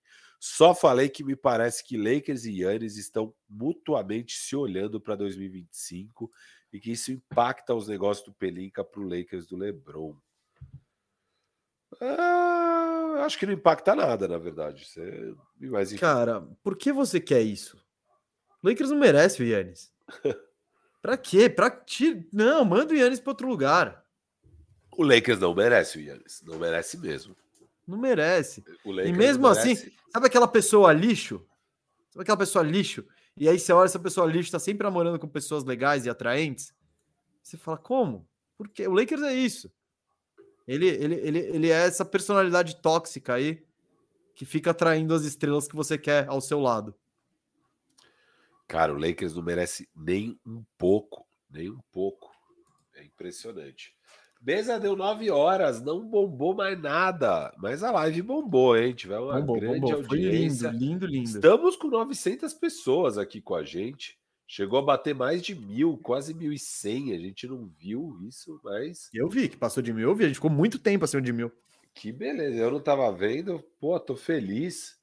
Valeu demais, galera. Acho que tá bom, né, mesa? Acho que. Tá, deu, deu, deu. A gente não vai ficar aqui esperando mais três horas para ver se o Max Truz assina ou não definitivamente. Isso, ó. Quinta-feira que vem, no nosso Firmeza Redonda, obviamente vamos fazer um grande vencedores e perdedores da Free Agency, fazer o recap, analisar aí com calma tudo, porque é isso, ó, eu surtei com o Lakers, mas dependendo do que acontecer agora, eu chego quinta-feira feliz. Mas a princípio eu tô vendo o caminho e vendo que vai ser merda. E por aí vai. Vamos ver o que acontece. Se estourar uma bomba atômica, a gente é capaz que apareça antes uma live, não sei lá o que, ou no Reels, ou sei lá o que. Então siga arroba Toco TV no Instagram, porque isso é importantíssimo aí, que a gente está cada vez mais usando o Instagram e o TikTok para fazer conteúdo. Então siga a Toco TV no TikTok e no Instagram aí, quem gosta do nosso conteúdo. Essa foi nossa super live da Free Agency. Essa Free Agency que não foi super, né, mesa? Foi só uma free agency. Mas, Firo, eu acho que esse vai esse já é um fenômeno que estamos vendo é. e que vai se acentuar ainda mais ao longo dos anos que os nomes de peso, eles Volta raramente chegam à free agency, né? O que a gente está vendo é, é o caso do Bradley Bill. O Bradley Bill sequer chegou a ser free agent. Ele renovou uma extensão sinistra com o próprio time e pediu para sair.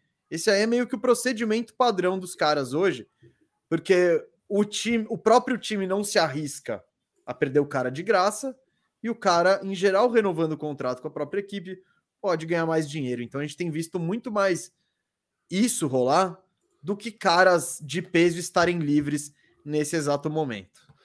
Mesa, uma última hoje bomb antes a gente ir embora, então, porque o seu queridinho Herb Jones assinou um contrato com o New Orleans Pelicans de 54 milhões, quatro anos. É ele que o Pelicans aqui, deixa eu até explicar isso, porque o Pelicans tinha a opção de fazer do Herb Jones, é, de, de, de assinar.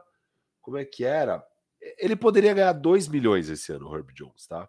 Ele poderia assinar 2 milhões esse ano, que seria ótimo para o Pelicans. Só que depois, lá na frente, ia ser mais complicado para o Pelicans. O Pelicans preferia pagar 10 milhões a mais, né? Ou seja, perto de 12 esse ano.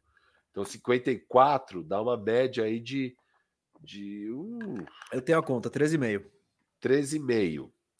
Mas o primeiro ano deve ser 12. Então são 10 milhões a mais no Herb Jones esse ano, que vai implicar provavelmente luxury tax e umas coisas assim, a não ser que eles façam outros movimentos. Mas para o futuro, o Pelicans olha esse deal como um deal bem melhor do que o que ele acabaria ganhando virando um restricted free agent e tudo mais. Ele provavelmente ele poderia acabar tendo o caminho do Austin Reeves e virar um cara que ganha 100 milhões no mercado ao invés de 54. Então o Pelicans preferiu e o Herb Jones falou: puta, beleza, vai. Eu já agora ganhar 10 milhões a mais esse ano, eu que ainda não ganhei grana nenhuma. E, e não, então, e o risco de você jogar esse ano por 2 milhões, se quebrar e depois. Exato. Pô, então... você garantiu 54 aí, vambora. Se eu e o Herb Jones bem... tem uma parada. Dizem que ele é o cara mais econômico do New Orleans Pelicans, que ele não gasta um centavo. Ele faz todas as refeições no, no, no, no time, ele só usa a roupa do, da equipe que ele ganha. Então, acho que agora ele vai render. começar. Acho que agora ele vai começar a gastar um pouquinho mais, viu mesmo? Acho que agora um pouquinho vai... mais, mas a essência ali, a essência. Ah, e esse, esse valor pelo Herb Jones tá maravilhoso, né? Lindo. Maravilhoso. E eu, eu acho que faz muito sentido do Pelicans. Tipo, você sofre um pouco esse ano, mas para o futuro você ter o Herb Jones a 13 milhões é maravilhoso. Não, você sofre esse ano que também você não tá pronto, né? Tipo, exato, exato. Não é... Tipo, beleza. É um ano meio que você tem que esperar ver o que, que vai rolar com o Zion e tal e tal. E para o futuro, quando você realmente for competir, você tem o Herb a 13 ao invés de 25. E isso vai ser bem importante para o Pelicans lá na É. frente. Esse é um ano igual todos os outros no Pelicans, né? Que você espera que vai acontecer, você torce para o melhor, É, tipo, uh, você, você se empolga, você se decepciona. Isso é a vida no Pelicasso. Mas fico feliz em encerrarmos com Herb Jones, hein?